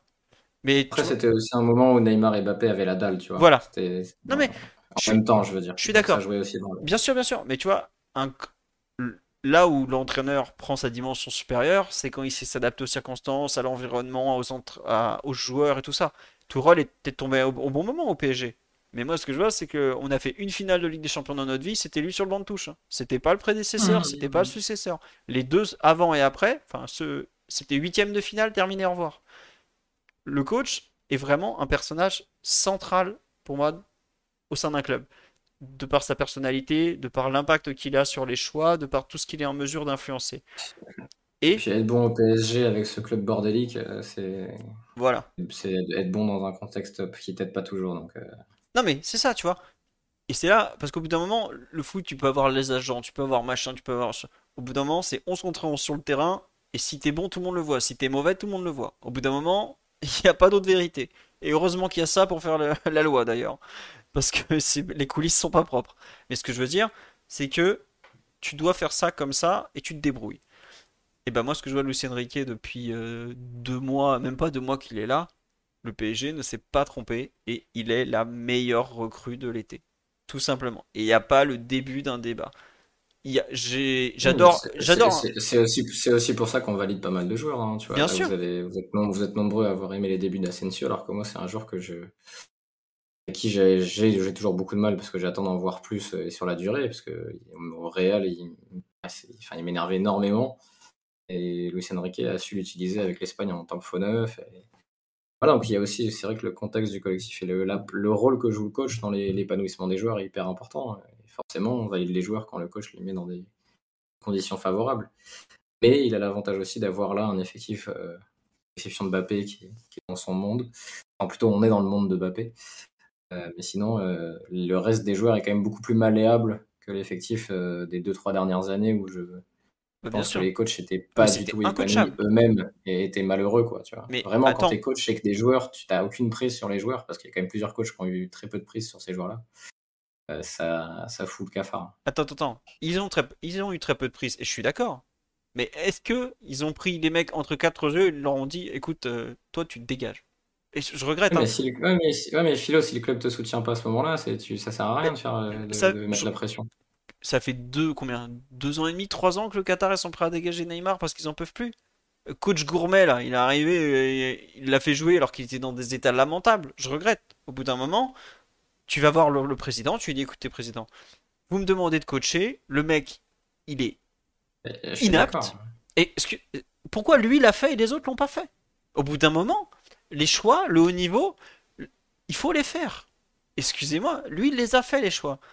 Il est allé, il est allé droit au mais Il, mais il arrive à un moment où le deuil est fait, si tu veux. Mais tu vois ce que je veux dire? Les, les autres coachs ont connu peut-être des versions de ces joueurs-là. Ils se sont dit, quand t'es coach, en fait, tu dis, lui, je vais réussir à le rattraper, à le sauver. Il y a un côté un peu égo, tu vois. Lucien Enrique, il est arrivé, et départ euh, Campos sur ce dossier-là, il a dit, non, mais eux, j'ai. Il, il s'est dit, il n'y a plus rien à sauver. Quelque part, ça a aidé, parce qu'on était tous dans cet état d'esprit-là, nous, en tant que supporters, depuis quelques temps. Regarde. quand t'es coach, t'as pas, pas la même vision. C'est sûr. Mais je vais te prendre un exemple tout simple. L'an dernier, au mois de mai, on prolonge Mbappé, on lui dit on va faire ci, ça, ça et ça. Première, euh, deuxième, troisième conférence de presse, t'as Galtier qui fait euh, super, machin chose. déjà, il a rien compris, le type. Il a rien compris. Alors que c'est quand même un des euh, bons entraîneurs français. Lucien Riquet, il arrive à un moment où il a la chance en plus de changer d'environnement, puisqu'on est passé du camp des loges, toute la fiesta, tout ça, au, au campus PSG. Il y a un changement d'air. Et ben voilà, il s'adapte. Et il est, il est dans le bon ton en fait. Alors, c'est dur d'être coach dans la durée au PSG. Peut-être que dans 2-3 ans, même peut-être moins, il, sera complètement parti en vrille parce que c'est un environnement euh, complètement full Paris Saint-Germain. Et tant pis. Mais moi, ce que je vois, c'est qu'il fallait changer de direction, il fallait changer beaucoup de choses, et il fallait du courage pour le faire. Je regrette le coach d'avant, il n'a pas eu de courage. Les deux précédents, ils n'ont pas eu de courage. Oui, Après, je pense que c'était dans le deal, c'était dans le deal Lucien Riquet. C'est je viens si vous me laissez faire ça, tu vois. Là où les coachs précédents n'ont peut-être pas soit eu le courage de proposer ça, soit eu l'envie parce que euh, chez ces joueurs-là, il y avait des choses qu'ils estimaient euh, utilisables, tu vois, et rattrapables. Non, mais t'as as raison. Mais tu vois, c'est aussi un, un, tout qu'il a su vendre à sa direction, que ce soit le président. Après, ça, fait, ça, fait, ça fait deux mois qu'il est là, les gars. Ça a le temps de mal tourner. On est, on est le Paris Saint-Germain, n'oubliez pas. Tout à fait. Mais tu vois, il y en a certains où je trouve que excuse-moi, hein, Pochettino, au bout de trois semaines, ça sentait pas bon. Au bout de trois mois, il voulait partir. Au bout de trois matchs, il voulait partir. Euh, Galtier, ça a bien commencé, mais t'as vite vu les limites du, jeu, du mec au niveau tactique, euh, tout ça. Et même, euh, ça, dès le début, il construit son. Le PSG vient lui prolonger le joueur majeur et il en fait le troisième choix dans sa construction offensive. T'as pas compris en fait. C'est pas ce qu'on t'a demandé de faire. Voilà. Je regrette Luis Enrique, il arrive, il a compris des choses en fait. Il a, il sait très bien ce que c'est qu'un top club. Il sait très bien ce que c'est que l'environnement complètement foufou autour d'un grand, grand club. Euh, le PSG, c'est la foire. hein. Il était au Barça à époque Bartomeu. C'est les rois du cirque là-bas. C'était n'importe quoi. Euh, donc, il connaît très bien ça. Son expérience, comme tu dis, il a gagné la Ligue des Champions. On va voir ce que ça va donner. Ça se peut, dans trois mois, le PSG, il passe pas le premier tour de Ligue des Champions. J'ai l'air d'un gros débile. Mais à cet instant, et par rapport à ce que je vois, par rapport à tout ce que je, je ressens, je lis, je, demande, tout ça, pour moi, c'est vraiment le meilleur choix de l'été, c'est d'avoir pris Luis Enrique. Et je vous dis ça, j'ai adoré tous les joueurs que vous avez cités, hein. Ah, surtout Ugarte et, et Hernandez. Colomani, je le connais moins, par exemple. Mais je pense que même Ousmane Dembélé, je pense que c'est un très bon joueur. Si on n'en a pas cité, mais Là, de prendre Luis Enrique, c'est de faire de ton coach le personnage principal de ton, de ton histoire. C'est surtout ça, le grosse décision. Tu aurais pu le prendre et faire comme avant. mais tu Et peux pas avec non, lui faire peux- comme tu avant, peux faire justement. avec lui. tu fais- tu sais- Oui, oui, non, mais c'est ce que je veux dire. Mais c'est que quand tu vas le chercher, je pense que tu sais, tu sais à peu près quelle personnalité il a. Donc tu décides de prendre un mec qui va imposer ces choses-là. C'est vrai. Ou avant, le PSG avait préenchaîné quelques, plusieurs mecs qui n'avaient pas la stature pour, euh, pour, pour ça. Après, la, la Coupe du Monde ratée de l'Espagne, le- enfin ratée en termes de résultats, le rend accessible. Ouais. Ah, Ça Merci. aide aussi, parce que s'il sort de sa Coupe du Monde en demi-finale ou quelque chose comme ça, euh, ça se trouve, cette année, il est à Chelsea, à Manchester United, Ah oui. euh, j'en sais rien. vois. Oui, il est à Chelsea, c'est sûr. D'ailleurs, Chelsea, Ou il retourné au Barça, tu vois. donc. Chelsea qui a quand même euh, l'opportunité de le prendre, qui finit euh, à sonder je sais pas combien d'autres mecs pour terminer avec euh, Pochettino. Je reconnais la patte euh, du, redneck maléfique dans ce choix, mais bon, c'est autre chose. Et euh, pour finir, donc très positif sur Luis Enrique, évidemment, comme vous l'avez pu l'entendre, sur le travail de, l'été en général. Et dans les trucs que j'ai pas trop aimé, c'est par exemple euh, certains joueurs qui sont dans le loft, d'autres non. Pourquoi, par exemple, Keylor Navas n'est pas dans le loft? Le PSG compte pas sur lui. Salaire délirant, 36 ans, euh, nous a cassé les pieds l'an dernier à pas vouloir jouer, pas ci, pas ça.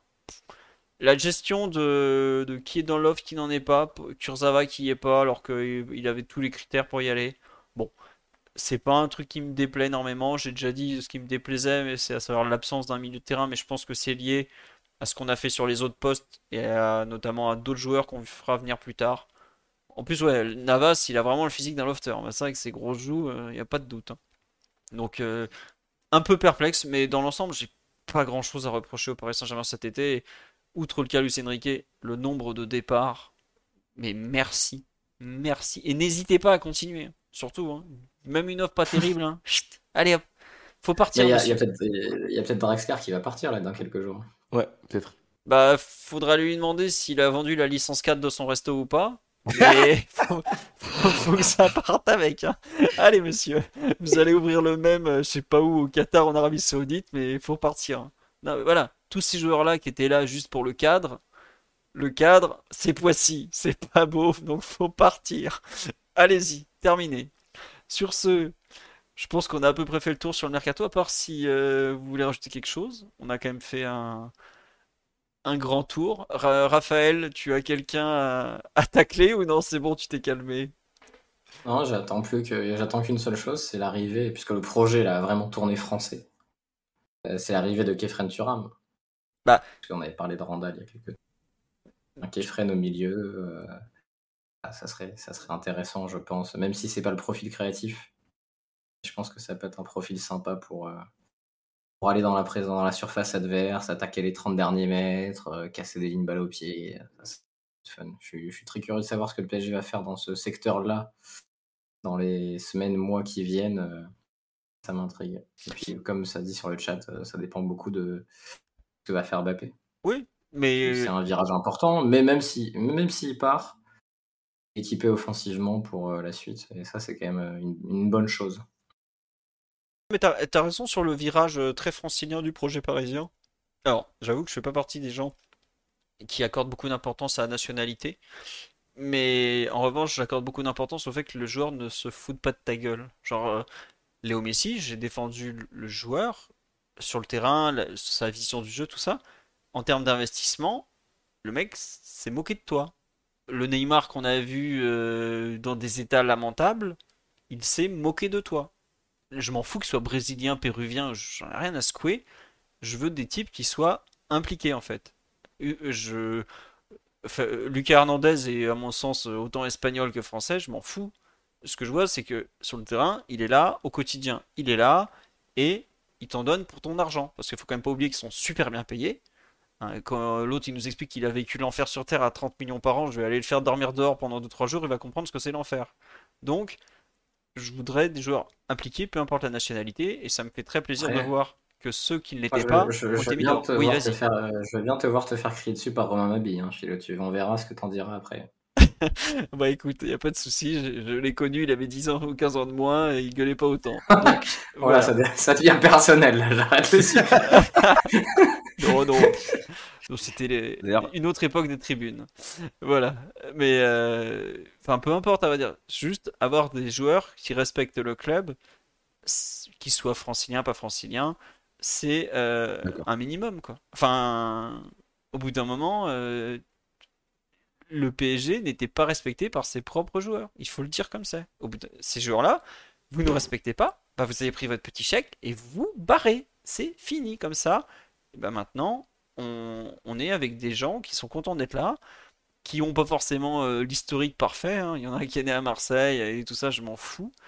Je veux juste des joueurs qui soient impliqués pour le Paris Saint-Germain. Voilà, l'amour du maillot, c'est pas une c'est même pas une. Il n'y a plus d'amour du maillot au niveau, au niveau professionnel. Franchement, j'y crois pas. C'est un truc que je ne crois plus. Parce que après avoir travaillé dans le milieu, tu peux pas y croire en fait.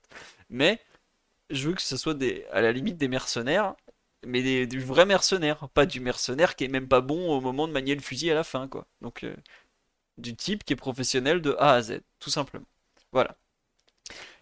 Pas moyen de casser le prêt de Xavi Simons. Non, je crois que le RB Leipzig, je suis pas trop d'accord quand tu récupères un joueur comme ça pour 0 euros, euh, t'en profites jusqu'au bout de l'année. Beau but ce week-end, hein beau but. Très joli but. Belle frappe du droit qui va chatouiller la lucarne. Superbe. Voilà. On nous dit les joueurs qui sont en équipe de France sont carrés en général. Ouais. bon, allez demander euh, à Clairefontaine si tout le monde est carré. Je crois que tout le monde n'est pas carré. Oui, euh, Danilo, très professionnel, très bien. Après, tu as des limites techniques. Le joueur doit avoir un niveau minimum. Danilo est un peu en fin de carrière. Voilà. Au bout d'un moment, mais tu peux pas juste te contenter d'un bon joueur. Il faut que le type, euh, le professionnel à côté suive la route. C'est plus dans ce sens-là. Il faut qu'il ait envie d'être là, t'as raison. Ouais, bah oui. Non mais t'as des types, ils avaient pas envie d'être là. Ils voulaient le chèque et la vie à Miami ou à Barcelone ou je sais pas où. Bah tu vas prendre ton chèque à Miami ou à Barcelone ou à Jeddah. Tu te casses. C'est comme ça. Au bout d'un moment, on n'est pas un hôtel-restaurant. Donc, terminé. Sur ce, on a fait le tour du mercato, on a fait le tour de LPG, on est revenu sur le tirage au sort de la Ligue des Champions. tu veux pas parler des critiqués On a parlé des critiqués tout à l'heure. Bah vas-y, je t'en prie. Non, mais c'est un peu dommage comment ça se termine un peu pour, pour, pour lui. Euh, je peux comprendre un peu, euh, on va dire, je sais pas, l'énervement du club ou quoi. Qu'est-ce après, maintenant, euh, j'ai l'impression que Francfort n'avait pas forcément envie du joueur et inversement. Je sais pas, que, ils ont beaucoup parlé du fait qu'il était la cible numéro une, mais ils ont mis quand même beaucoup de temps à, dire à, bouger, ou alors quand ils ont bougé, ils ont bien vu que le joueur n'était pas, pas chaud et que ça, là, réellement, ça allait, ça, allait pas le faire. La dernière journée, elle est un peu, elle est un peu dure pour lui quand même de, de, de, le, mettre responsable de tous les, tous les maux et de tout ce, ce, ce pataquès et ce transfert qui n'allait sans doute pas, qui allait peut-être pas se, pas se faire. Moi, je pense que Francfort euh, y est aussi pour beaucoup. Ils ont mis du temps à chercher le remplaçant. Ils ont euh, fait des promesses qu'ils n'ont pas tenues auprès du joueur, etc., etc. Euh, voilà, ils ont quand même réussi à avoir un, bon chèque au final. Mais c'est vrai que c'est un peu dommage pour lui et qu'il n'ait pas réussi à trouver une porte de sortie autre que Francfort, hein, parce qu'il y avait quand même des, belles rumeurs euh, en Angleterre, etc. Ouais, c'est dommage, c'est un joueur qui a, besoin de, de, jouer. Je pense quand même toujours que c'est un, que c'est un bon joueur. C'est qu'on aimait bien avec Raph l'année dernière, même toi, Philo, je, je crois. Ouais, ouais bah, j'ai défendu Quand l'année dernière, voilà. Et même l'année d'avant avec, avec Reims. Hein. Euh, voilà, je pense que c'est un bon joueur et qu'il aurait mérité d'avoir quand même un projet dans lequel il pouvait, il pouvait jouer. Là, se retrouver bah, nulle part, pas dans le projet, sans jouer, etc. C'est un peu dur. Parce que voilà, il y avait Crystal Palace, il y avait West Ham, etc. Là, il n'y a rien du tout pour lui et surtout, il va sans doute euh, plus jouer comme tu as dit tout à l'heure. J'avoue que j'avais pas peut-être pas mesuré le fait qu'il avait, que le, club soit autant énervé euh, contre lui. On pourra voir aussi sur la liste peut-être euh, de UEFA demain s'il y, y, est ou pas, etc. Mais voilà, c'est un peu dur qui, de, rester sur la touche comme ça pour lui, alors que voilà, c'est un, joueur qui peut faire le, bonheur de, de, plein de bonnes petites équipes, je pense. Mais il n'y a pas un club de Ligue 1 qui pourrait le récupérer en joker là? Un joker musical ou même pas? Non, par contre, un joker normal déjà, euh, Rongier c'était comme ça à l'OM, là, il fait après. Mais, parce que... mais je vois pas où il pourrait aller en Ligue 1 en fait. Mais il veut pas baisser son salaire, c'est ça le problème. Francfort, ils ont fait trois offres. Attends. Mais si tu le prêtes, tu le prêtes. Ouais, mais le PSG va pas payer 70% de son salaire non plus. C'est, si, je crois qu'il prend 500 si tu veux, mais si tu veux qu'il garde de bah, la valeur, c'est mieux que de payer 100% qu'il joue pas. Bah ouais, mais, en fait, il a voulu jouer au plus malin, à savoir ne pas y aller en espérant casser le deal Colomwani, en se disant bah si j'y vais pas, ils vont pas, ils pourront pas faire avec Francfort et tout ça. Enfin moi je, le perçois un peu comme ça la chose. Francfort lui a fait trois offres pour un mec qui veulent pas, donc bon les deux premières étaient vraiment pas, pas au niveau. La troisième ah, il y a une vraie offre. Il veut toujours pas y aller parce qu'il veut conserver son salaire. En fait il veut choisir son club alors qu'il sort d'une année rincée et il préfère aller jouer à Crystal Palace qu'à Francfort. Mais. Non, mais sportivement, je suis d'accord avec toi. Euh, mais ça aucun. Mais ça. Ça n'a pas, ça, ça n'a pas de sens. En tout bah cas, c'est plus logique pour lui d'aller d'aller à Francfort sportivement. Non, mais attends, il est pas bon au PSG. Excusez-moi de dire les termes, il a pas été bon. Il veut aller à Crystal Palace où tu as déjà Hudson Edouard en pointe et deux trois autres joueurs plutôt que d'aller à Francfort où il a une autoroute pour jouer devant. Et je fais pas allusion aux quatre voies allemandes où tu peux bombarder. Et en plus, tout ça parce qu'il veut pas réduire son salaire. Euh, mais moi, je vais pas pleurer pour lui. Il veut jouer ou il veut pas jouer au bout d'un moment? Oui, tu vois, non, je suis d'accord avec toi, mais du coup, euh, c'est un joueur sur lequel on a mis une somme importante. Mais si t'as as rappelé que c'était 29. D'ailleurs, c'est bizarre, t'as rappelé 29 pour lui, mais pour euh, tu t'as directement dit 90. As bah, en fait, les Allemands disent, enfin, dans le communiqué de Francfort, ils disent même 95. Côté allemand, ils disent le transfert, c'est 90 plus 5. Et j'avoue que ah, je crois un peu plus la communication côté allemand que côté français. Je... Bah, enfin, le seul club qui donne un chiffre officiellement, c'est Francfort, c'est 95. Alors eux, ils comptent les bonus, hein, mais je pense qu'on... Ou alors, on a peut-être fait une structure, un peu comme on avait fait pour le Jeep Dragster qui avait été annoncé à 40, à savoir on avait fait 30 plus 10 évident de bonus, plus 7. J'espère qu'on n'a jamais payé les 7. Hein.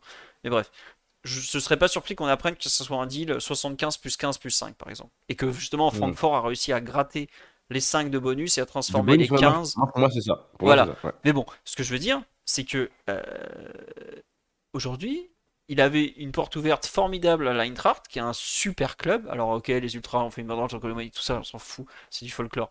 Francfort, c'est un super club, je le répète. Et qu'il aille demander à, à Junior ce qu'il en pense. Il verra qu'il s'éclatera là-bas. Euh, plutôt au, au, PSG, il savait qu'il allait être le sixième choix, quoi. Qu'est-ce que. Pourquoi d'un coup il dit ah, non, je veux pas y aller Mais mon grand, prends ce qu'il y a à prendre. Au bout d'un moment, le football, ton salaire, tous les gens, pardon, tous les footballeurs qui ont voulu calculer en se disant je vais garder mon salaire, mais ça va mieux se passer, je vais rebondir. À chaque fois, ça se finit mal. Parce qu'à chaque fois, tu prends un bon contrat, l'actuel, et le suivant, bah, vu que tu n'as pas joué parce que tu t'es accroché à ton salaire, tu repars de très bas. C'est du perdant-perdant, tu vois. Bah oui. Mais c'est lui aussi qui est perdant. Oui, perdant-perdant, j'ai dit. Ouais. Bah oui, mais le club, il, qu'est-ce qu'il gagne en fait dans cette histoire? Bah Il gagne pas, laisser partir en prêt. Mais le... attendez, mais on sait pas les offres de prêt qu'on a reçues. C'est ça Là, tout le monde a parlé de l'option d'achat de, de Crystal Palace à 30 millions. S'ils nous disent qu'ils prennent 25% du salaire à la charge. Donc en fait, il nous a pas rendu service avec Francfort, mais il faut lui rendre service à lui en lui payant euh, les trois quarts de son salaire ou les deux tiers pour aller dans son club miteux où en plus il est même pas sûr de jouer. Bah arrêtez, Crystal Palace c'est pourri comme club, tout le monde le sait.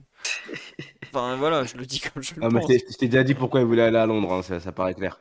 Euh, bah ouais, bah bon, euh, Crystal Palace c'est pas le meilleur coin de Londres en plus, hein, mais bon.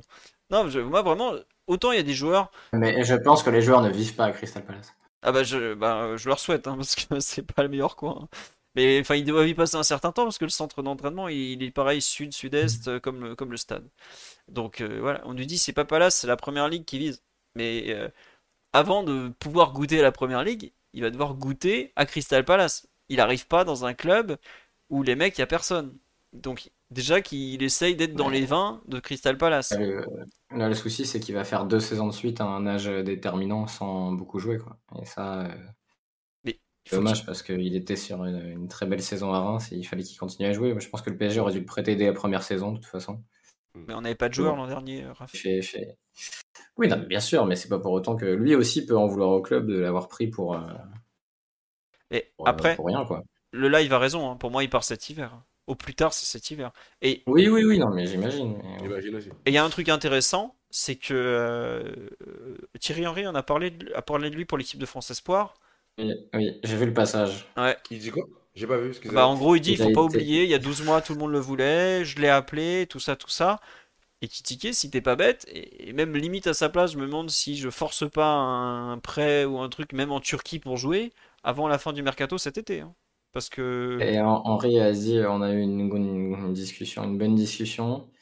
Il a dit certaines choses, je me rappelle, je l'ai vu de regarder l'Alerte tout à l'heure. Hein. Il, certaines, certains mots qu'il a utilisés m'ont intéressé, euh, et il sait ce qu'il doit faire. Il a dit, et Henri après a dit, je lui ai pas dit quoi faire, mais il sait ce qu'il doit faire. Après. Euh, je pense qu'il lui a mis un. Il a quand même dû lui parler de la nécessité de jouer plus que de d'être dans les likes de George Smith, quoi. tu es très très en forme. Euh, on nous dit sur live, on a refusé le prêt pour le forcer à partir en hiver, ça semble évident. C'est bien possible. Mais je dis, le, euh, faut pas oublier, le PSG rancunier avec les joueurs qui, qui, ont saoulé. Hein. Atem Benarfa, il a fait sa vidéo où il réfléchit au bord d'un arbre, il a jamais revu la couleur du PSG, hein, je peux vous le dire. Hein. Donc euh, c'est possible aussi. Mais bon. On dit Titi Henry, ami du club. il faut le dire qu'historiquement, Thierry Henry étant jeune, supportait euh, un club euh, du sud de la France, dans une ville où est né Lucas Hernandez, paraît-il. Mais c'est une autre histoire. Euh, sur ce, on a fait, je crois, largement le tour. On en est quand même à 3h03 mm. de podcast. Donc, comme tous les ans, celui du début septembre est le plus long de l'année. Il y aura un podcast lundi prochain pendant la trêve internationale de façon exceptionnelle. Le thème, ce sera comment ils vivent les matchs au bord du terrain. Voilà, je vous en dis pas plus, mais si vous lisez les commentaires sur YouTube, c'est quelque chose qu'on m'avait proposé la semaine dernière et je trouvais ça super. Donc, on va faire un podcast là-dessus parce que euh, ce sera très différent. Pas beaucoup, pas forcément beaucoup euh, parler de, foot, tout ça. Enfin, si, on va pas parler, mais on va pas parler de, de match, de comme on a fait ce, soir. Mais on va essayer en tout cas de faire un podcast sur ce thème. Je vous dis pas que c'est sûr à 100% parce que les invités c'est plus compliqué que d'habitude. Et oui, ce sera forcément avec des journalistes euh, ou gens du métier, enfin au bord des terrains et tout ça. Allez, sur ce, bonne nuit à tous. Un immense merci pour votre présence, votre fidélité. Vos derniers subs, Oral B2, Maxou1, Ghostix, qui sont que des habitués. Jérémy Tsan aussi, qu'on a envoyé plein tout à l'heure. Lama Malin, Ayosun. Tous les habitués, ça fait vraiment très très plaisir de vous retrouver tous les lundis. Et donc, merci pour euh, votre fidélité, vos subs et tout ça. Et je vous dis donc à bientôt. Encore merci. Et à la semaine prochaine. Donc, ciao ciao tout le monde. Bisous. Bisous, bisous. Ciao. Raphaël dit pas au revoir, il est parti déjà, un vrai sauvage. Donc je vous dis au revoir. je suis là, je suis là, je suis là. Salut les gars. Au revoir à tous et vive l'open source, ne l'oubliez pas. Ciao ciao.